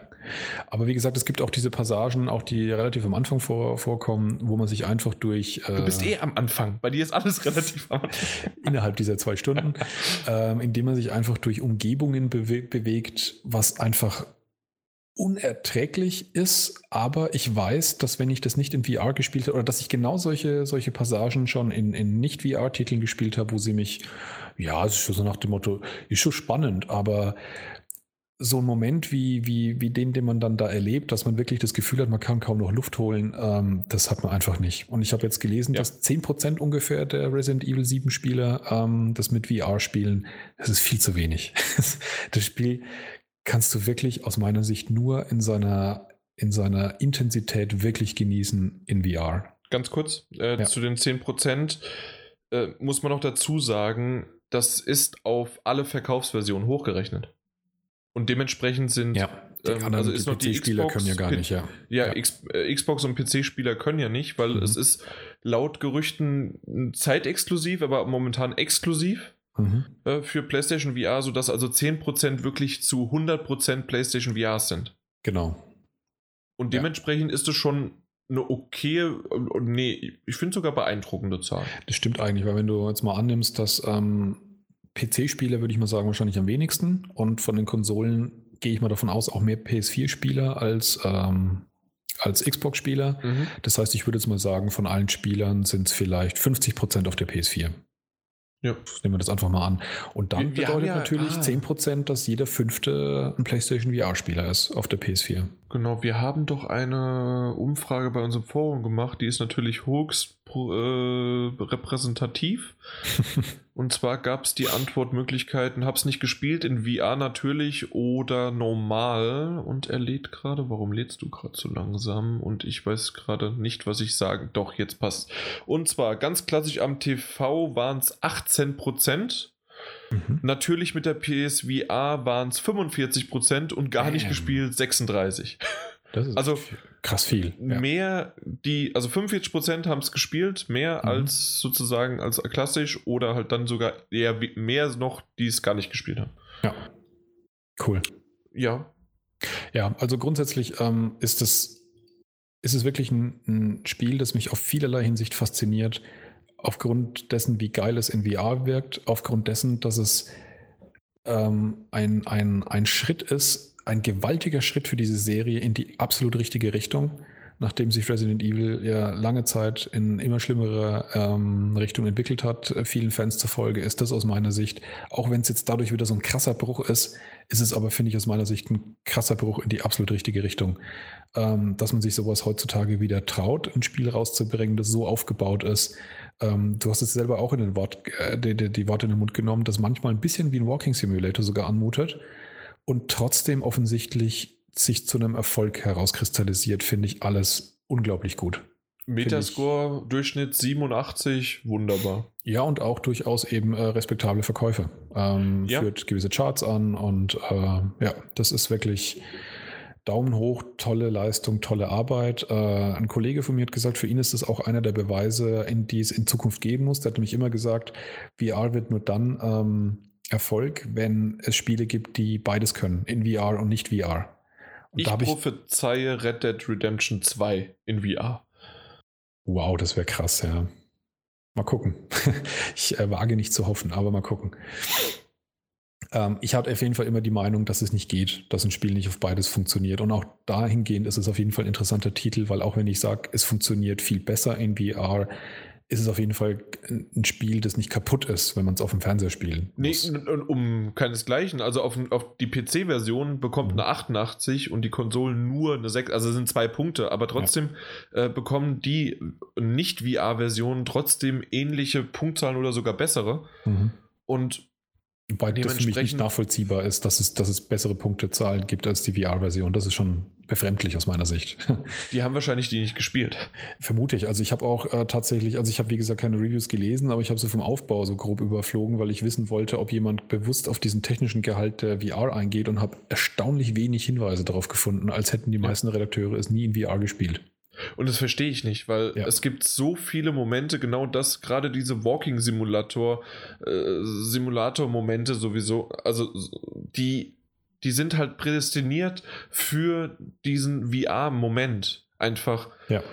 Ich weiß nicht, ob du den Nicht-Spoiler. Ja, habe ich, das Video, das zweite. Video, und Daran das, muss ich gerade dran denken. Absolut. Genau, genau das. Also jeder, der ja. mal auf Twitter Fischer-88-MINUS, also ausgeschrieben, da auf dem Video seht ihr, wie man im Grunde so einen Titel perfekt in VR spielen kann. Und zwar ist es halt ein Fenster und äh, in einer normalen Variante kannst du durch das Fenster gucken, aber du da, da, links und rechts die Wand war und es ein kleines Fenster war, war nicht viel drin, aber in VR konnte ich mich nach vorne beugen, nach links und nach rechts gucken und konnte den kompletten Flur hinunterschauen.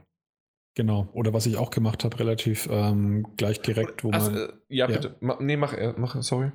Ähm, Wenn es dann irgendwann mal ähm, draußen, draußen dunkel ist, Mhm. und dann aus dem Haus einfach zwischen, das kennt man auch, man steht vor einem Fenster, das so halb verschlossen ist mit Brettern oder mit, ähm, mit äh, Rollläden so halb verschlossen, wo du nur so Schlitze siehst und dann versuchst du so ein bisschen hin und her zu trippeln, dass du eine Vorstellung davon hast, wie es draußen aussieht. Ja. Und in VR geht man halt an so einen Schlitz ran, bis er fast das gesamte Sichtfeld umfasst und schaut halt raus und guckt halt, lugt so ein bisschen nach links und nach rechts ja. und siehst draußen diese, diese dunklen Silhouetten gegenüber dem, der, gegenüber der, der, der, der dunklen Umgebung. Und das ist ein Moment, das hatte ich noch nie beim Computerspielen.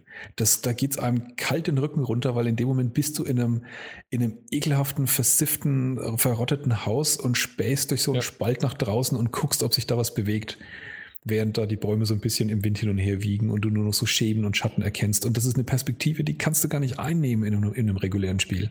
Und was mich so fasziniert hat, deswegen habe ich das Ganze dann auch gepostet, war, ich habe das gemacht, ohne darüber nachzudenken, dass ich es jetzt als Gameplay-Element ja. äh, mache, sondern ich bin da hingegangen und dachte mir, ich glaube, ich habe das auch vorher nicht einmal gemacht. Das war in dem Moment das erste Mal und ich so, ich will da aber jetzt und bin nach vorne, also und bin dann vorne und links und rechts hab geguckt. Und als ich das gemacht habe, habe ich erst kurz realisiert, was ich gemacht habe und wie ich das gemacht habe und dass das in, einer, in einem normalen Spiel mhm. ohne VR nicht möglich wäre. Und deswegen habe ich dieses Video dann gemacht. Ja, ne, das trifft es wirklich. Also das macht man eben komplett intuitiv und wird sich dann erst bewusst, sowas habe ich in dem Zustand eigentlich noch nie erlebt. Auch am Anfang, das ist ja jetzt genau die Stelle, wo du bist. Mhm. Und zwar nach dem Festmahl, mhm. dass du äh, sozusagen ja ähm, schleichend unterwegs bist. Genau, ja, absolut richtig. Um Ecken schauen. Ja, das ist so geil.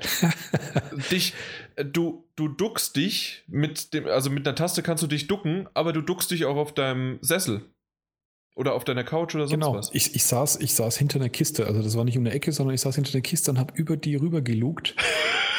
und dann, dann bewegt sich da halt was und kommt auf einen zu und ich bin halt sofort wirklich, im, wie du sagst, im Sessel halt zusammengekauert, mit Kopf zwischen die Schultern gezogen, saß da und fuck, fuck, fuck. ja, hoffentlich sieht er mich nicht, ja? Genau. Und versuchst immer noch so am Rand gerade so zu gucken, dass du so die äußere Kontur von dem anderen, der da rumläuft oder von dem, was da rumläuft, noch siehst, aber in der Hoffnung so, dass du so wenig davon siehst, dass das dich nicht sehen kann. Genau. Jetzt wirklich das da und eine, Wahnsinn. Eine Szene war es, an der ich mich falsch eingeschätzt habe, wie sehr ich sichtbar bin oder nicht.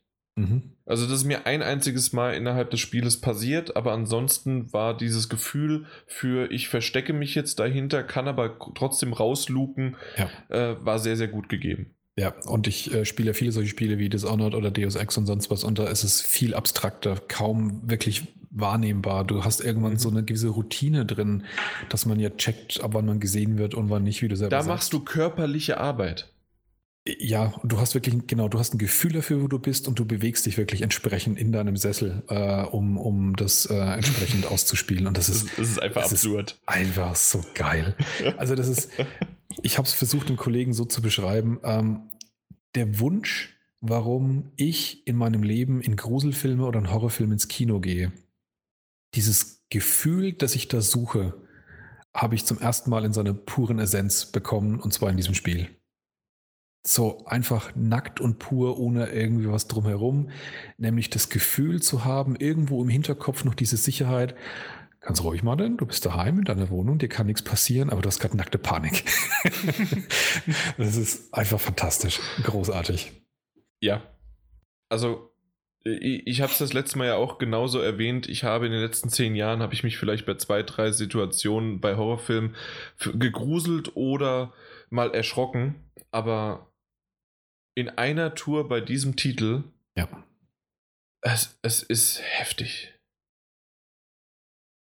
Absolut, ja. Aber ich glaube, wir haben jetzt mittlerweile dieses Thema ziemlich ausgereizt. Wahrscheinlich, ja. Also jetzt zweimal, keine mhm. Ahnung, wir haben jetzt anderthalb Stunden insgesamt über Resident Evil 7 gesprochen. Ja. Das muss es Geld wert gewesen sein, was äh, Capcom uns gegeben hat. Nee, was Bandai Namco? Ach, wir nehmen sie alle. äh, wir ne Ubisoft, alles Mögliche. Die ja. haben uns alle Geld gegeben, dass wir über Resident Evil 7 heute reden konnten. Genau. Also Ubisoft hat uns bestimmt kein Geld für den For Honor Close Beta Review. Nein, nein, die haben uns für Resident Evil Ge 7 Das meine ich, genau, ja. ja. Außerdem haben wir vorhin über Eagle Flight ziemlich positiv geredet. Stimmt. Check, check. Auf der, das war, war doch von unserer Liste. Genau, wir müssen einfach diese Titel auch nennen, das müssen wir so abhaken ähm, und dann können wir Bingo rufen und dann kriegen wir Geld. Little Nightmares hatten wir erwähnt. Ja. Fallout 4. Ja, nee, Fallout 4 brauchen wir nicht. Aber Little Nightmares, äh, das ist ja alles Capcom. Dann passt das doch. Echt Little Nightmares ist Capcom? Ja. Oh, krass, okay. Ich verwechsel öfters mal Capcom und Bandai Namco, aber doch, doch, es ist Capcom. Ich, ver ich verwechsel sie zumindest nicht mehr mit Konami, das weiß ich inzwischen. Wir reden nicht mehr über Konami. Nein. Ja. Okay, dann kommen wir zum Feedback. Apropos reden, oder? Äh, ja. Wie, äh, ja. Reden? Reden. Einfach, ja, die, die User haben gesprochen. Genau, und, ja, ja. Ähm, ganz kurz noch eine Korrektur zur 156. Und zwar habe ich die ganze Zeit gesprochen, dass Kingdom Hearts 1.5 und 2.5 HD Remix der Release am 31.01. wäre, das wäre heute. Aber ich habe mich äh, schlechte Augen im Alter, 31.03. Ist das nicht 2.8 irgend so ein Blödsinn? Nein, nein, nein, nein. nein. 2.8 habe ich im letzten Podcast erwähnt und ah. nicht nur erwähnt, sondern auch besprochen. Und zwar ist es Kingdom Hearts 2.8 HD Final Chapter Prologue, bitteschön. Ach, leck mich am Arsch, ich habe jetzt wieder Kopfschmerzen. Ja. Genau, aber ähm, die 1.5 und die 2.5 HD Remixe, die gab es nur für die PS3, weil ursprünglich gab es die ja nur auf der PS2, beziehungsweise auch nur auf dem 3DS und so weiter und PSP-Ableger. Hm. Aber ähm, die gab es noch nicht auf der PS4 und jetzt am 31.03. kommt nochmal sozusagen die 1.5 und die 2.5 in einer Collection für die PS4. Ja, das war noch Zeiten, als es Ultima gab und Ultima 2, Ultima 3, Ultima 4, Ultima 5, 6. 7. Ich muss Mit aber 7 haben sie es dann irgendwann angefangen, Oh, dann gab es ja. plötzlich 7 Part 2, da hat es dann schon angefangen, weißt du? Das ist dann schon wieder genau dieser Blödsinn. Nee, Aber- nee, nee, nee, nee. In dem Fall ist das ja auch wirklich, wenn du dich mal kurz damit beschäftigt hast, musst du wirklich gar nicht lange, macht es sogar, äh, nein, es macht nicht, sondern es ergibt sogar ein wenig Sinn. Und zwar, weil sie ja diese 1.5, da ist ja nicht, da ist der erste Teil drin, plus aber noch ein bisschen mehr, sodass es äh, mehr als, ander, also dass es sozusagen anderthalb ist. Deswegen sind da ja drei Spiele dabei. Da sind, ist ja dann zum Beispiel auch der PSP-Ableger dabei oder ein 3DS-Ableger. Und du willst mir jetzt ernsthaft erzählen, dass es keine bessere Möglichkeit gab, es in Titel zu. Das sind Japaner. Das sind Japaner. Was, will, was willst du denn eigentlich? Und dann, ja. was willst du denn da erwarten? Genauso auch mit 2.8, weil es ist nicht die 3, aber 2.5 haben sie schon. Deswegen machen sie 2.8. Das ist die natürliche und äh, Ja. ja, egal. Auf jeden Fall wollte ich nur erwähnt haben, 31.3. kommt es raus und nicht am 31.1. Ja. Somit diejenigen, die noch gar nichts von Kingdom Hearts gehört haben, sollten da erstmal zugreifen, wie ich es auch im letzten Mal schon erwähnt habe, weil 2.8 ist definitiv nur für die Fans was. Okay. Weil weil sonst blickt man gar nicht mehr durch. Aber wer anfangen möchte, fängt halt Ja. da an. So. Da haben wir das auch abgehakt und viel zu lange wegen dir wieder. The Bourbon Kid 88. Äh, er meint, ich weiß, dass Feedback sehr wichtig für euch ist, aber viel auszusetzen habe ich gar nicht, deshalb schreibe ich auch nicht oft in diese Threads. Werde ich aber jetzt öfter machen, versprochen, macht weiter so. Ja. Finde ich sehr gut, weil ja, es ist gar nicht so, doch, es ist schon zwar wichtig für uns, aber es ist einfach, so wie es zum Beispiel heute Riku Bu, ja, äh, Riku Bu, äh, den haben wir sogar als Aufhänger äh, für, für das komplette Intro genommen, für die Themen. Äh, und so insgesamt einfach, damit wir mal nicht nur, vor allen Dingen, wenn ich alleine podcaste, nicht einfach nur gegen die Wand spreche, sondern damit man halt einfach irgendwie mal was bekommt an, an Reaktion. Tja. Und da muss man an der Stelle natürlich schon sagen, äh, Feedback ist ja nicht nur etwas auszusetzen haben, man kann ja auch schreiben, wie toll wir sind. Nee, das, das will ich noch nicht mal. Also ganz ehrlich, äh, das, Nee, aber tatsächlich was, also das ist jetzt übertrieben oder überzo- überzogen gewesen, aber auch einfach nur der Hinweis, äh, wenn zum Beispiel irgendein Thema genauso wichtig das wäre, das wäre eine Kritik, zu sagen, das Thema geht langsam auf die Nerven, das habt ihr zu oft gehandelt, aber dann auch gern die positive Kritik, das, das Thema war gut, Switch vielleicht darüber auch mal mehr. ja, genau. Unbedingt mehr gegen die DLC-Praktiken von Publisher. ähm, einfach, ja, genau. Also auch da, wenn wir mal ähm, irgendwo einen Glückstreffer landen, über ein Thema zu sprechen, das gut ankommt, ist das natürlich Eben, genau. Also da, damit wir einfach mal wissen, also ob das so gut ist oder Ja. ob das irgendeinen vielleicht mal endlich einen auf den Sack geht, dass wir, dass ich zumindest, und da bestehe ich auch jedes Mal drauf, dass wir das in die News oder zumindest ins Intro bringen, dass es ein neues Firmware-Update gibt. Mit verbesserten äh, Stabilisationen und Sicherheit-Updates. ja, krass. Ja, ich, ich bestehe darauf. Aber er schreibt weiter. Erstmal großes Lob an Daniel und an Mike. Sind ja quasi beides Podcast-Neulinge, aber dafür haben sie ihren Job sehr gut gemacht, auch wenn es einige Mikroaussetzer gab. Beides sehr angenehme Stimmen, denen man auch gut drei Stunden lang zuhören kann. Freut mich auch, dass man mal einen aktiven Redakteur und auch Mod, entschuldige Chef-Mod zu Ohren bekommt und nicht nur immer die Altbekannten. Ja, auch da nochmal, ich habe es am Anfang schon kurz erwähnt, Mike hatte ja sowieso aufgerüstet auf ein neues Mikro, aber seine Internetleitung hatte irgendwie Flicken und der Daniel hat jetzt auf ein neues Mikro aufgerüstet und wenn die das nächste Mal dabei sind, sollte alles wesentlich glatter laufen. Ja, und vielen Dank dafür. Also das hat äh, hat mich sehr gefreut. Das unter anderem wäre sozusagen dieses große Lob an die beiden. Das beflügelt die auch, dass sie weitermachen. Willst du mal darauf eingehen, was er zuletzt gesehen hat? Ja, ich ähm, wollte noch ganz kurz zum, zum Thema Resident Evil VR den Einsatz vorlesen. Schon wieder. Nur den einen Satz. Ähm, na, wo war er? Gerade eben hatte ich noch. Äh, der, mir geht es da sehr ähnlich wie Jan. Für mich bisher die intensivste und immersivste Spielerfahrung, die ich bis dato erleben durfte. Wenn ich so einen absoluten Satz über viele Spiele höre, sage ich meistens, ja, ist ein bisschen überzogen, aber an der Stelle, yep, so ist es, so fühlt es sich an. Okay, ähm, was habe ich zuletzt gesehen? Äh, da ich erst vor kurzem dazu kam, Hateful Eight zu gucken, bin ich gerade auf einen kleinen Tarantino-Trip und schaue nochmal sämtliche Tarantino-Filme seit zwei Wochen. Wow, okay. Auch die alten Schinken wie Reservoir Dogs fehlt momentan nur noch Death Proof. Uh, okay. Da braucht man ein bisschen Sitzfleisch, finde ich. Inglorious Bastards. Ja, weil die anderen ja so kurz sind. Nee, weil er sich auch lang anfühlt. Nicht nur wegen der tatsächlichen Länge, sondern auch der gefühlten Länge. Ja, okay. Das ist wie mit der Temperatur zurzeit. Ähm, tatsächliche Temperatur minus 4, gefühlt wie minus 40. Inglourious Bastards und Aber Django. nur bei euch. Also Moment, so die letzten paar Tage ging es eigentlich bei uns. Ja, wir hatten gestern sogar voll Eisregen und alles. Das war total Das hatten wir auch. Aber der, der Eisregen hat sich Aber trotzdem nicht kalt ja. an. Das stimmt. Also, nee, das, wir hatten davor die Wochen, da war es eiskalt. Also, wir hatten auch äh, regelmäßig. Äh, okay, das ist wieder der Wimpernschlag. Also, das zweistellige. Kurzen ist bei dir wirklich letzte Woche und überletzte Woche. Ja, okay. Dann habe ich ziemlich alle Werke durch, schreibt er. Ähm, ja, bleibt mir nur noch zu sagen, macht weiter so und ich hoffe, man hört demnächst vielleicht öfter mal den ein oder anderen hier aus dem Forum. Ich weiß nicht genau, was das für eine Anspielung war. Wenn er damit meint, ob er mal dabei sein kann, schreibt mich einfach an. Podcast at ps4magazin.de, jan.munzer at ps4magazin.de, immer ein Minus noch bei PS4 Minus. Ich sag's sogar, stimmt, vergiss es, da ist das Minus dabei. Ähm, oder über Twitter oder sonst wie, irgendwie kriegst du mich. Ja, oder natürlich dann auch, dass sich die äh, Zuhörer auch gerne über den Podcast untereinander unterhalten, aber das machen sie auch immer wieder mal, über genau. bestimmte Themen dann zu diskutieren, die ähm, nicht ganz so eindeutig sind von ihrer Art und Weise, wie man sie auslegt, ja. Der Ricky Bu hat nochmal kurz geschrieben und zwar Danke für die passende Sportunterhaltung. Dreieinhalb Stunden Sport, der hat meinen Respekt. Oder hat er in den dreieinhalb Stunden Sport äh, dann aber den Text verfasst, ne? Das ist wahrscheinlich, ja, dabei getippt. ja, ja, dann das ist, das ist auch Sport, ja, Daumensport. so. Wenn du nichts anderes hast, bin ich quasi mit dem Feedback durch. Feedback durch.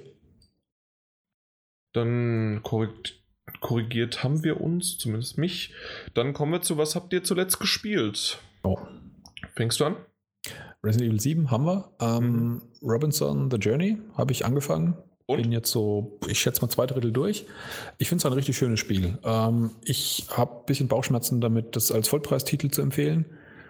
Aber ansonsten finde ich es auch eine, eine schöne, gelungene, sehr viel ruhigere, entspannendere Erfahrung als Resident Evil. Tatsächlich ist es momentan halt eine schöne, ein schöner Ausgleich zum Ausklingen immer danach, um wieder runterzukommen, sozusagen. Ich wollte gerade sagen, also ja, das da, da passiert ja nicht wirklich so viel Aufregendes oder Spannendes. Also doch ja. schon, also die, ja. es, es macht schon Spaß, aber es ist halt nicht dieses äh, Adrenalin. Genau, überhaupt steigern. kein Adrenalin. Ne? Aber es ist, es ist schön in dieser oder interessant, sich in dieser Umgebung zu bewegen, sagen wir mal Absolut. so. Das trifft es eigentlich am besten. Und es ist äh, auch schöner. Ja, es sieht wirklich gut aus. Also ich bin nach wie vor der Meinung, wie wir es damals bei der Gamescom gesagt haben, dass es zu den optisch schönsten VR-Titeln gehört. Ja. Finde ich nach wie vor so. Finde ich auch. Ähm, XCOM auf dem iPhone habe ich inzwischen durch. Waren ja nur 28 ähm, Millionen Stunden. Nein. Ähm, war sonst noch was dabei? Ich glaube, das müsste Deus Ex sein. Deus Ex Mankind Divided bin ich durch. Ja, eben. Achso, das hatte ich gar nicht erwähnt bisher im Podcast. Ähm, und selbst ja. wenn nicht, ich wollte darauf anspielen, weil ähm, ja. Square Enix hat gesagt, ja. dass es erstmal keine Fortsetzung geben wird. Ja, und das ist wirklich zum Kotzen. Ich habe da echt drauf gewartet, um diese Info loszuwerden. Ja, super, ja. Das ist mal ein ganzer, ganzer, ganzer Abend im Arsch. Ähm, nee, das Problem ist tatsächlich, ähm, dass ähm, von Jim Sterling gibt es auch ein Video dazu, der einige Infos äh, von Square äh, Insidern bekommen hat darüber, wie das Team mehr oder weniger gedrängt wurde, das Spiel so ein bisschen aufzublasen und zu splitten, dass man eine Trilogie draus macht. Also das war nicht darauf ausgelegt, dass das Spiel so endet, wie es endet, weil es tatsächlich relativ offen ist, weil die eigentliche Story lang nicht abgeschlossen ist, sondern im Prinzip ein, ein wichtiger Aufhänger, ein wichtiger Teilaufhänger der Story wurde am Ende beendet, aber die eigentliche Story eben nicht ähm, damit man es dann als Trilogie äh, sehen kann mit äh, Human Revolution, Mankind Divided und dann noch einen dritten Teil. Und jetzt wiederum sagt äh, Square Enix aber, hat sich nicht gut genug verkauft und sie machen dieses Marvel-Zeug. Ähm, Deus Ex ist auf dem Abstellgleis. super. Hm. Voll super. Ja. Naja, schade, hat sich erledigt. War ein schönes Spiel, hat mir Spaß gemacht, war kein perfektes, brillantes Spiel, aber es äh, hat getaugt. Hat mir Freude bereitet, solange es gedauert hat. Und das ist ja die Hauptsache. Ich Ja. schreibe da nochmal Square. Richt das mal. Aha. Riechen oder richten? Richten. Gut, das war's für dich. Das war's. Bei mir war es, wie ich es eigentlich schon erwähnt habe, Neo und Resident Evil 7 und For Honor halt mal kurz angezockt, aber das war ja nichts. Mhm. Was ich aber erwähnen möchte, und zwar habe ich das im, keine Ahnung, irgendwann letzten Jahres habe ich das schon mal erwähnt, und zwar Manuel Samuel. Das ist dieser klitzekleine Titel, den es zu dem damaligen Zeitpunkt dann, als der Podcast rauskam, wieder für 10 Euro gab. Momentan ist er aber im Store wieder für 4 Euro er, ähm, erhältlich. Und für 4 Euro sollte man dieses super lustige und vom Gameplay interessante und ungewöhnliche Spiel unbedingt mal ausprobieren. Schauen wir gerade Screenshots an, sieht lustig aus. Und ich weiß, du hast damals natürlich den Podcast auch nicht gehört, ähm, in dem ich das erwähnt hatte. Oder ich, weil du warst nicht dabei, glaube ich. Oder zumindest kannst du dich auch nicht mehr dran erinnern, oder? Kann mich nicht dran erinnern, aber das ist natürlich in meinem Alter auch jetzt nichts äh. Außergewöhnliches.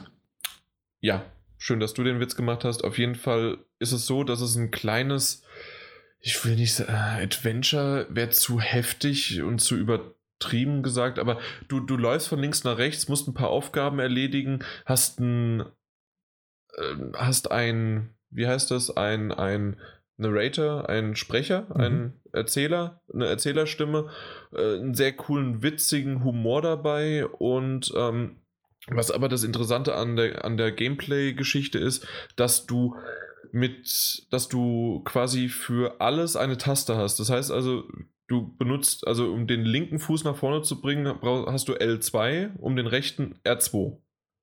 Das heißt, du musst wirklich Stück für Stück laufen. Wenn du zweimal L2 drückst, fliegst du Okay. auf die Fresse. Du musst blinzeln, da, sonst verwischt die Sicht. Du musst atmen, ein- und ausatmen. Und ähm, Sehr witzig. das okay. ist sehr cool gemacht. Ansonsten erstickst du. Mhm. Und insgesamt funktioniert das Spiel, das ist nicht lange. Lass es anderthalb Stunden sein. Man kann es auch, Mhm. man kann es auch vielleicht ein bisschen schneller durchspielen. Sehr witzigen Charme und die Geschichte ist absurd toll in diesem Universum und man hat auch die Möglichkeit, das nochmal durchzuspielen, um noch ein bisschen was zu machen. Also für 4 Euro einfach mal zugreifen. Mein Gott, für 4 Euro hast du schon viel Schlimmeres ausgegeben. Ja, das sieht echt witzig aus. Das Ja. könnte, könnte ich mir mal antun, ja. Und kostet immer noch 4, oder? Ich äh, weiß nicht, ich äh, schaue mir gerade einfach Screenshots, wie gesagt, an Ach so. dazu. Und Ja, dann lade ich parallel nochmal den Store. Aber das sollte eigentlich passen, während du zu dem Zeitpunkt dann schon über deine zuletzt gesehen. zuletzt gesehen sprichst. Oder ganz kurz noch, ich habe es nämlich gerade. Mhm. 4 Euro immer noch, 3,99. Okay. Und der Preis gilt noch bis zum 9.2. Also ihr habt noch jede Menge Zeit. Ja. Gut. Gut, zuletzt gesehen. Ähm, die ersten zwei Folgen der neunten Staffel, glaube ich, von äh, Big Bang Theory. Und ich mag langsam nicht mehr. Was Ähm. war das? Das war. Ich denke, das ist, also wer jetzt davon gespoilert wird, ist mir egal. Also die neunte Staffel ist, glaube ich, schon die neueste noch. Aber die gab es jetzt eben als, naja, was ist das Neueste? Also sie gab es jetzt auf Netflix Moment, mal anzugucken. Moment, nee, nee, dann ist es nicht die neueste. Hundertprozentig nicht. Ich bin gerade Big Bang, zehnte Staffel. Zehnte Staffel schon? Aktuell Am Amerika, zehnte Staffel, zwölfte Folge. ist Okay, die nee, dann neueste. kann man spoilern, ja. Ähm, das ist, äh, die achte hat ja so geendet, mit dass sich äh, Amy von Sheldon trennt und äh, bereitet das jetzt am Anfang auf. Ah, der, der ist am Bahnhof. Das. Nee, Ne? nee Okay, ist dann. daheim. der, ist daheim. So wie immer. Okay. Nee, ich, ähm, ähm, ich fand die ersten Staffeln von Big Bang Theory super, Mhm. weil sie aus meiner Sicht den Humor aus der Subkultur im Prinzip gezogen haben, in der wir uns mehr oder weniger auch bewegen, in der, der, in der man auch auf der Gamescom vertraut ist. Dieses ganze Comic-Superhelden-Thema, Spielen, war alles auf eine relativ guten, glaubwürdigen Art und Weise verpackt. Und inzwischen geht es halt nur noch um diesen Beziehungsscheißkram wie in jeder anderen fucking Soap auch. Völlig identisch. Die Charaktere, finde ich, sind immer nur noch übersteigerte Karikaturen von sich selbst. Also die waren schon immer natürlich extrem überhöht, aber ich finde, das ist noch viel schlimmer geworden, dass sie wirklich nur noch zweidimensional ihre, ihre Gagschiene durchziehen, ein Ding nach dem anderen, ohne irgendwie eine Facette links und rechts. Also ich äh, habe inzwischen ganz schön die Schnauze voll davon. Von einer ja, ja, also das stimmt, dass dieses Nerdtum oder wie auch immer man es nennen möchte, ja. ist wirklich zurückgefahren worden. Ich ja. bin mir gerade nicht mehr sicher, wann das, was jetzt in der zehnten Staffel akut ist, sozusagen das Thema, mhm. wann das angesprochen ist, worden ist. Aber ich glaube, es ist erst am Ende der neunten Staffel. Deswegen sage ich es nicht. Ja. Aber wie gesagt, überhaupt zwischenmenschlicher Kram zwischen den Beteiligten geht mir inzwischen auf den Sack. Es wird einfach nur das noch könnte dir aber nochmal, also sagen wir mal so, das vom Ende der neunten Staffel und jetzt, was in der mhm. zehnten da ist, könnte dir gefallen. Ja, es sind diese 20 Minuten Häppchen. Ich meine, so parallel, wenn man sich eine Pizza reinzimmert, dann schaut man sich doch immer wieder eine Folge an. Das heißt, früher oder später werde ich mich da durchbeißen wahrscheinlich. Mhm. Aber ja, wie gesagt, die Begeisterung allein an der fehlt inzwischen. Aber du hast vollkommen recht, dass es früher wirklich diese dann gab es auch die, äh, natürlich, die gab es aber auch erst später, aber so eine Star Wars oder Star Trek Folge. Genau. Und wo solche sie dann zu Dinge, Convention sind.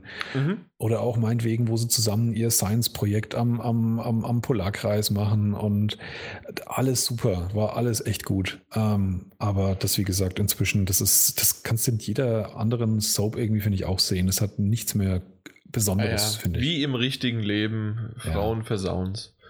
ja, das möchte ich. Ja. So, ähm, der Sexismus zum Abend. Sehr schön. Nee, Quatsch. So, was habe ich noch so geguckt? Äh, fette Staffel Sherlock angefangen. Erste, Erste Folge? Folge? gesehen. Gleiches hast du Problem. hast du meine Kritik damals gehört gehabt? Äh, ich glaube mich zu erinnern, ja, dass du was gesagt hast. Und ich glaube, du hast es so rum gesagt, äh, dass es, äh, dass es schlechter wurde hinten raus. Oder? Nein, ich, Nein? ich also ich sagte, dass die erste Staffel. Folge hinten raus, also die von, Ach, von der ersten Folge, mhm. be besser wurde. Also besser als über die ge gesamte Folge ja, sozusagen. Ja, äh, ja. Aber die ganze Staffel leider nicht das Niveau hatte, das ist, was es eigentlich die dritte Staffel versprochen hatte. Und ich es leider von Wobei der vierten Staffel sehr enttäuscht war. Ja, also ich hatte dann, genau, da hatte ich auch schon gesagt, dass mich auch die dritte schon nicht mehr restlos überzeugt hat. Das, ich fand sie genau, schlecht. das war bei dir, ja. Genau. Aber die ersten zwei, die fand ich brillant. Die dritte so, ja, war, war, war gut, aber nicht mehr brillant. Und ähm, ja, äh, das Thema Beziehung, das ich gerade angesprochen habe, ähm, ja, ich will jetzt dazu nichts spoilern, aber das hat mich sehr vieles davon sehr genervt. Weil ich möchte Sherlock Holmes sehen, wie er Fälle löst. Und Punkt. Da bin ich, da, da bin ich, äh, ja, da möchte ich mich äh, gerne auf diese Sache konzentrieren. Aha. Und ähm, ja, mal gucken. Ich habe bei IMDb gesehen, ich schaue manchmal so ein bisschen voraus, wie sich die, die Scores so entwickeln über Folgen hinweg. Da sieht man ja manchmal krasse Sprünge und Entwicklungen. Äh, habe dann schon mal erstmal zufriedenstellend gesehen, sowohl bei Big Bang Theory als auch bei Sherlock, dass die Folgen, die ich gerade gesehen habe, in beiden Fällen die schlechtesten überhaupt bisher waren, von der großen Meinung her. Mhm. Und dass es jetzt aber wieder in beiden Fällen dann doch wohl auch wieder ein bisschen besser wird. Also dann schauen wir mal. Ja, aber also bei Sherlock habe ich jetzt tatsächlich auch schon mal gehört, äh, die Kritik, dass es, äh, dass die letzte Folge sehr vieles wieder wettgemacht hätte. Aber das scheint ein ah. Stimmungsding zu sein. Die einen finden es gut, die anderen finden die Idee weniger gut. Also mal schauen. Ich lasse mich überraschen.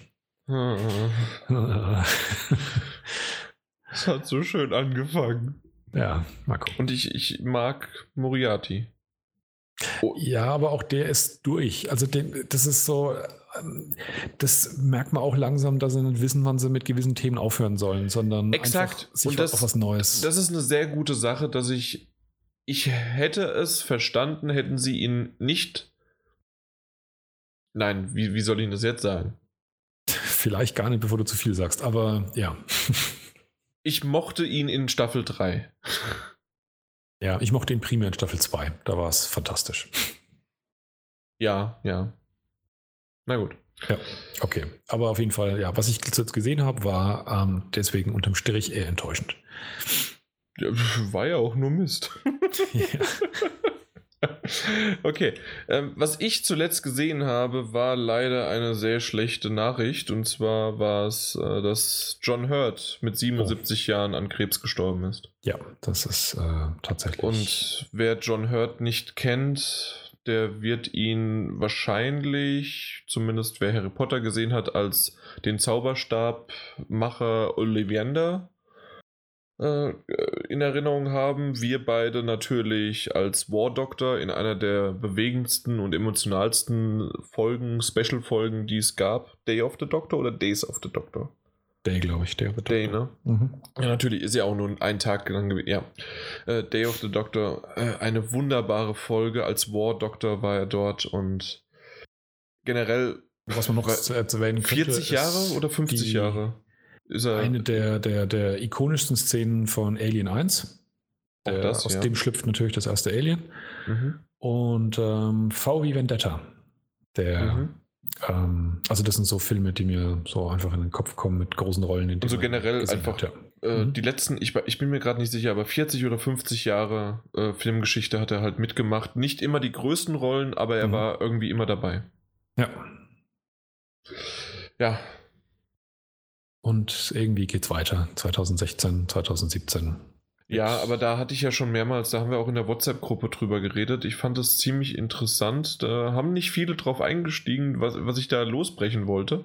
Das, aber dieses, dieser Umstand, dass wir jetzt oder dass ihr das Alter erreicht habt. Ja, schön, ja, dass du ihr und wir. Ja, aber das ist ja genau der, genau der Punkt. Ich meine, ich fand es halt auch krass und ähm, ich habe halt dann doch schon äh, ein paar Jährchen mehr auf dem Buckel und ich kann mich aber nicht daran viele. erinnern.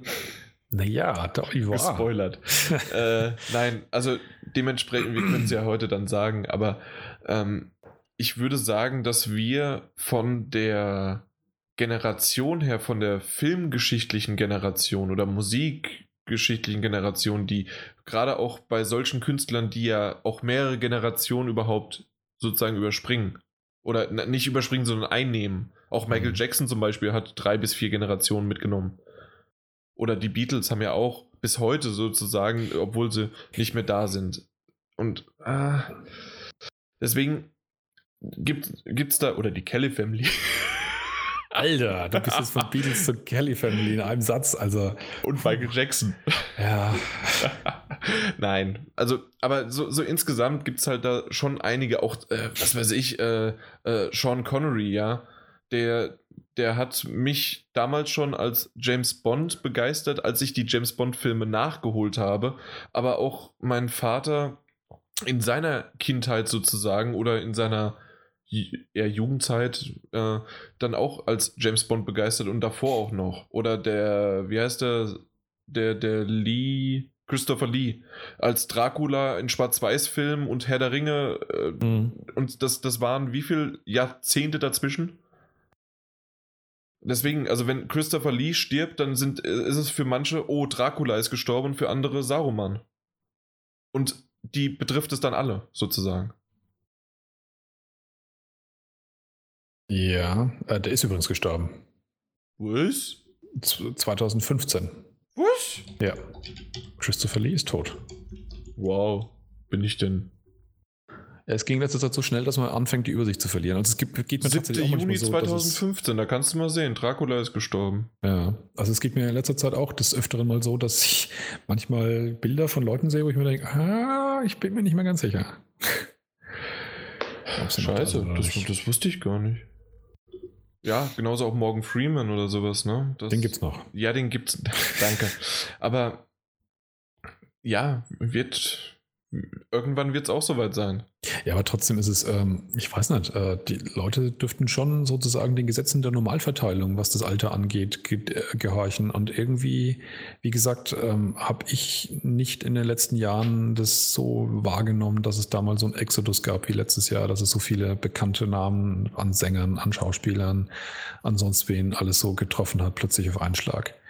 Ähm, ja, also ich, ich, ich, ich kenne das Argument, das du sagst, aber allein, wie gesagt, dadurch, dass äh, ich dann so bei manchen Themen merke, was einem an Filmen gefällt oder welche, welche Schauspieler man mit welchen Filmen groß geworden ist, mhm.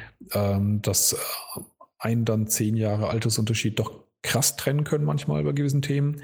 ähm, an der Stelle war es irgendwie für alle ein gleich krasses Jahr, das herausstechend war. Ist es auch. Es ist heftig, ja. aber ich glaube nicht, dass es weniger wird, sondern eher mehr. Also ich, ja. an dieser Theorie halte ich fest, dass es ja. einfach weitergeht.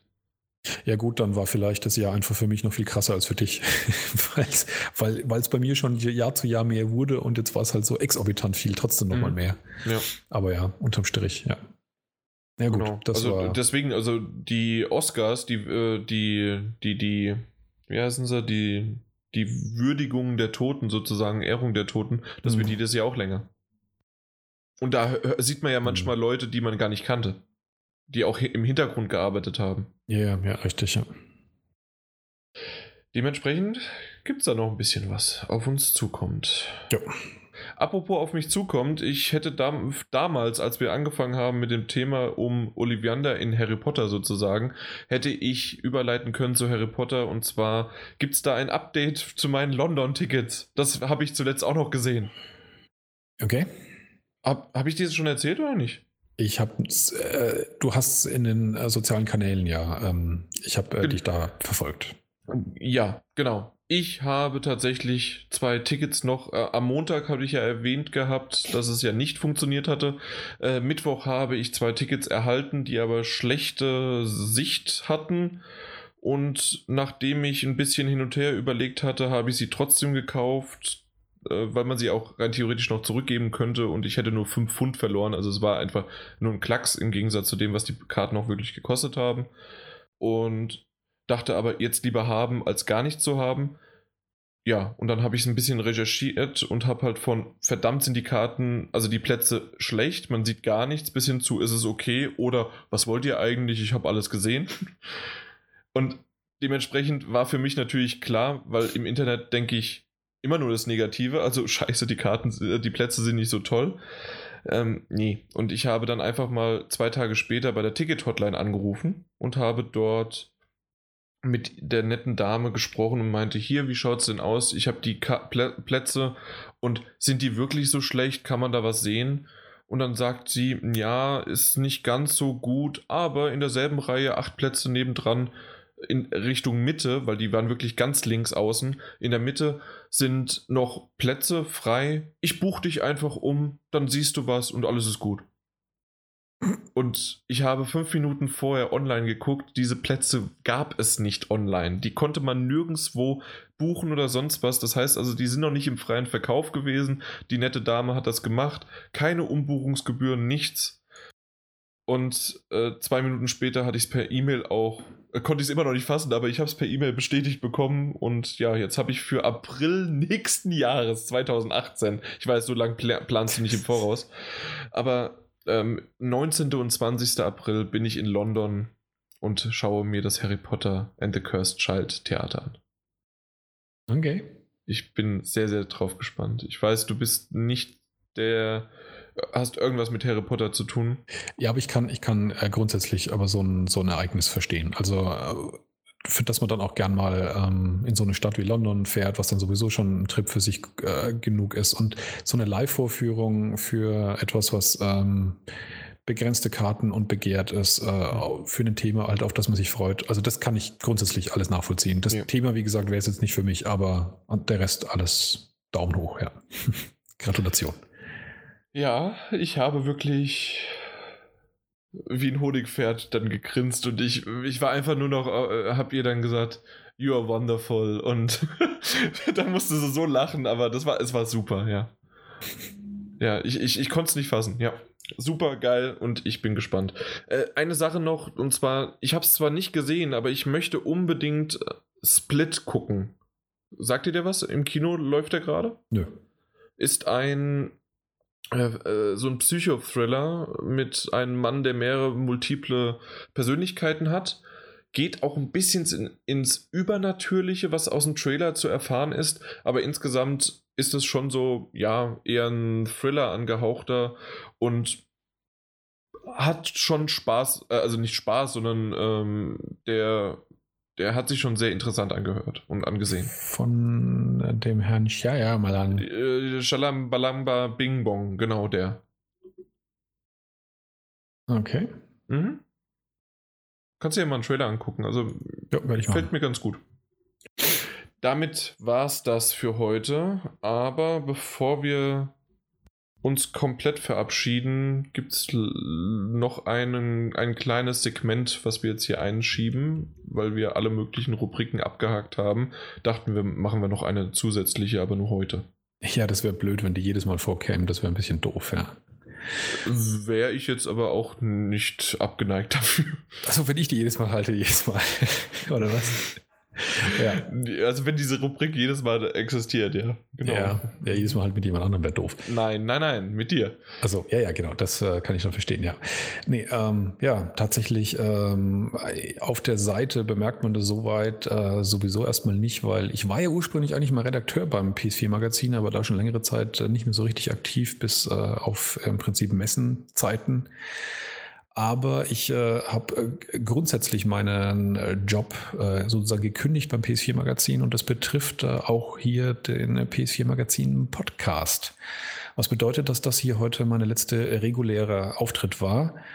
Ähm, mit regulär ist damit allerdings auch ganz eindeutig gemeint, dass ähm, Jan und ich äh, schon lang und ausgiebig darüber gesprochen haben, dass wir auf jeden Fall den Kontakt nicht nur äh, freundschaftlich, sondern auch äh, so beruflich halten wollen weil ich als nächstes ähm, vorhabe, eines meiner Pläne, die ich aktuell habe, neben meiner normalen beruflichen Laufbahn, dass ich ähm, ein eigenes kleines äh, Podcast-Projekt mich mal dran versuche, und zwar mit dem äh, Peter Schneidermann zusammen, den, ähm, der alle 100 Folgen ja hier mal aufschlägt. Mittlerweile öfter. Äh, Tatsächlich mittlerweile öfter, genau. Ähm, genau, ähm, der Podcast wird heißen Spielzeit. Ähm, soll, ja, wenn es richtig gut läuft, ich, ich, ich äh, plane uns mal ein bisschen Puffer ein und sage, es geht irgendwann im März los. Was wir intern planen, das ähm, sage ich lieber nicht. Die Jahreszahl wurde ja nicht genannt. Genau, richtig, ja. Äh, wer so ein bisschen am Ball bleiben möchte, um zu wissen, wann es vielleicht losgeht, der kann gern folgen auf äh, Twitter unter @szpod für Spielzeit Podcast, szpod zusammengeschrieben, oder auch auf Facebook unter facebook.com slash szpod. Ähm, da haben wir unsere Seite. Auf beiden ist noch nicht wirklich viel drauf, ähm, weil wir feilen auch noch an solchen Sachen wie Logo und ähnliches, deswegen gibt es auch noch nicht mal Bilder.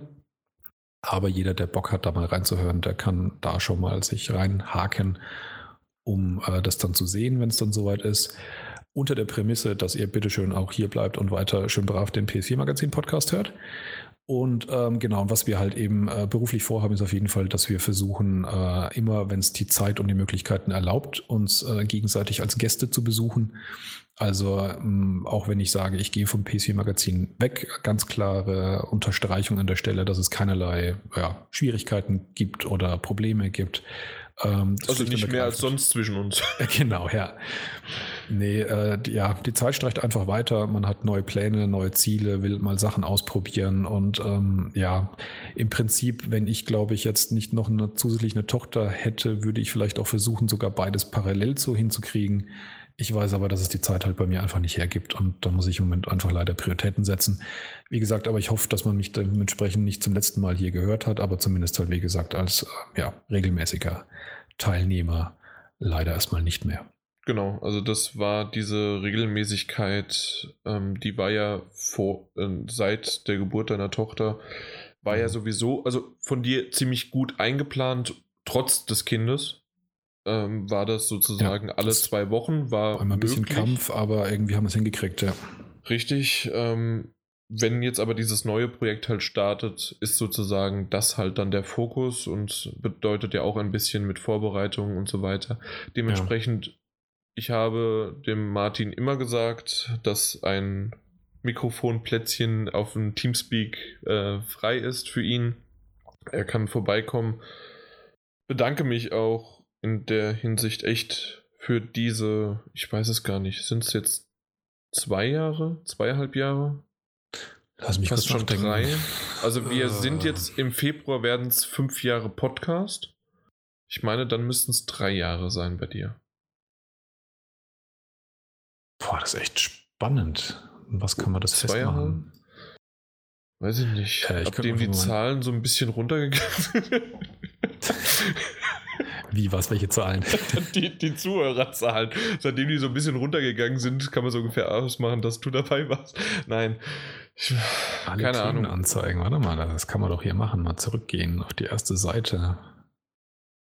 Ja, guck du mal, in der Zeit kannst du dann später nochmal. 2013.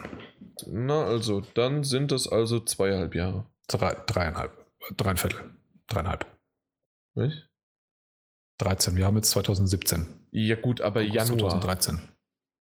Ja, ja, August bis Januar ist das halbe Jahr und dann nochmal plus drei. Nee. Doch, weil. August bis Januar, dann bist du ja im nächsten Jahr und Dann dann, bist du in wär's 2014. Und 14 plus wir- 3 ist 17.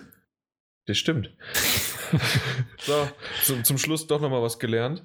Und ähm, ja, um es einfach nochmal kurz und knackig zu sagen, Dankeschön dafür. Das hat mir echt Spaß gemacht. Ich glaube, das wissen auch die meisten äh, Zuhörer da draußen, dass die Konstellation rund um uns beide äh, immer zu sehr fruchtbaren, Ja. nicht Ergebnissen, aber Gesprächen geführt hat. Genau. Ich glaube, so kann man das ganz gut sagen. Und ähm, ich lasse dich ungern gehen. Ich weiß, dass du aber auch nicht zu weit weg gehst.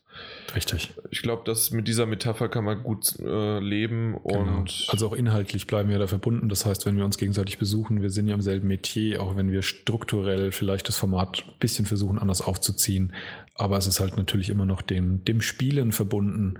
Und äh, insofern, ja, sind wir da ganz klare Nachbarn, die sich hoffentlich regelmäßig besuchen gehen. Genau. Genau, was jetzt auch noch, du hast ja gerade einen Peter erwähnt, der möchte es momentan noch so, dass er auf jeden Fall, auch wenn sich zweigleisig äh, komisch anhört, aber im Grunde möchte er momentan so fahren noch. Mhm. Wie weit er das schafft, neben Arbeit, Studium und zwei Podcasts, weiß ich noch nicht, weil er schafft es ja manchmal nicht mal ein. Aber ähm, insgesamt kriegen wir das irgendwie hin unter einen Hut. Äh, und was ich jetzt in dem Sinne nochmal hervorheben möchte, und ich bin froh, dass es bei dem einen oder anderen auch schon gut angekommen ist und jetzt dann auch mit einer besseren Qualität, wären unter anderem Daniel und Mike, die sich immer mal wieder hervorgetan haben. Kamil jetzt als Einsprecher noch dazu und ähm, es gibt ja noch ein paar im Hintergrund, aber wir haben ja schon mehrmals gesagt, auch den Erkan zum Beispiel, irgendwo ist er untergetaucht, aber ihr wollt gar nicht wissen, was der alles treibt. und aus dem Grund, wenn er irgendwann mal wieder zufällig vorbeischneit, freuen wir uns drüber. Äh, in Kontakt sind wir mit ihm. Ah, ja. Ja, ja doch, schon. Irgendwie Aber, schon, ja. aber nichts, was im Podcast diskutiert werden sollte. Nee. Das, das sind Du wieder musst auf jeden Fall, diese. das, äh, da fehlt das Explicit-Zeichen am. Ja, selbst dann nicht. Also da- das, ähm, das, das reicht nicht. Ähm, das, das reicht definitiv nicht. Und das sind quasi die 10%, die ich am Anfang mal erwähnt habe, die hier in den Podcast nicht mit reinkommen. Genau. Also nochmal, Dankeschön, Martin, um es jetzt aber nicht auch zu weit auszuschlachten. Äh, für jeden, der sagt, dass der Martin. Jetzt bin ich am Überlegen, gibt es ein 5 Euro PSN-Guthaben? Sch- Auf jeden Fall schon mal, aber ich weiß noch nicht, was er sagen soll. Ich weiß es nicht. Denkt euch was aus und dann gibt es aber nichts. Nein, ich, ich, es ist blöd. Es hat mich sehr gefreut. Äh, Ja, und mich auch. Ähm, auch der, der Trip zur E3 wird auf jeden Fall unvergessen bleiben. Ja, ich glaube, das, das hat man nicht nur im Podcast-Form gehört. Ich glaube, das werde ich auch mir nochmal irgendwann mal anhören. Ähm, so generell auch die, die, Folgen Bilder von und dort, alles. Ja, ja, auf jeden Fall. Ähm, Ich habe ja bis heute noch das Projekt, äh, da tatsächlich so ein, so ein, so ein Video draus zu Video basteln. draus. Also für privat, ne? Ähm, ja, man, also dir, dir würde ich es auf jeden Fall zur Verfügung stellen und äh, wenn Ach, wir danke. beide dafür, ähm, wenn wir beide einverstanden sind, dann könnte man das ja auch durchaus dann auch der Allgemeinheit mal zugänglich Das machen. ist zweieinhalb Jahre her. ja und? Aber- Aber ja, das, war- es, es war schon cool und man muss es ja immer noch sagen, ne? Eine, ein Urlaub ist für eine Beziehung schon Mhm. ein reiner Stresstest und wir haben uns davor vier, eine Handvoll Mal vielleicht gesehen, wenn überhaupt. Persönlich. so äh, persönlich, ja. Ich würde sagen viermal, ja. ja, Wahrscheinlich. so äh, Gamescom, Zu Messe. jeweils dann eben, also in die Gamescom und die Treffen, ja, wahrscheinlich, vielleicht waren es eher fünf, sechs Mal, aber trotzdem, ja, es ist nicht viel und jedes Mal halt nur ein paar Stunden, ja. Oder Gamescom dann auch mal Tage, aber ja. Mhm. Ja, und dementsprechend, ja, Unsere, unsere Beziehung hat es erst am Ende das, das geschadet. nee, war alles wunderbar. Ja, ich wollte gerade sagen, also ähm, äh, das ist komplett mal ohne Diskussion zu überleben, wenn man in LA in einem gefühlt 8 Quadratmeter Zimmer zusammengepfercht ist. Das äh, schafft doch einfach keiner. Das, äh, die Diskussion haben wir auf der Gamescom. Ja, das stimmt. Und da haben wir nicht vorher noch eine Woche Urlaub im äh, Auto quasi zusammen verbracht, ja, und Richtig. jeden Abend im entweder im selben Bett oder in zumindest äh, in einer Besucherritze dazwischen sozusagen getrennt worden. Ja, ja, genau. Ja. Die, die einzigen, die richtig weit auseinander waren, waren damals in Las Vegas, ne? Gleich am Anfang. Das war das geilste Zimmer. Das, war- ja, das war eine schlechte Reihenfolge, dass es mit dem geilsten Zimmer begann und danach nur noch abwärts ging. Das ging aber Bis hin zu LA. abwärts. Das war dann auch das beschissenste Zimmer. Ah. Ah. Ah, ja. Wo wir dann auch noch abends um 10 Uhr umgezogen sind ins andere Zimmer, weil mich der Aufzug wahnsinnig gemacht hat. Sind, nein, das. Du verwechselst gerade was. Wir sind dann umgezogen auf ein anderes Zimmer in LA in dem Hotel, äh, weil immer wenn der Aufzug anging, hat er doch so laut gebrummt. Das hat man sogar auf der Aufnahme gehört. Wirklich? Ja, ja. War das nicht das Jahr davor? Okay, wow. Was heißt Weiß das Jahr davor? Du warst ja mit mir nur Nein, aber du Seite. halt nur. Ich dachte. Nee, nee, wir sind, ich bin davor. Da- nur Jahr wegen des. Wasserschadens. Das war- Genau, weil irgendein Trottel mein, meine Badewanne angemacht hat auf kochend Wasser, einen Handwerker und hat es laufen lassen, bis ohne Übertreibung der Putz von der Decke fiel. Das ist schon so ein geiles Hotel, ja. Ohne Mist, wir, es fühlt sich gerade, aber so ist es halt. Wir, wir können auch ein paar Anekdoten erzählen. So ist es. Mhm. Aber es waren wirklich, ja, schöne Zeiten und es werden aber noch ein paar schöne Zeiten kommen. Genau. Äh, ich, ich hoffe jetzt bald mal, dass deine Tochter aus dem Alter raus ist, dass sie alleine zu Hause bleiben kann. Richtig, ja. Dass man ihr einfach ähm, den Controller in die Hand gibt und sagt, äh, Spiel und zwei Tage später sammelt man sie wieder ein. Exakt. Und in diesen zwei Tagen kommst du mal bei mir vorbei. Genau. Und dann wird bei mir hier schön ein Appleboy mit Handkäse gegessen und danach spielen wir Resident Evil. Und eins davon ist gut. Eins von den drei Sachen. ja. Ja. Dann, äh, ja. Ich, ich will nicht aufhören. Ich will nicht, dass es endet. nee, mach es nicht überdramatisch. Wie gesagt, wir werden auf jeden Fall äh, hier oder da wieder zusammen podcasten. Deswegen einfach Dankeschön fürs Zuhören, Dankeschön für das Aufnehmen in diesem Podcast. Äh, hat mir auch großen Spaß gemacht und ähm, ja, ich hoffe, dass der ein oder andere vielleicht Gefallen an dem findet, äh, was ich so weiter vorhabe an Projekten und hoffentlich auch an, an dem Ersatz, den wir ja ganz äh, scheinheilig das letzte Mal eingeführt haben. Eigentlich nur so Podcast-Golems, die wir im äh, Keller schon mal zurecht gezimmert haben, um dann eben ein Ersatz So aus Lehm. Genau, ja. ja. ja. Mhm. Und falls es nichts wird, weil wisst ihr Bescheid, in fünf Monaten ist der Martin wieder da und dann ist alles wieder gut. Ja, genau. Wenn das natürlich alles scheiße läuft, dann, äh, ne? Also das könnt ihr auch dadurch forcieren, wenn mich keiner besucht und keiner äh, andere Sachen anhört, dann ähm, ja, komme ich wahrscheinlich hier wieder zurück. Alles klar. Gut. Dann also auch im Namen von GameStop Power to the Players. Ciao. Ciao, ciao. Willst du in der Zeit mal aufs Klo? Das ist ein so guter Vorschlag. Bis gleich. Während der Kamil spricht, gehst du aufs Klo. Genau. Äh, ich hole mir was zu trinken. Bis gleich. Bis gleich.